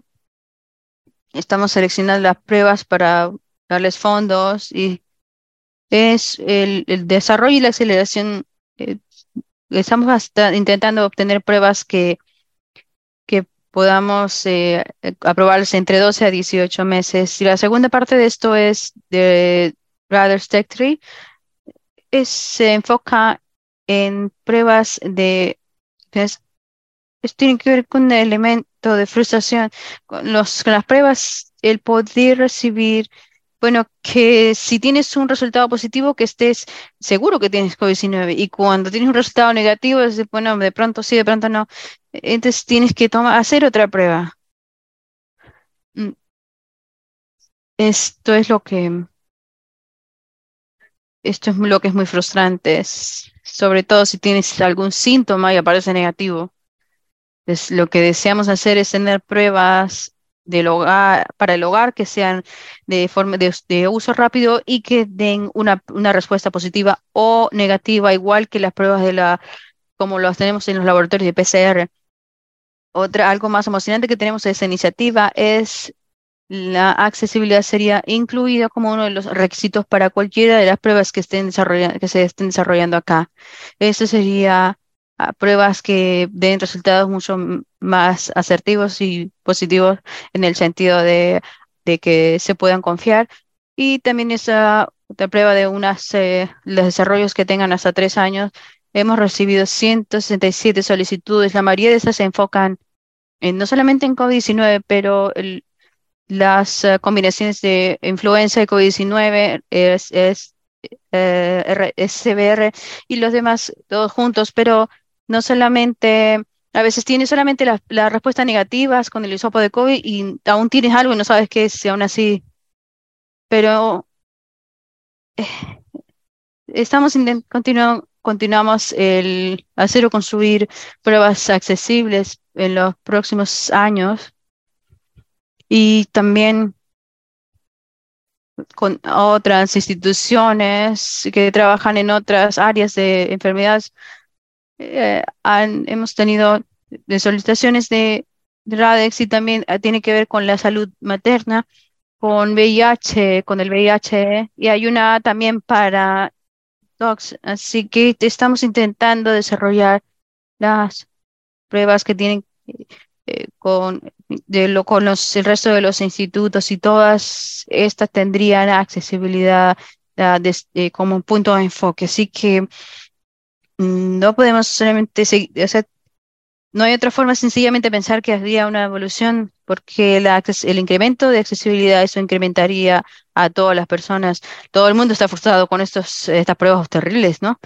Aún así, eh, sí se pueden mejorar. Los demás, todos deseamos que sean mejores. Y cuando ya las pruebas mejores ya aparezcan, sería mejor para, para todo el mercado, incluso para los aparatos médicos de uso en el hogar. Eh, ya, por ejemplo, cuando las guías ya se puedan adaptar las guías de práctica, las estas compañías les, que desean trabajar con nosotros, lo que no saben es que, qué tienen que hacer hasta que nosotros le digamos qué hacer. Así que no es obvio, eh, ya ha sido un año de muchos estudios y aprender bastante de, la misma comunidad. Creo que es bien importante que nos aseguremos de que esto, este conocimiento se puedan preservar y que se puedan seguir agregando cosas y se pueden aplicar en muchas áreas distintas. Así que creo que ya voy a parar. Eh, doctora Hipsker ha dicho que ha dicho las palabras mágicas hace como cinco minutos. A diseño universal, que ya venga desde un principio con el diseño, no que se agregue después de que ya salió. Eh, claro. Eh, esto sí que hace toda la diferencia. ¿Cuánto serían los fondos para el proyecto de Red 3? Redex 3. El proyecto de Redex 3 tiene hacer unos dos, 200 mil dólares bastante significante en la cantidad de dinero. Sí lo es, claro. Creo que sea el, la cantidad de dinero, creo que lo vamos a poder ver esto mucho más y hasta el seguro el doble. O después, ya en otras iniciativas, mm, tenemos unas aplicaciones ya muy emocionantes para todo esto. Es fantástico. Es, eh, nos encanta que esto pueda seguir. Clark, Suata, ¿tienen alguna pregunta? Eh, ¿Tienen alguna pregunta de, de nuestros miembros? Sí, tengo una. Doctora ¿alguno de estos miembros tiene, tiene ceguera y también otras discapacidades? ¿O a personas que tienen, que son mayores ya? ¿Puede hablar un poco acerca del programa con, que tiene que ver eh, con las discapacidades o personas que tienen discapacidades múltiples? ¿Seguro? es una pregunta excelente. Eh, lo que hicimos en una de nuestras sesiones, al principio tuvimos personas que representaban las personas con mayores y hay otros con discapacidades motoras y las personas con ceguera y baja visión, así que tuvimos alguna cierta diversidad ya. Eh, encontramos que muchas de eh, las dificultades que teníamos era, tenían que ver con un grupo en particular y hay otros que eran con, que tenían que ver con todos los grupos. Por ejemplo, habían preferencias diferentes. Por ejemplo, si deseaba instrucciones en la caja o algo que pudiera leer de forma digital. Dependiendo cómo vivía su vida, una, la persona mayor no está muy interes no está tan interesada en las instrucciones electrónicas, igual que la generación más joven, claro. Pero, y no todo el mundo tiene un teléfono celular, así que eh, mm, mm, la verdad es que no hay una cosa que les sirva a todos, pero a veces los conceptos de diseño más sencillos son los que van a ser muy, muy accesibles siempre y cuando las instrucciones sean, estén disponibles en formas o en, formatos múltiples. Sí, adelante, Clark. Sí, ese es Clark. Más gracias por su tiempo acá con nosotros. Eh, aún estamos viendo eh, anuncios de la Administración de Drogas, de Medicamentos y Alimentos para aprobar pruebas eh, en el hogar de que puedan hacer las pruebas para las dos cosas, tanto para los variantes de COVID-19 y también para la influenza. Mm, entonces, no me imagino que esto sería, diría que estas pruebas se van a ir o se van a desaparecer, es más como para la telemedicina o como los equipos de, de, utilizo, de uso remoto o en el hogar. ¿Qué diría, qué dirías que tiene que ver con los medicamentos, la medicina o las pruebas eh, en el hogar, ¿cómo va, qué va a pasar en el futuro? ¿Qué diría? Claro, estoy muy de acuerdo que esto no va a ir para ningún lado. Eh, sé que muchas de las compañías las que comenzaron enfocadas en las pruebas de COVID-19 se han diversificado las líneas y, y, desarrollo de productos y aún estamos entrenados ya con la conveniencia de eh, utilizar estas pruebas en el hogar, y busca, llevas tu prueba a tu casa, haces sus cosas uno mismo y de forma rápida. No creo que el país desea devolverse a los tiempos antiguos y nos han dado estas conveniencias ahora y deseamos tenerlo de forma más, eh, eh, la podemos utilizar más y queremos, la queremos. También una de las cosas buenas de COVID ha sido que, que nos ha impulsado en la parte de evolución que tiene que ver con la telemedicina. Es, cierto, claro. Ha traído muchos, eh, antes y otras, eh, eh, muchos, muchas algo, cosas buenas y cosas malas en esta parte de los portales médicos, las páginas de internet o accesible equipos durables, accesibles. Y también una vez ya cuando llegamos, bueno, acabamos de leer quién eh, se llevó mi queso, así que es algo interesante los cambios que son inevitables y cómo lidiamos con ellos, que es tan importante. Así que es algo que es tan obvio que los cambios siguen eh, pasando y hay que adaptarse. Ya. ¿Deseamos continuar con las preguntas para nuestros miembros? Tengo una tengo unas preguntas acá en la cuadro de preguntas y respuestas. Yo le desea preguntar si hay algún trabajo en específico que se está haciendo que tenga que ver con las pruebas para el colon eh, de lo en el hogar. creo que, a ver, mm, no es mi área de experticia, pero creo que hay una prueba en el mercado. No sé, si se puede hacer directamente en el hogar o no hay que ir en el hogar o si hay una prueba directamente para el hogar. Pero sí hay, sé que hay gente que trabaja en esta área. Sé que es una de, creo que es una de estas áreas que ya aún no hemos trabajado en ella, pero es algo muy importante. Doctora Hemskirt, eh, seguramente una de las lecciones que hemos aprendido de usted y su equipo es la guía que él ha compartido con el comité de acceso. Sería análogo para pues, las pruebas en el hogar para el colon o las pruebas para el, del embarazo. y incluso otras pruebas en el hogar, los el diseño de estas pruebas, el poder hacer los paquetes, el empacaje, los empaques y las instrucciones accesibles, ¿verdad? Eh, sí, por supuesto. Es algo, mm, un estimado que el, 80% de las mejores prácticas en, en el documento que tenemos se va a utilizar para los equipos médicos en algún momento. Gracias. Gracias. La próxima manito. La próxima manito es Patty. Hola, Patty. Buenas tardes a todos. Gracias por esta presentación. Eh, hemos tenido varias preguntas. Tiene que ver y ya se han contestado, pero gracias por esto.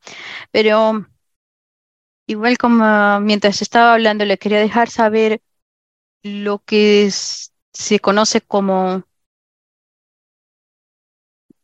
seguramente es eh, algo que los equipos de recolección accesible para el colon. El Cologuard no lo es, no es accesible. Es más, casi casi que me tengo a un desastre que fue casi que podía perder la vida cuando llegó la prueba y pude utilizar el programa de CNAI para averiguar qué era lo que estaba en la caja. Lo saqué y empecé a mirar y mm, pensé, eh, confundí una de las botellas de líquido, pensé que era que había que, que tenía que tomarme, como cuando te preparas para una colonoscopia y la puse a un lado. Y mientras todo está pasado, estaba enviándole un mensaje de texto a un amigo y le dije, me parece que es una botella tan grande para una prueba de, en, en el hogar. Y me dice, no te vayas a tomar esto hasta que llegue, así que no me tome nada. Si no hubiese tenido a alguien que me ayudara a revisar, porque no tiene muchas, no está muy enmarcado, si no hubiese revisado esto, me hubiese tomado la, el líquido, la solución que estaba allí que tenía que ver ahora con la prueba. Una, historia muy asombrosa, así que, bueno, lo, lo tiré en la basura y tuve una disputa, una disputa con la compañía de, seguro médico. No, no vamos a hacer esto, gracias. Pero bueno, aún así, gracias por hacer esta presentación. Es algo que me apasiona porque tengo bastantes eh, enfermedades o trastornos que Mm, tengo que hacer muchas pruebas que no, no están disponibles, ah, pero aún así muchas gracias. Eh, disculpe, eh, eh, gracias. Gracias por compartir esto, Patty. Doctora Hinskert, deseo a, ver qué, qué, reacción tuvo con esta historia. es, es, em, este, es extremadamente, mm, no, no, no es algo muy fácil de escuchar es perturbador, pero le, voy a dejar saber a mis, a mis, colegas y amigos, ha identificado, usted ha identificado un problema que probablemente no es solamente usted la que le ha pasado esto. Ah, no, claro que no, por supuesto que no. No, no, no. Muchas gracias. Bien. Gracias, Pati. La próxima manito. La próxima es Dayan. Sí. ¿Sí me escuchan? Sí, Dayan. Ya, muy bien. Hace tiempo cuando las pruebas de eh, para COVID-19 accesibles y las podíamos pedir, y podíamos pedir como me parece que 12, y cuando las recibí, yo creo que sí pedí y las recibí, pero instalé el programa y revisé las instrucciones y todo. ¿Era la prueba de alum? Sí, muy bien. Bien. entonces, cuando instalé el programa, a la final terminé, decidí que mi hermano, mi, disculpen, em, mi cuñado vidente pudiese ayudarme a hacer esto. Pensé que era un poco complicado. Mi pregunta acá es, estas, ¿cuánto, cuánto duran estas pruebas? Digo, quiero decir, ¿cuánto duran allí sin usarlas? Se supone que las tenga o las bote, ya no se sirven. Creo que ya las tengo hace un año. Ya las pruebas las pruebas, la FDA eh, ha reevaluado las eh, fechas de caducidad. Esta es una muy buena pregunta. Las fechas de caducidad en su caja Es, posible que no sea eh, la fecha de caducidad. Seguramente puede servir hasta un año después de esto. Si se devuelve y revisa la página de internet donde pidió las pruebas, hay un botón o un enlace allí que dice revise las pruebas y le va a decir por cuán el número de lote de la prueba que recibió o la clase de prueba que recibió. Cuando la fecha de caducidad exacta sería, o la más vigente. Aunque la fecha que tenga allí, que tiene usted, seguramente ya se ha extendido. Ay, Dios mío, no creo, no recuerdo cuál es la página. Es covidtest.gov. Ah, bien. Entonces eh, tendría que mm, buscar la información de la caja y buscar el número de lote creo que los números de lote para, de pronto para alum ya saben cuál es el número de el número de lote, no sé, no, la verdad es que no me he puesto a, mirar. Esta información también estaría en la página de internet de la FDA y es con lo que los cambios y las, las pruebas de la, la fecha de caducidad también en covidtest.gov va a estar, va a haber un número más pequeño de, de pruebas allí, eh, de las que compraron ellos y las que tienen que reportar. Muy bien, entonces voy a estar pendiente antes de averiguar si las puedo votar o no. Bueno, muchas gracias, doctora. Gracias por esto. De nada. Nuestra próxima manito es Cristín. Ah, solamente tenía curiosidad en cuando ya alguien tenga que pagar por estas pruebas, digo, claro que estas, ah, digo, me di cuenta que, claro, las compañías de seguros seguramente las están pagando ahora, pero aún así va a llegar un momento en que la prueba accesible sea más costosa que la prueba que no es accesible y que mi compañía de seguro me va a dar problemas por esto. Es una prueba excelente. Eh, lo, uno de los criterios en el rediseño de las solicitaciones de rediseño serían que las dos, tanto pruebas accesibles como las pruebas que tienen mejores resultados, que estas pruebas tengan, estén a costos bajos. Y esto sería algo que es posible dependiendo de la clase de tecnología que se esté utilizando, pero CMS o CMS quienes deciden qué es lo que se puede devolver al consumidor.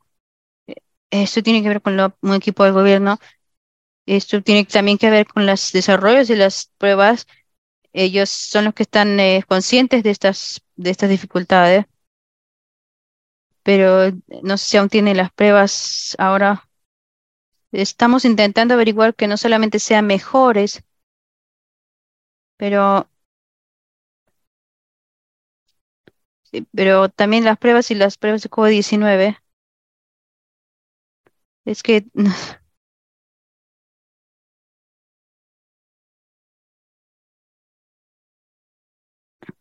sí es eh, bastante para lo de las pruebas de COVID. Eh, sí, gracias.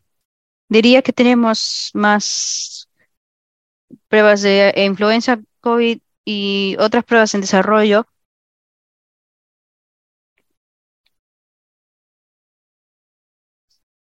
pero no necesariamente es que sea así, pero aún así.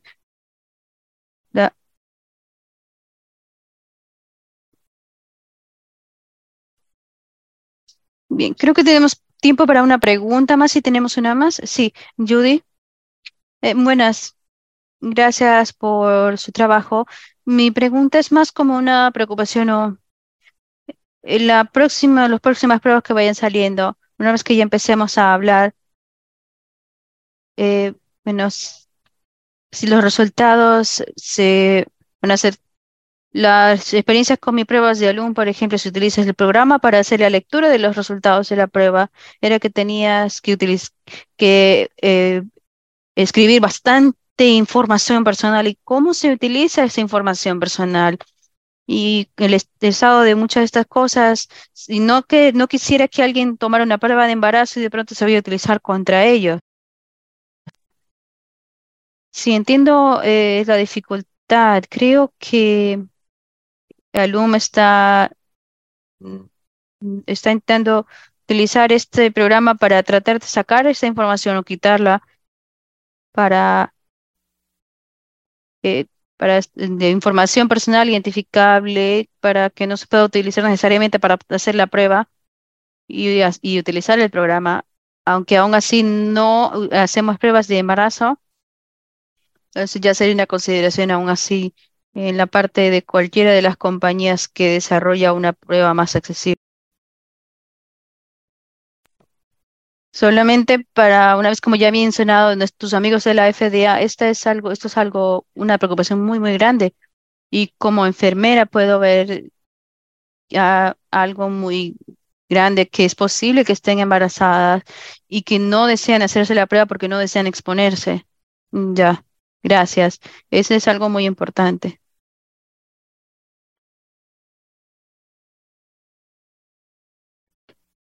Disculpe, gracias. Eh, aún no le podemos decir cuánto hemos disfrutado eh, esta colaboración. Es un placer trabajar con Brian, con quien sabemos que tenemos ah, trabajo de comunicación y que aún podemos continuar con el resto de la información. Esperamos poder eh, continuar con esta colaboración. Gracias, muchas gracias por todo lo que ha hecho. Por nuestra comunidad, gracias, lo apreciamos mucho. Gracias, Dan. Aprecio mucho la oportunidad de haber aprendido tanto eh, desde el año pasado hasta ahora y estoy tan agradecida por la generosidad de ustedes y de la comunidad entera que nos haya ayudado a entender y llegar a este punto. Acceso universal. Todos estamos, esperamos que sea posible. Muchas gracias. Que tengan muy buena tarde y apreciamos que tenga tiempo para hacer esto. Gracias.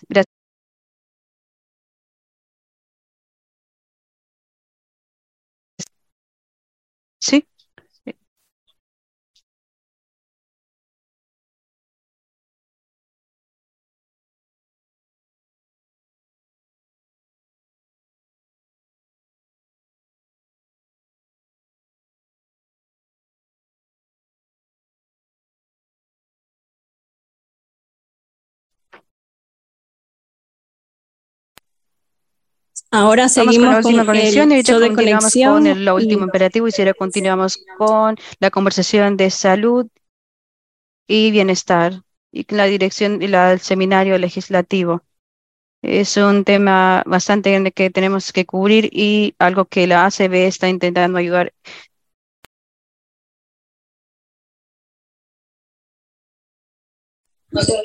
Gracias, Clark. Y estamos de nuevo. Hola, Cindy. Número tres hoy día, número nueve en todas, eh, en estos shows o espectáculos de conexión. Y estamos disfrutando la programación de esta conferencia de los cancilleres de estos comités. Yo pienso que ya que las dos muchachas, las dos señoras están aquí, eh, podemos hablar un poco. Zelda, ¿estás lista para hablar con nosotros acerca del DKM, DKM. Sí, he estado emocionada por hablar de eso todo el día.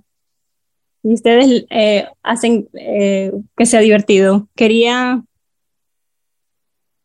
eh, agradecer y, al comité. Kenneth es el líder y he tenido la fortuna de ser la co-canciller.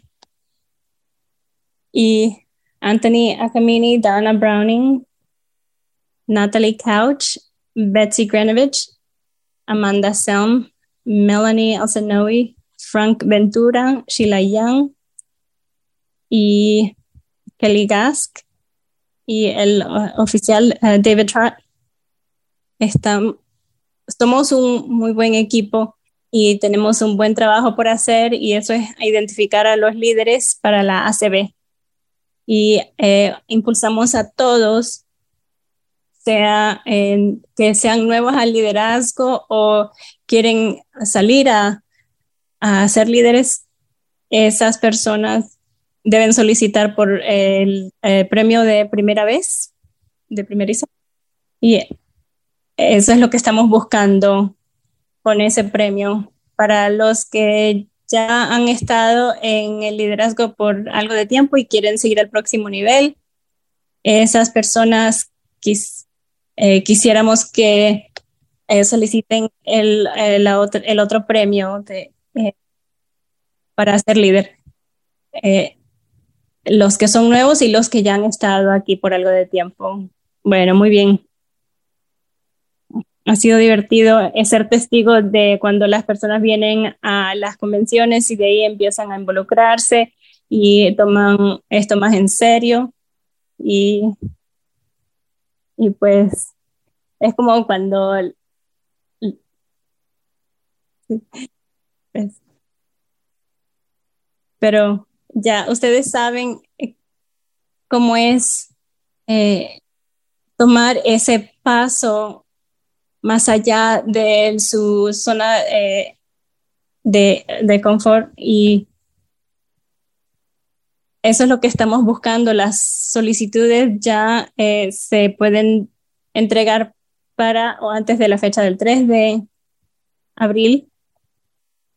Y este es un trabajo eh, en el que me divierto bastante y eh, me gusta ver lo que están haciendo las personas en áreas distintas y en el proceso de el proceso de selección a veces es bien difícil porque tenemos muchas personas que ya están listas y siempre que queremos impulsar a los que están interesados que desean solicitar, aunque no sean seleccionados un año, que vuelvan a solicitar, eh, que se involucren un poco más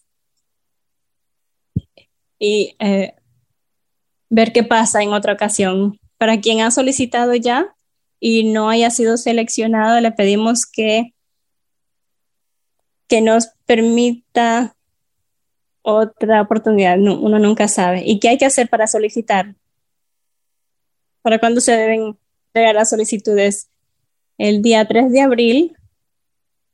Para solicitar pueden entrar a, al sitio web del, del ACB. Hay un enlace, hay un, a un formulario de Google para llenar. Anteriormente era difícil saber eh, qué era lo que queríamos en una carta queríamos, eh, tratamos de identificar eso con algunos artículos, pero pensamos que quizá era más fácil si empezábamos con, eh, de una pregunta a otra, eh, siguen, seguido por otras preguntas. Y este es el primer año que estamos usando un formulario en línea. además del formulario en línea, puede, se necesita una carta de recomendación del presidente de un afiliado y ese es un proceso fácil porque la mayoría de esos presidentes de los afiliados están queriendo que hayan líderes y ellos desean que eh, sean alguien que, que, puedan ayudar en, todos los niveles, en, las divisiones o a nivel nacional. Y eso es lo que estamos buscando, porque el liderazgo es usualmente un proceso de paso a paso, de un paso a otro, que si, sigue uno al otro y es así de simple. Eh, pueden llenar ese formulario en línea, eh, que el presidente del afiliado le escriba la carta de recomendación y que la entreguen, entreguen todo antes del día 3 de abril. Si está interesado, tome esa oportunidad y no hay nada que perder y algo que ganar. Así y si tiene algún problema, puede enviar el formulario eh, de Google, es accesible pero si no tiene, eh, si no se siente cómodo con eso, puede comunicarse con, a mí o a Kenneth o una de las personas eh, a quien mencioné. Tenemos eh, los miembros del comité y alguien de nosotros podemos ayudarle con ese proceso. Bueno, muy bien. Es algo simple, pero puede abrirle las puertas a usted y a su futuro como líder. Bueno, magnífico. Gracias, Alda. Bueno, que tenga una buena tarde. Igualmente. Bueno, ahora próximamente tenemos a Jean Mann del, em, del programa, programa de MMS. Jean, ¿cómo está hoy? Muy bien, ¿cómo está? Tienes que acercarte un poco más al micrófono. Ya, necesitaba poner el micrófono Sí. Cerca de la boca, sí. Nunca funciona bien como corona el micrófono. y pensé que estaba tan bien, vine temprano. Sí, está bien. Bueno, háblanos acerca de cómo podemos ayudar a la ACB.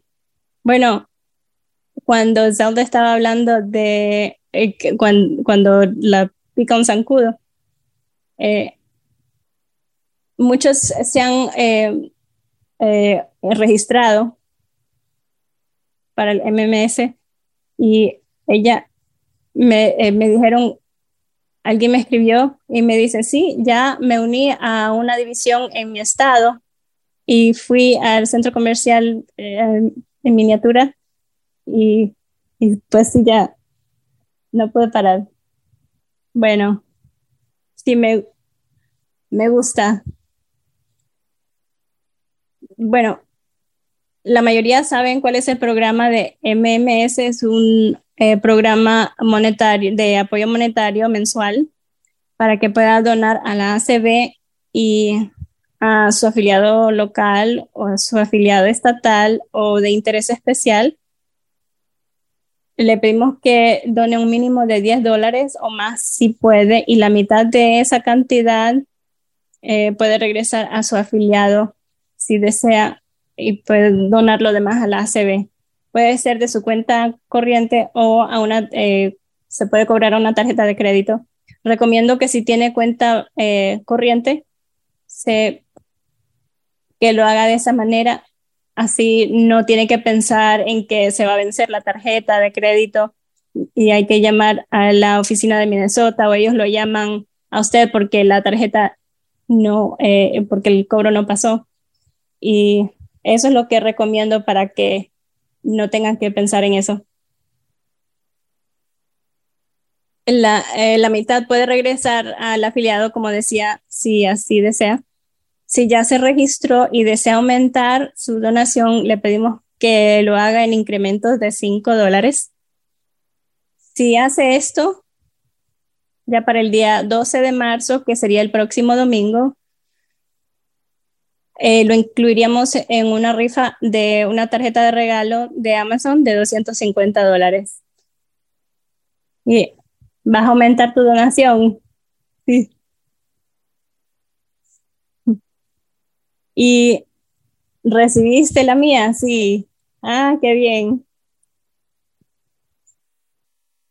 Si desea, eh, unirte a nosotros o aumentar la donación o tienes alguna, tiene alguna pregunta, puede llamar 888 999 3190.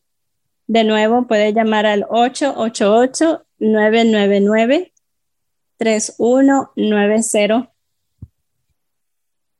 Y yo no voy a contestar eh, ese número, pero puede dejar un mensaje ahí con su nombre y su número de teléfono para que yo le pueda regresar la llamada y le lo llamaría desde eh, casa. Y también hay un correo electrónico por si, si gusta es askacbmms@gmail.com es ask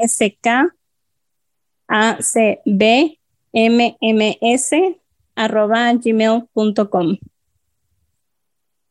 y ahora puedo responderle en correo electrónico o con una llamada y me puede dejar su número de teléfono, pero no deje información de su tarjeta de crédito o de cuenta bancaria. Si me la da, no la puedo tomar así de esa manera. Después de la conferencia, cuando envió todo a la oficina de Minnesota, alguien, Chris Sawyer, probablemente le llamaría para tomarle esa información y le darán varias opciones en cuanto a las fechas cada mes cuando se le puede cobrar esa cantidad. Y él se asegurará de que lo que me ha dicho es lo que realmente gusta hacer.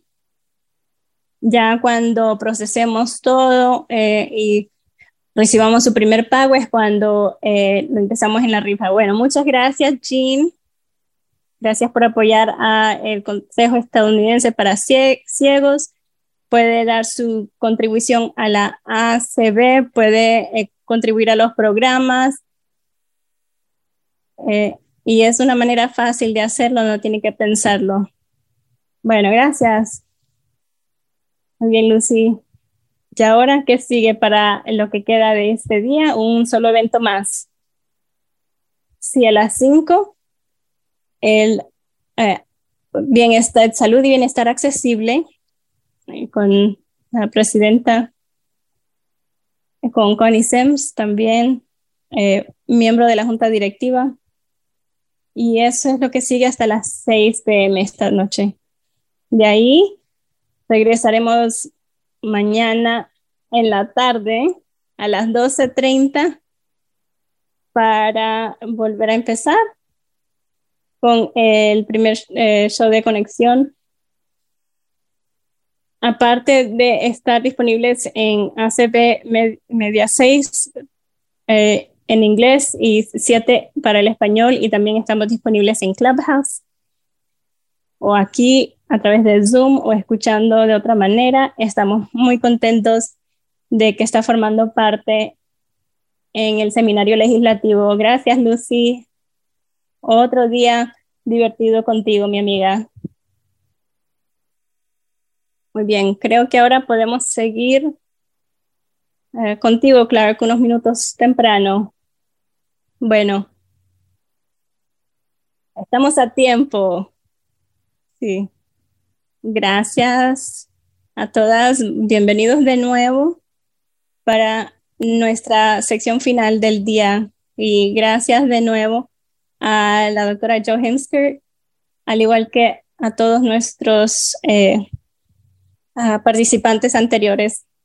Tenemos un imperativo legislativo más ah, antes de que, empecemos con la sesión eh, con la abogacía para salud y bienestar. Y ahora, el imperativo de ejercicios y forma física o fitness para todos. Ahora vamos a compartir el imperativo legislativo de eh, la ley para eh, ejercicio y forma física con Sastananda Kumar. Gracias, Clark. Este imperativo fue uno eh, del año pasado, no es nuevo, pero ya que estamos con un congreso nuevo, vamos a querer volver a presentarlo. Y este proyecto de ley, eh, la ley para ejercicios y forma física o fitness para todos, es con regulaciones de accesibilidad para publicar reglamentos que requerirían que gimnasios y otros centros tengan cierta cantidad de equipos en el gimnasio que sean accesibles de peso, de ejercicio y eh, también que tengan estándares para las clases eh, y que tengan alguien cualificado o entrenado para personas ciegas o de baja visión. Y esto también aseguraría de que haya al menos un empleado presente en el gimnasio que tenga el entrenamiento para ayudar a una persona ciega o de baja visión para que esta persona pueda utilizar eh, los equipos en el gimnasio. Este proyecto de ley fue, eh, se introdujo el año pasado, eh, fue por el, senator, el senador Duckworth de Illinois y uno de, California en la Cámara de Representantes. Y bueno, muchas gracias, Suata. Y sí, yo he estado con la ACB un poco más de cuatro años ya y uno de los asuntos que, de los cuales he escuchado mencionar, eh, que han hablado muchos de los, eh, las personas en la ACB, es la necesidad de más accesibilidad en cuanto a eh, la salud y bienestar. Y sí, hemos escuchado más sobre eso en los últimos dos años durante la pandemia del COVID-19 y eso ha ayudado la campaña de Get Up and Get Moving, levantémonos, movámonos. y ahora ya este es un, eh, comité, también tenemos un comité de, de salud mental y bienestar, que ACB está tomando la iniciativa para hacer cambios de programas a nuestra organización para enfatizar nuestro enfoque en eh, la eh, salud y bienestar accesible. Y también sabemos que personas ciegas o de baja visión son, tienen más probabilidad de eh, tener ciertas experiencias, de tener otras condiciones, aparte de la pérdida de la visión o ceguera. Y la diabetes es una de las causas de ceguera en los adultos y por eso nosotros sabemos que tenemos, eh, la CDC también sabe que el ejercicio y el fitness es importante para todos, para la salud y bienestar, especialmente para la población ah, mayor. Y también sabemos que es importante para nuestra salud y bienestar, pero también sabemos que es no siempre es posible para nosotros, no siempre es fácil que nosotros podamos hacer eso, nosotros mm, hay algunos que no podemos salir afuera, quizás no sea seguro, no esté limpio, o no podamos eh, desplazarnos con el bastón por ser eh, discapacitados. Y por eso necesitamos equipos de ejercicios que sean accesibles para que podamos cuidar de nuestra salud y bienestar y poder eh, atendernos a nosotros mismos, cuidarnos de una manera accesible. Y eso es importante. Sí, así es, Suata. Y eso es lo que quiere decir para que, que, que nuestros miembros, ¿qué quiere decir para los manufactores, los eh, gimnasios, eso lo que quiere decir es que manufactores tendrían que producir sus equipos para que sean accesibles independientemente para personas con discapacidad. Y algunos manufactores pueden decir, bueno, ya eso es muy difícil, no se puede hacer. Sin embargo, nosotros sabemos que este no es el caso. ¿Por qué sabemos nosotros esto aquí en ACB? Porque hemos trabajado con algunos manufactores de equipos en los últimos varios años para hacer exactamente eso con Peloton o Concept2. Son compañías que están eh, construyendo equipos accesibles, pueden eh, agregar interfaces táctiles eh, con audio de salida para que las personas discapacitadas puedan programar los equipos y también recibir audio o algo táctil en el, en el equipo. Esto lo que quiere decir para los centros, necesitarían comprar e instalar equipos accesibles para que estos estén disponibles, disponibles para personas con discapacidades.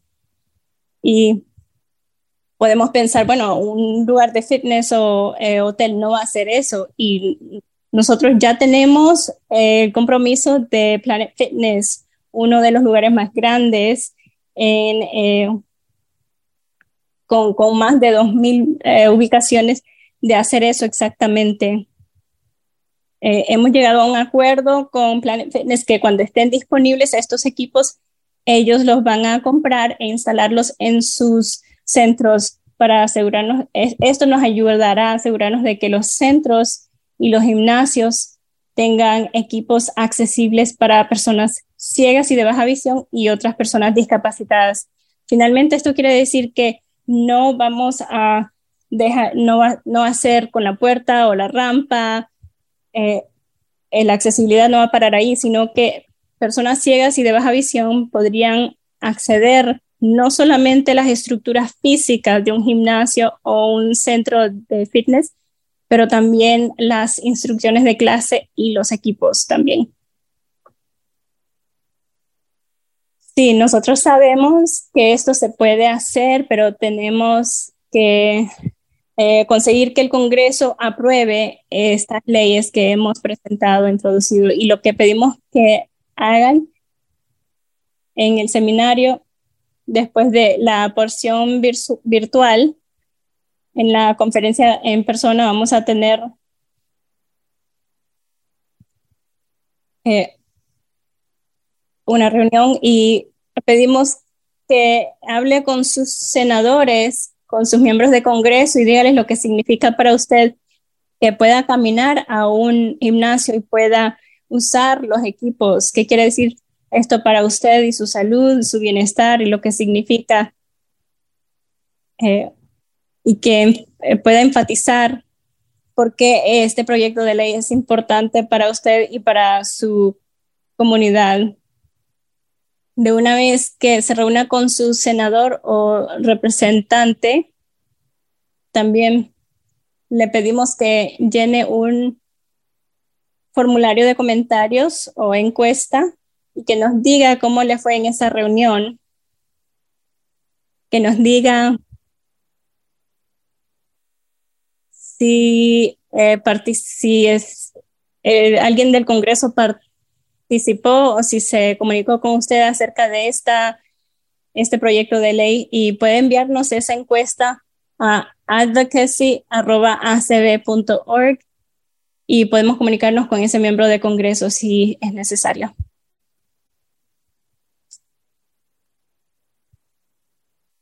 Muy bien, muchas gracias. Ese fue el repaso de eh, la ley de ejercicio y fitness para todos. Y ese es un buen punto para eh, finalizar, ya que los miembros y afiliados están reuniéndose con sus eh, miembros del Congreso. Por favor, completen ese formulario de eh, comentarios y esa encuesta y hablen con sus con miembros del Congreso acerca de esta ley para que puedan apoyar o si tienen preguntas adicionales, eh, aquí en la ACB podemos hacerle seguimiento.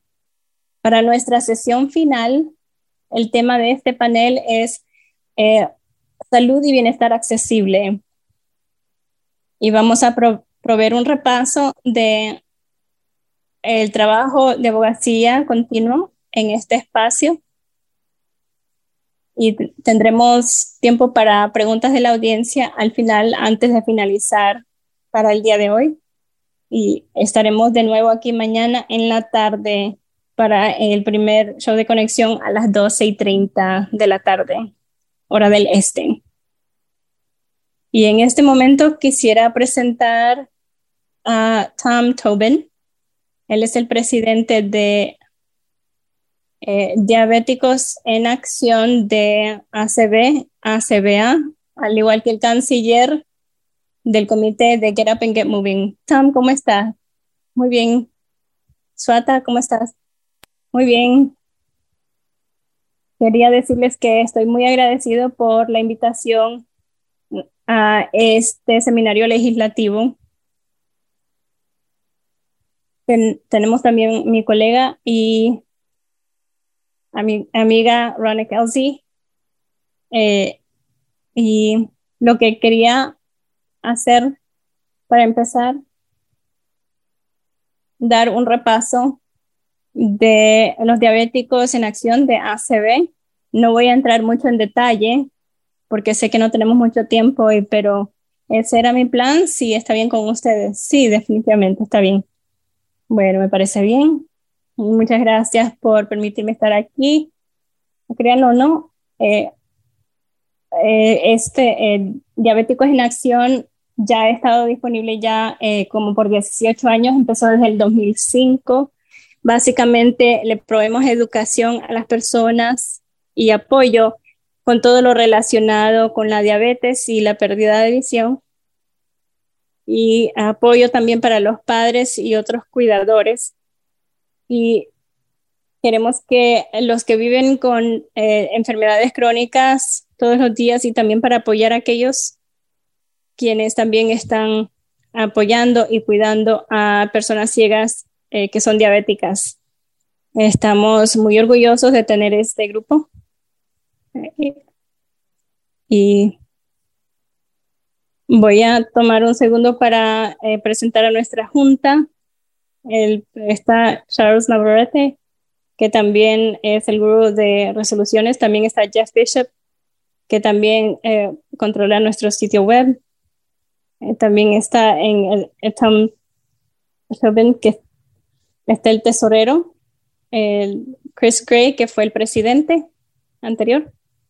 Él ha, trabajado ah, para que este grupo sea lo que es hoy día y nuestros miembros de junta, Terry Suárez y Les Alexa,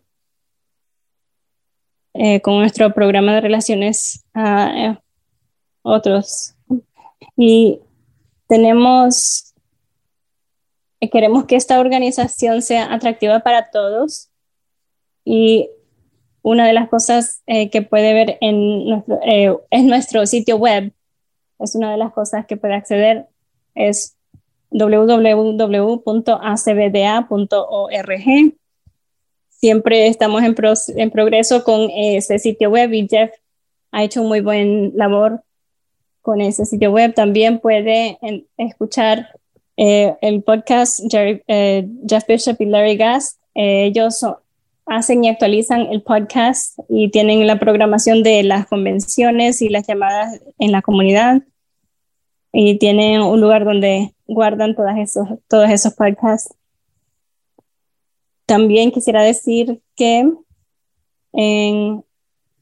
hay una eh, camiseta de ACBDA, puede entrar a verla, es táctil, tiene eh, braille y puede revisar, eh, puede ser la camisa en el sitio web y puede averiguar eh, cuál será la camiseta de Sugar Warriors para el 2023. Y también uno de los servicios que proveemos es la lista. Eh, tenemos, hemos tenido la lista en los últimos dos años, ha subido el tráfico en esa lista de correo electrónico y quisiera impulsar a, impulsarlos a que se registren para esa lista a ACB-Diabetics el signo de más se me fue.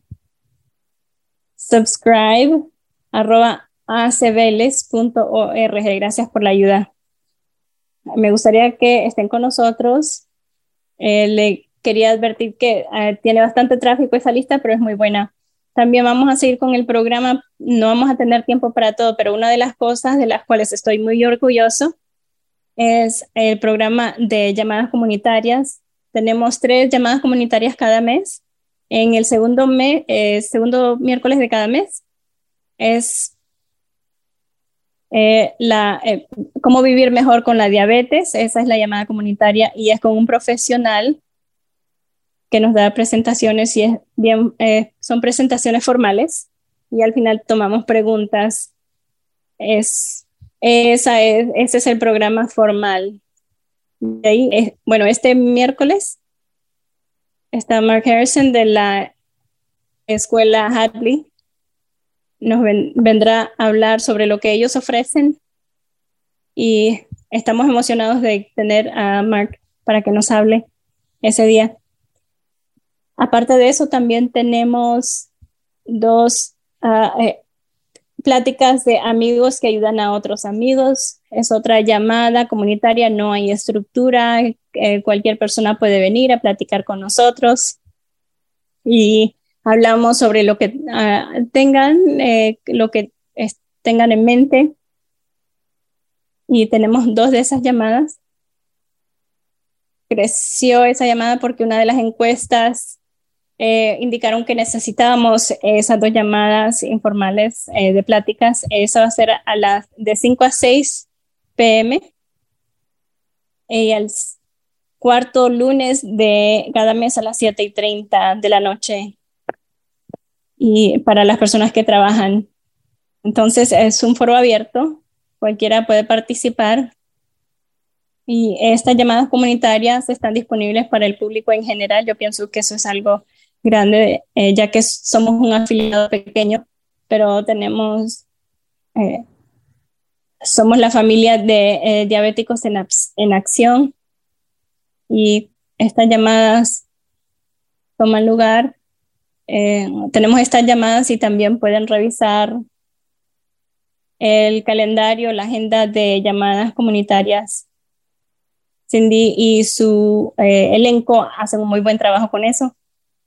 Y también otra cosa que pues también junto eh, con las convenciones en, este, en el programa para este verano con tenemos un programa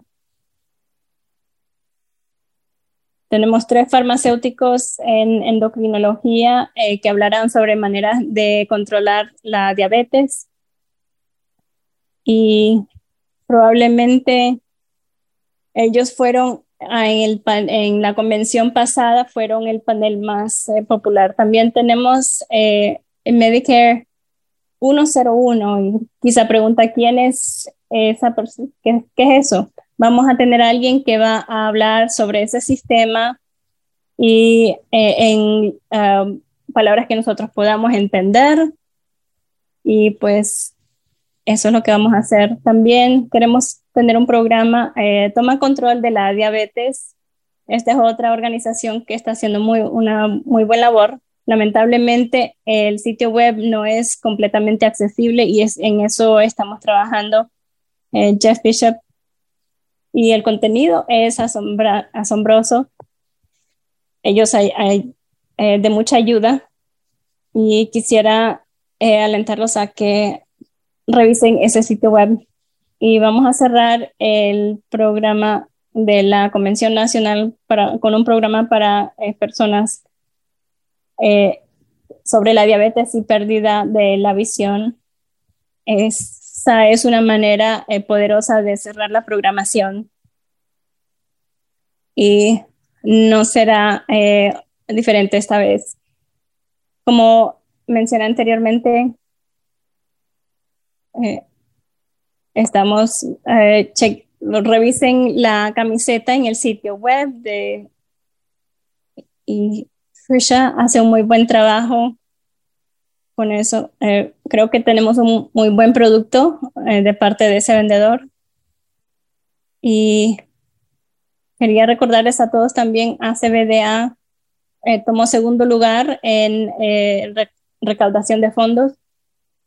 Ahí tienen. Y voy a cerrar con varias otras cosas más para seguir con Verónica, pero tenemos una eh, revista cada eh, tres meses y al trimestre. También, ah, como alguien que ha visto desarrollar este programa, este programa es uno de nuestros eh, mejores. Desde octubre del 2021 ha eh, sido liderado por Alisa Laxa. Ella tiene una gran habilidad de eh, que trabaje todo entre las personas, que trabaje todo bien. Y es eh, el programa de monitoreo y apoyo. No se puede argumentar con alguien más que ha pasado por lo mismo, pues eh, el consejo de una persona a otra que están pasando por lo mismo eh, como persona con pérdida visual y diabetes. Eh, para eso es ese programa y también los tutores que se están, para personas que se están acostumbrando a vivir como personas ciegas o de baja visión, también tenemos 14 tutores y 21 eh, personas que necesitan esa tutoría. Entonces, eh, si quieren unirse a nosotros, está bien. Hay muchas cosas que están sucediendo con los diabéticos en acción. También quería seguir, antes de pasar con Verónica, quería decir que eh, dos cosas relacionadas con la diabetes que mencionó Suata anteriormente. la ley de accesibilidad no visual para equipos médicos accesibles y la resolución ah, en la Cámara de Representantes para apoyar esa ley. También tenemos el proyecto de ley de Josh Hawley para bajar el costo de la insulina a 35 dólares al mes para todos y pienso que esto es algo también muy bueno. Estén pendientes a eso y pienso que eh, tenemos muchas cosas buenas que están sucediendo. Si tiene alguna pregunta o desea comunicarse con nosotros, puede enviar un correo electrónico a acbdaorg.gmail.com acbdaorg.gmail.com y alguien le responderá. Y pues con eso dicho, muchas gracias por su atención. Quería presentar a mi colega y amiga Verónica. Sí, ella es una mujer maravillosa. Ella eh, trata con nuestro grupo de eh, pompas de insulina. Bueno, gracias por estar con nosotros, gracias por su participación.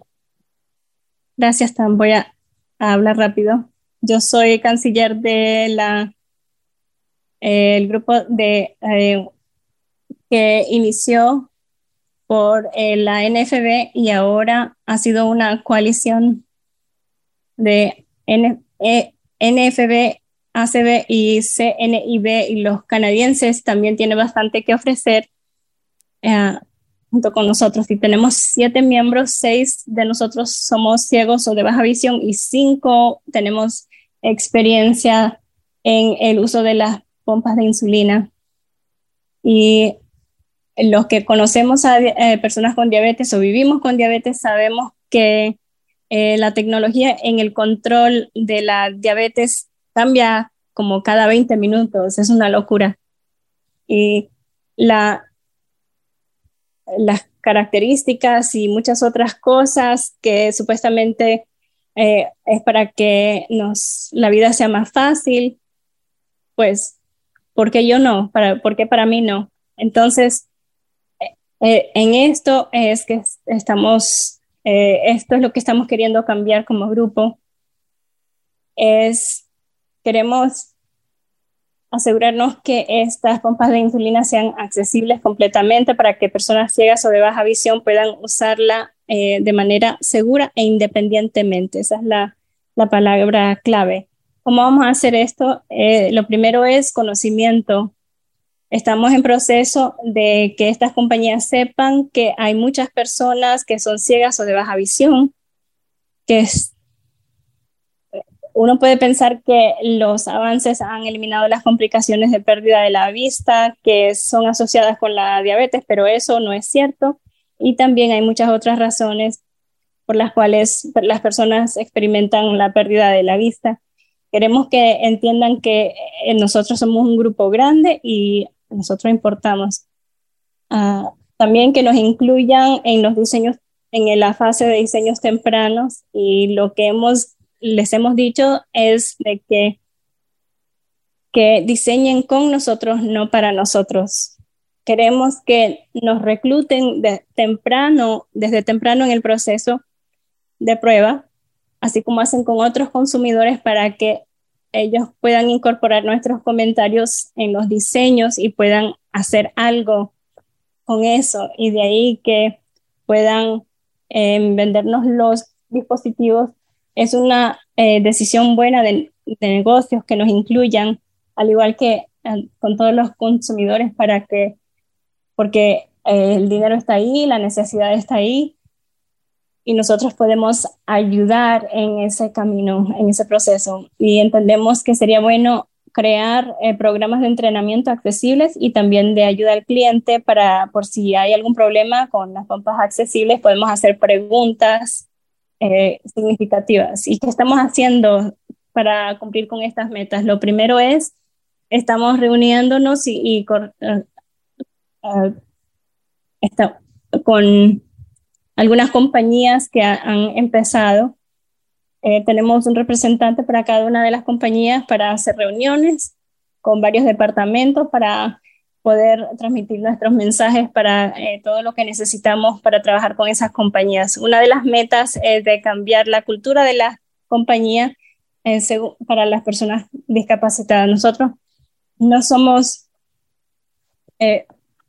quiten, no muevan las cosas en el sitio web eh, que dicen que no podemos usar ciertas cosas que eh, como personas ciegas. Queremos educar a las personas dando historias, diciéndoles lo que podemos hacer y mostrándoles eh, los compromisos que nosotros hemos hecho para ver dónde necesitamos asistencia, cuáles son las características que podemos acceder en los últimos 30 años para que ellos sepan lo que estamos haciendo con nuestra salud, porque nosotros queremos vivir igual como eh, las otras personas, la misma cantidad de tiempo. Queremos saber, ver eh, los cambios que han, con los cambios que han habido, queremos que sepan que los cambios, que los costos han bajado y ahora las cosas son más fáciles. Estamos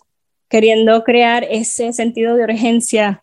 Nosotros hemos estado hablando con ustedes por 30 años, queremos esas pompas desde ayer, queremos poder dormir, dormir bien, queremos todo lo que nuestras, eh, las personas videntes pueden disfrutar. Eh, nosotros como personas ciegas no es que queremos tomar la insulina cuando comemos, queremos hacer lo mismo que las personas videntes, firmar eh, contratos con las compañías para que los planes futuros, eh, para formar parte de esos planes futuros. Y lo que pedimos que ustedes hagan es de ser un proceso largo con la FDA.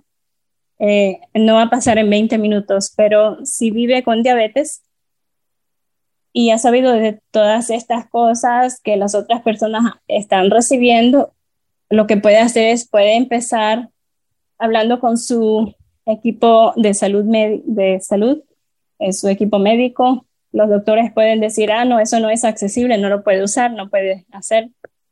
Puede pedir hacer una reunión con los representantes de las compañías y eh, toque la, la, pompa, hable con la, el, la lista de ACBDA y los entrenadores, los representantes, puede, dicen, ah, yo quiero una, y los doctores dicen, ah, yo quiero una, y eventualmente esa información se filtra hasta las personas ah, que, para, indicadas para que ellos tengan una buena idea de lo que hay disponible y quizá puedan ayudar con el proceso de prueba eh, empecemos con este proceso para que un día nosotros podamos patrocinar una fiesta donde podamos eh, ver esos productos accesibles. Así que así hagan. Gracias. Gracias, Verónica. Gracias, Tom, Tobin. Y en otras noticias tenemos un número de proyecto de ley para la ley de accesibilidad no visual. Es H R1328, aquí en el Congreso número 118. Y esta será la reunión para la próxima semana. Así que, Sota, vas a querer seguir con la próxima porción de esta sesión. Voy a hablar con Sue es parte del consejo de la ACB para la accesibilidad eh, tecnológica y es uno de los miembros de la Junta.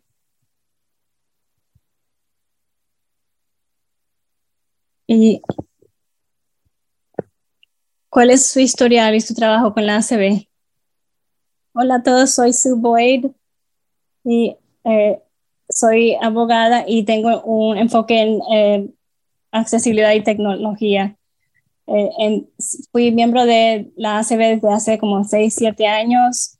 Eh, estaba liderando el equipo de Microsoft de accesibilidad y entramos en una colaboración. Uh, y tuvimos una colaboración muy buena como eh, con las organizaciones y ya el día de hoy tengo mi propia práctica de ley. Eh, puedo trabajar como eh, abogada de la ACB en cuanto a la salud y tecnología. Bien, gracias, Suata. Yo soy practicante de masaje terapéutico y yo he estado trabajando en la salud por 24, 25 años. He sido empleada por mi propia cuenta y yo trabajo para Sanford Health Systems, que es un, es un hospital global eh, de, y centros de salud.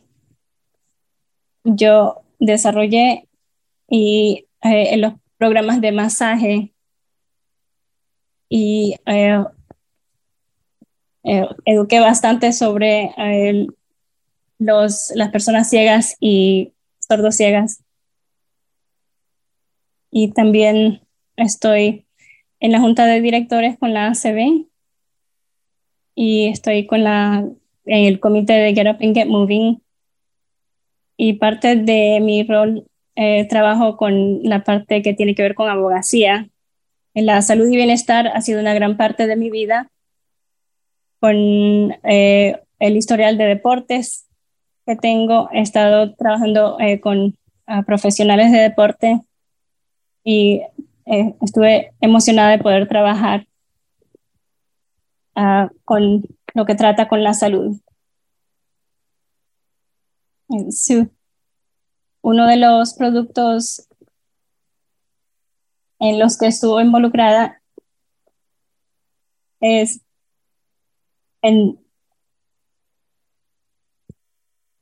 una carta de proveedor. Eh, ¿Qué es esto?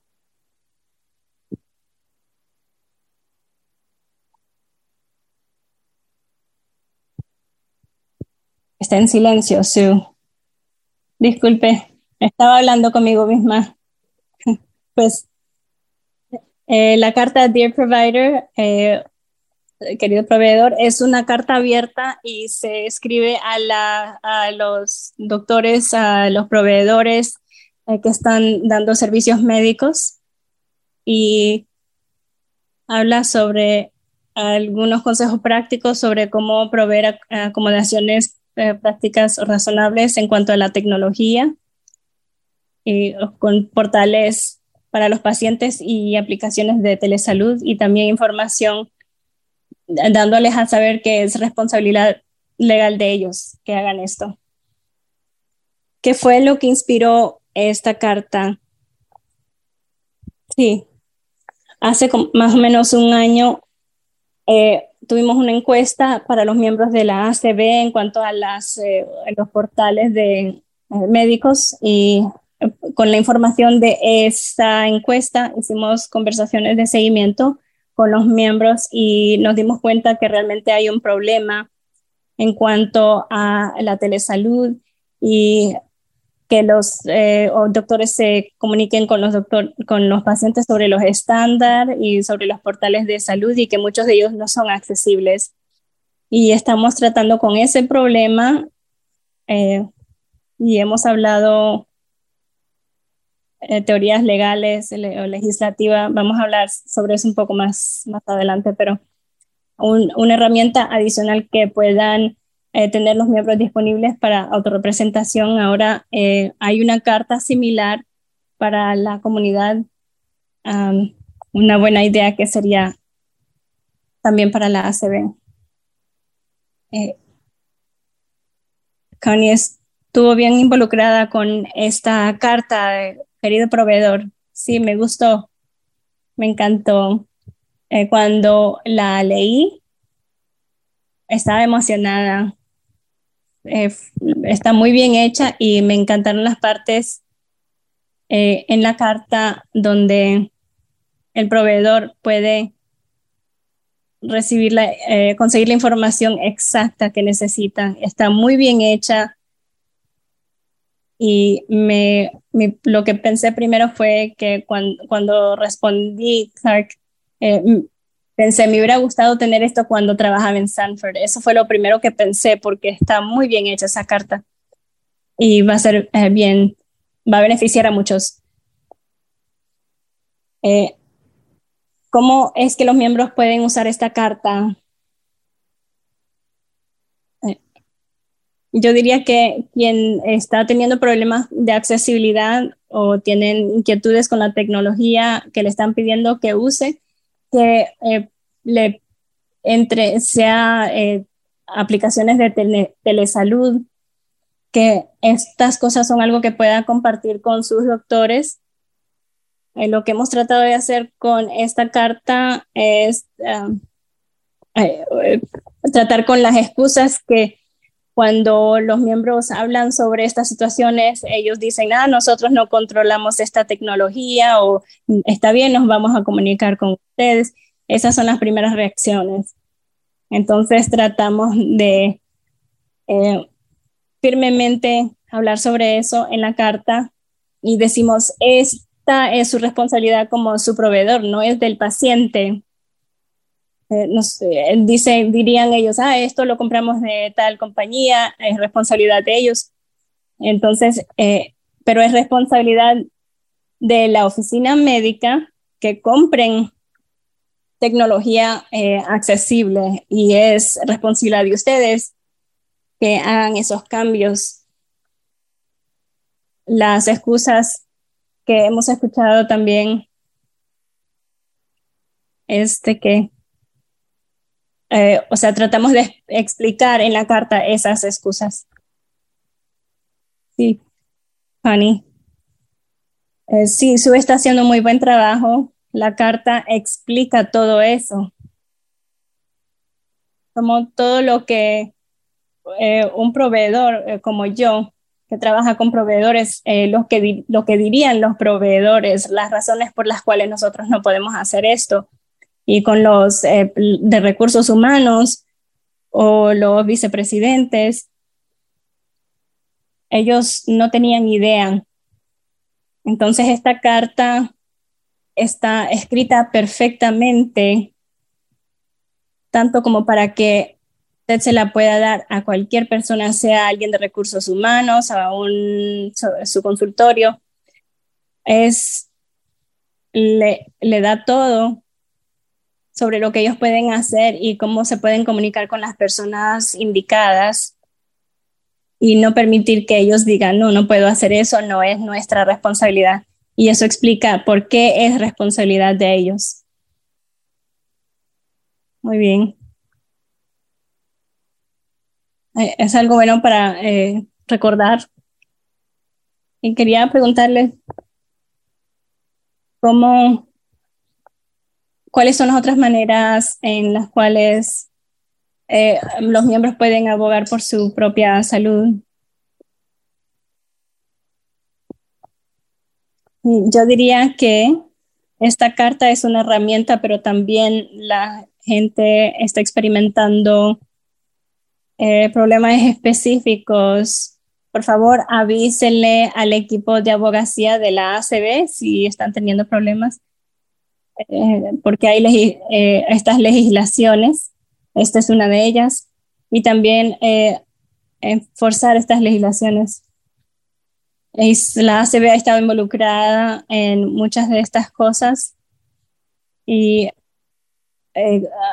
estamos pidiendo kioscos médicos accesibles y el trabajo que he estado haciendo yo es la ley llamada CVAA, eh, de comunicaciones es una ley que eh, para servicios avanzados de comunicación, eh, video, correo electrónico o la plataforma en la que estamos, mensajes instantáneos. Y estos portales y aplicaciones de telesalud tienen maneras de tener conferencias en video y otras cosas que tratan con la FCC.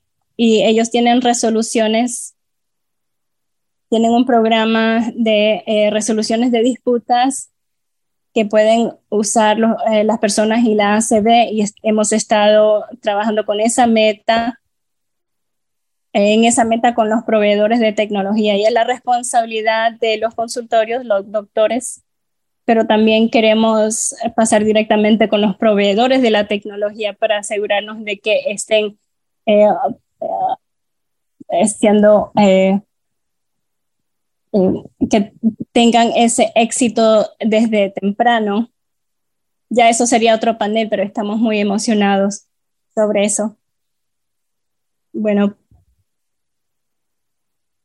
estamos echando esas raíces y Fanny, ¿deseas agregar algo más? Sí, yo estoy de acuerdo que esta carta está muy bien hecha, pero también los afiliados, cada división, cuando yo diría yo, está, tenemos a la ACB o la eh, asociación en, Dakota del Sur. Queremos eh, hablar con ustedes, compartir esta información y uh, darles, proveerles educación y tratar de no solamente eh, pedir, sino que tratar de educar. Queremos las cosas, pero no hay que hacerlas en una manera en la cual, en la cual estamos eh, ah, obligando. Eh, queremos que sea de una manera positiva si queremos que se comunique con nosotros si ha tenido experiencias buenas, experiencias malas. Y yo premio a esas personas eh, y les digo al personal que estoy orgulloso de usted, ha hecho un muy buen trabajo y ellos agradecen eh, que se les diga que están haciendo lo que deben hacer. O sea, que esos comentarios son importantes. Eh, puede acceder esta carta en nuestro sitio web acb.org. También está disponible en nuestro noticiero. Y también si está teniendo problemas de abogacía con su proveedor de salud, su consultorio, con su proveedor, puede comunicarse conmigo y con Clark advocacy.acb.org o nos puede llamar al 202-467-5081. A ver, Clark, muchas gracias, Suata, por esta muy buena conversación. Además de eso, eh, vamos a agregar eh, la carta, eh, querido proveedor, a la conferencia en las la página del sitio web de la conferencia de liderazgo y vamos a eh, tratar de que sea fácil de encontrar. Muy bien, ahora podemos recibir preguntas. Si tienen alguna pregunta para Tom acerca de los diabéticos en acción de la ACB o, a Verónica sobre el trabajo con el grupo eh, para las pompas de insulina o algo, eh, asuntos relacionados con defensa o abogacía o con Connie y Sue. Y bueno, primero tenemos a Dan Newt. Eh, soy Janine Lee, estoy en el teléfono de Dan, estamos eh, conduciendo hacia Washington, estamos manejando. Mi pregunta es, cuando tienes que hacerte un procedimiento en un hospital o tienes, eh, te hacen alguna cirugía, te dan un iPad para que lea y, firme. La mayoría de veces no pueden ah, activar VoiceOver, no podemos activar VoiceOver. ¿Habría manera de darles a ellos esta carta para pedirles que eh, me provean un iPad accesible antes de alguno de estos procedimientos? ¿Tú deseas empezar con este, tomar esa pregunta? Creo que sí, definitivamente. Esa es la intención de la carta, pero también a Connie que quizá tenga una mejor idea sobre cómo funciona eso. Pero sí creo que eso es algo que se puede hacer. Se puede esta carta se puede usar de esa manera. Creo que sí. Creo que, eh, bueno, a mí me hicieron un procedimiento el año pasado. Fui al consultorio y me, me dieron un iPad y me lo eh, pusieron eh, con contraste en letra grande y yo no uso el voiceover. No intenté hacerlo de esa manera, pero probablemente es algo que se puede hacer. Y si se comunica con ellos de antemano y le avisa, creo que eso es algo que ellos le permitirían. Pero sí, esta carta sería algo que definitivamente estaría bajo esa, ese tipo de arreglo especial o acomodación. También para agregar a lo que han dicho Sweet Honey, es, sobre la comunicación efectiva y eh, acomodaciones razonables. Si le dan un iPad que no es accesible, ellos necesitan proveerle esa acomodación razonable para que pueda tener acceso a esa información, sea eh, con un iPad que sea accesible o de un formato eh, alternativo que se lo provean o de que alguien del personal esté disponible ahí para repasar esa información. Eh, esa es la intención exacta con la carta de Dear Provider o querido proveedor, para que claramente decirles cuáles son las obligaciones uh, del proveedor médico para el paciente. Gracias. ¿Cuál es la próxima pregunta? Recibimos una pregunta en el cuadro de, pregun de preguntas pero ahora vamos a seguir al, código de área 217, terminando en 735. Adelante, por favor. Chanel, eh, soy Ray Campbell, estoy en un celular esta tarde. Una de las eh, inquietudes que tengo con respecto a eh, la, la, ley de accesibilidad no visual para con médicos, con equipos médicos, probablemente sea en la legislación o al hacer los reglamentos, pero una de las cosas que no quiero ver suceder es que las compañías les permitan, que digan, que se les permitan decir, pues no tenemos que,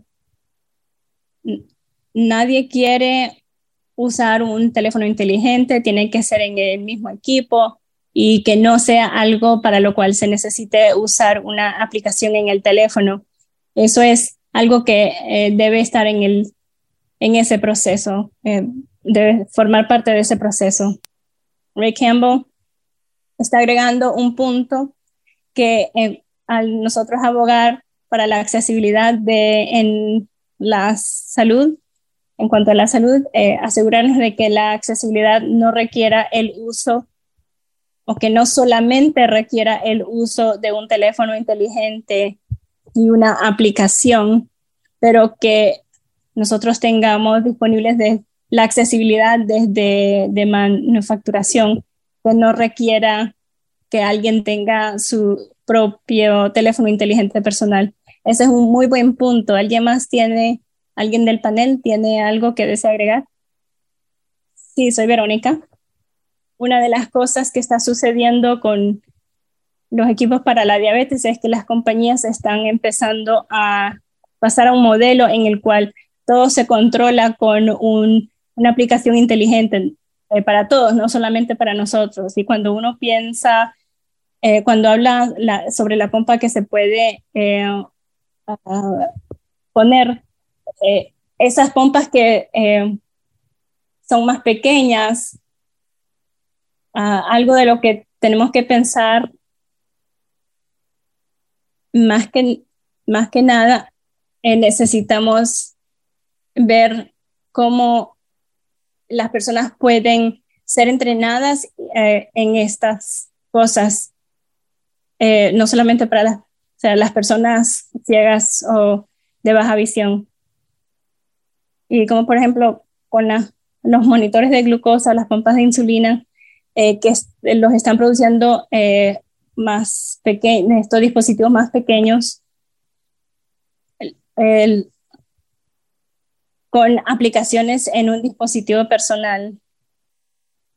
Esas aplicaciones también estarían disponibles en tecnologías adaptadas también. Yo imagino que si, si tiene alguna eh, si tiene tecnología adaptada que se puede conectar con un, con un dispositivo inteligente, estas cosas cambian y se conectan con otras aplicaciones como diabético, puede tener tres cosas que están conectadas a través de Bluetooth a la misma vez.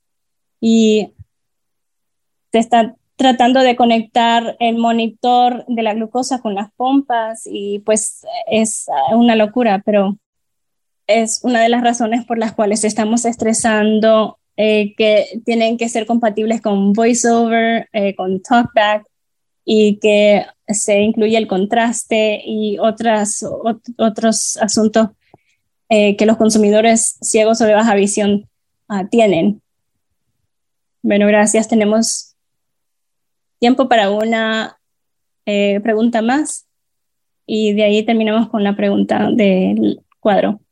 Ahora sigue Jewel, soy Jewel en Kentucky, tengo un comentario y una pregunta.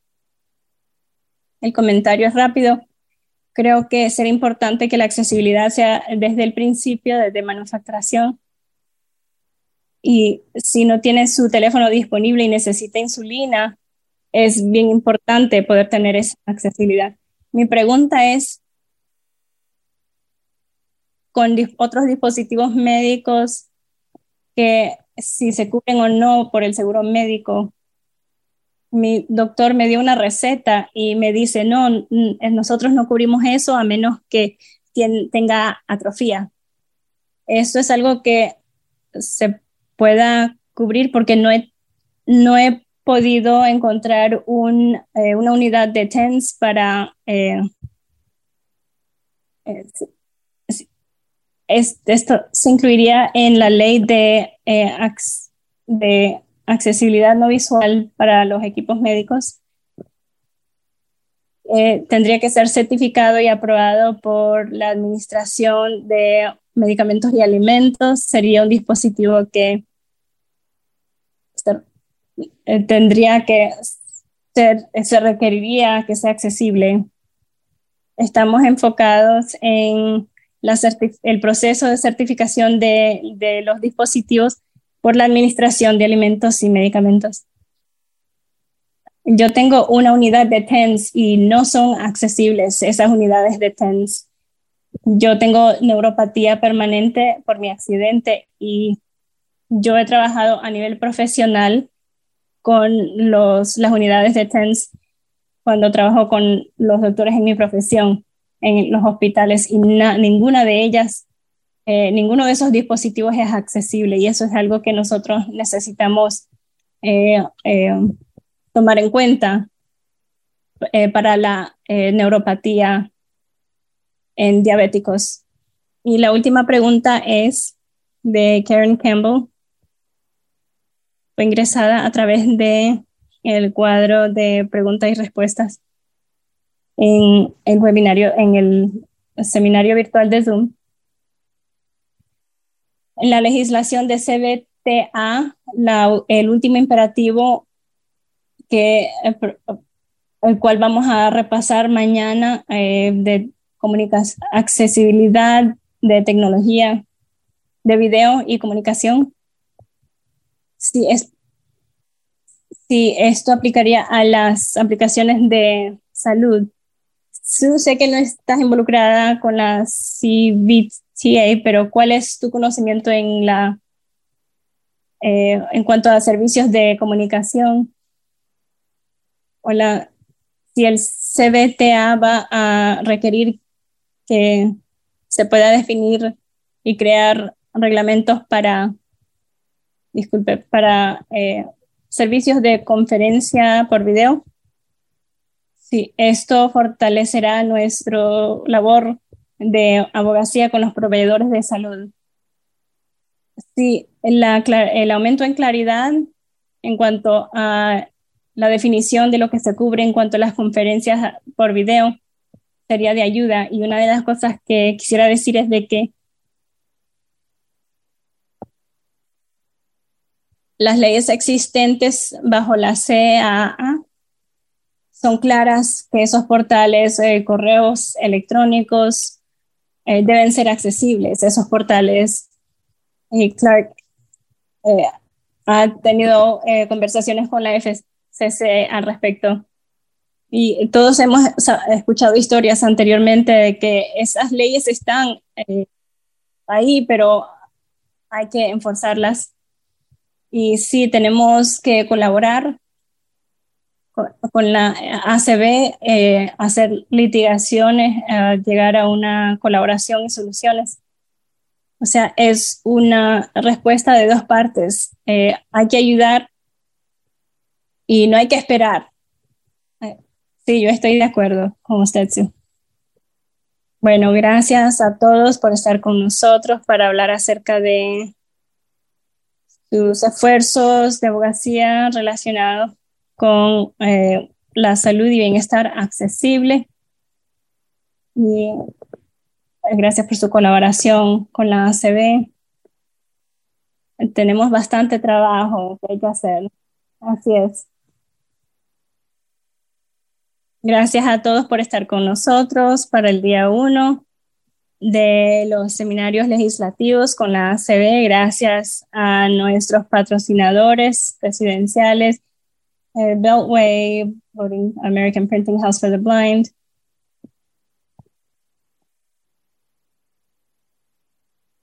Um, Waymap, Vispero y Enhanced Voting, al igual que nuestros patro, eh, 71 patrocinadores individuales. Eh, los shows de conexiones van, de conexión van a empezar mañana a las 12.30 y vamos a empezar de nuevo mañana a la una, hora del este. Estén con nosotros. Suata, ¿quieres cerrar con nuestro eh, comentario famoso? Sigamos abogando. Bueno.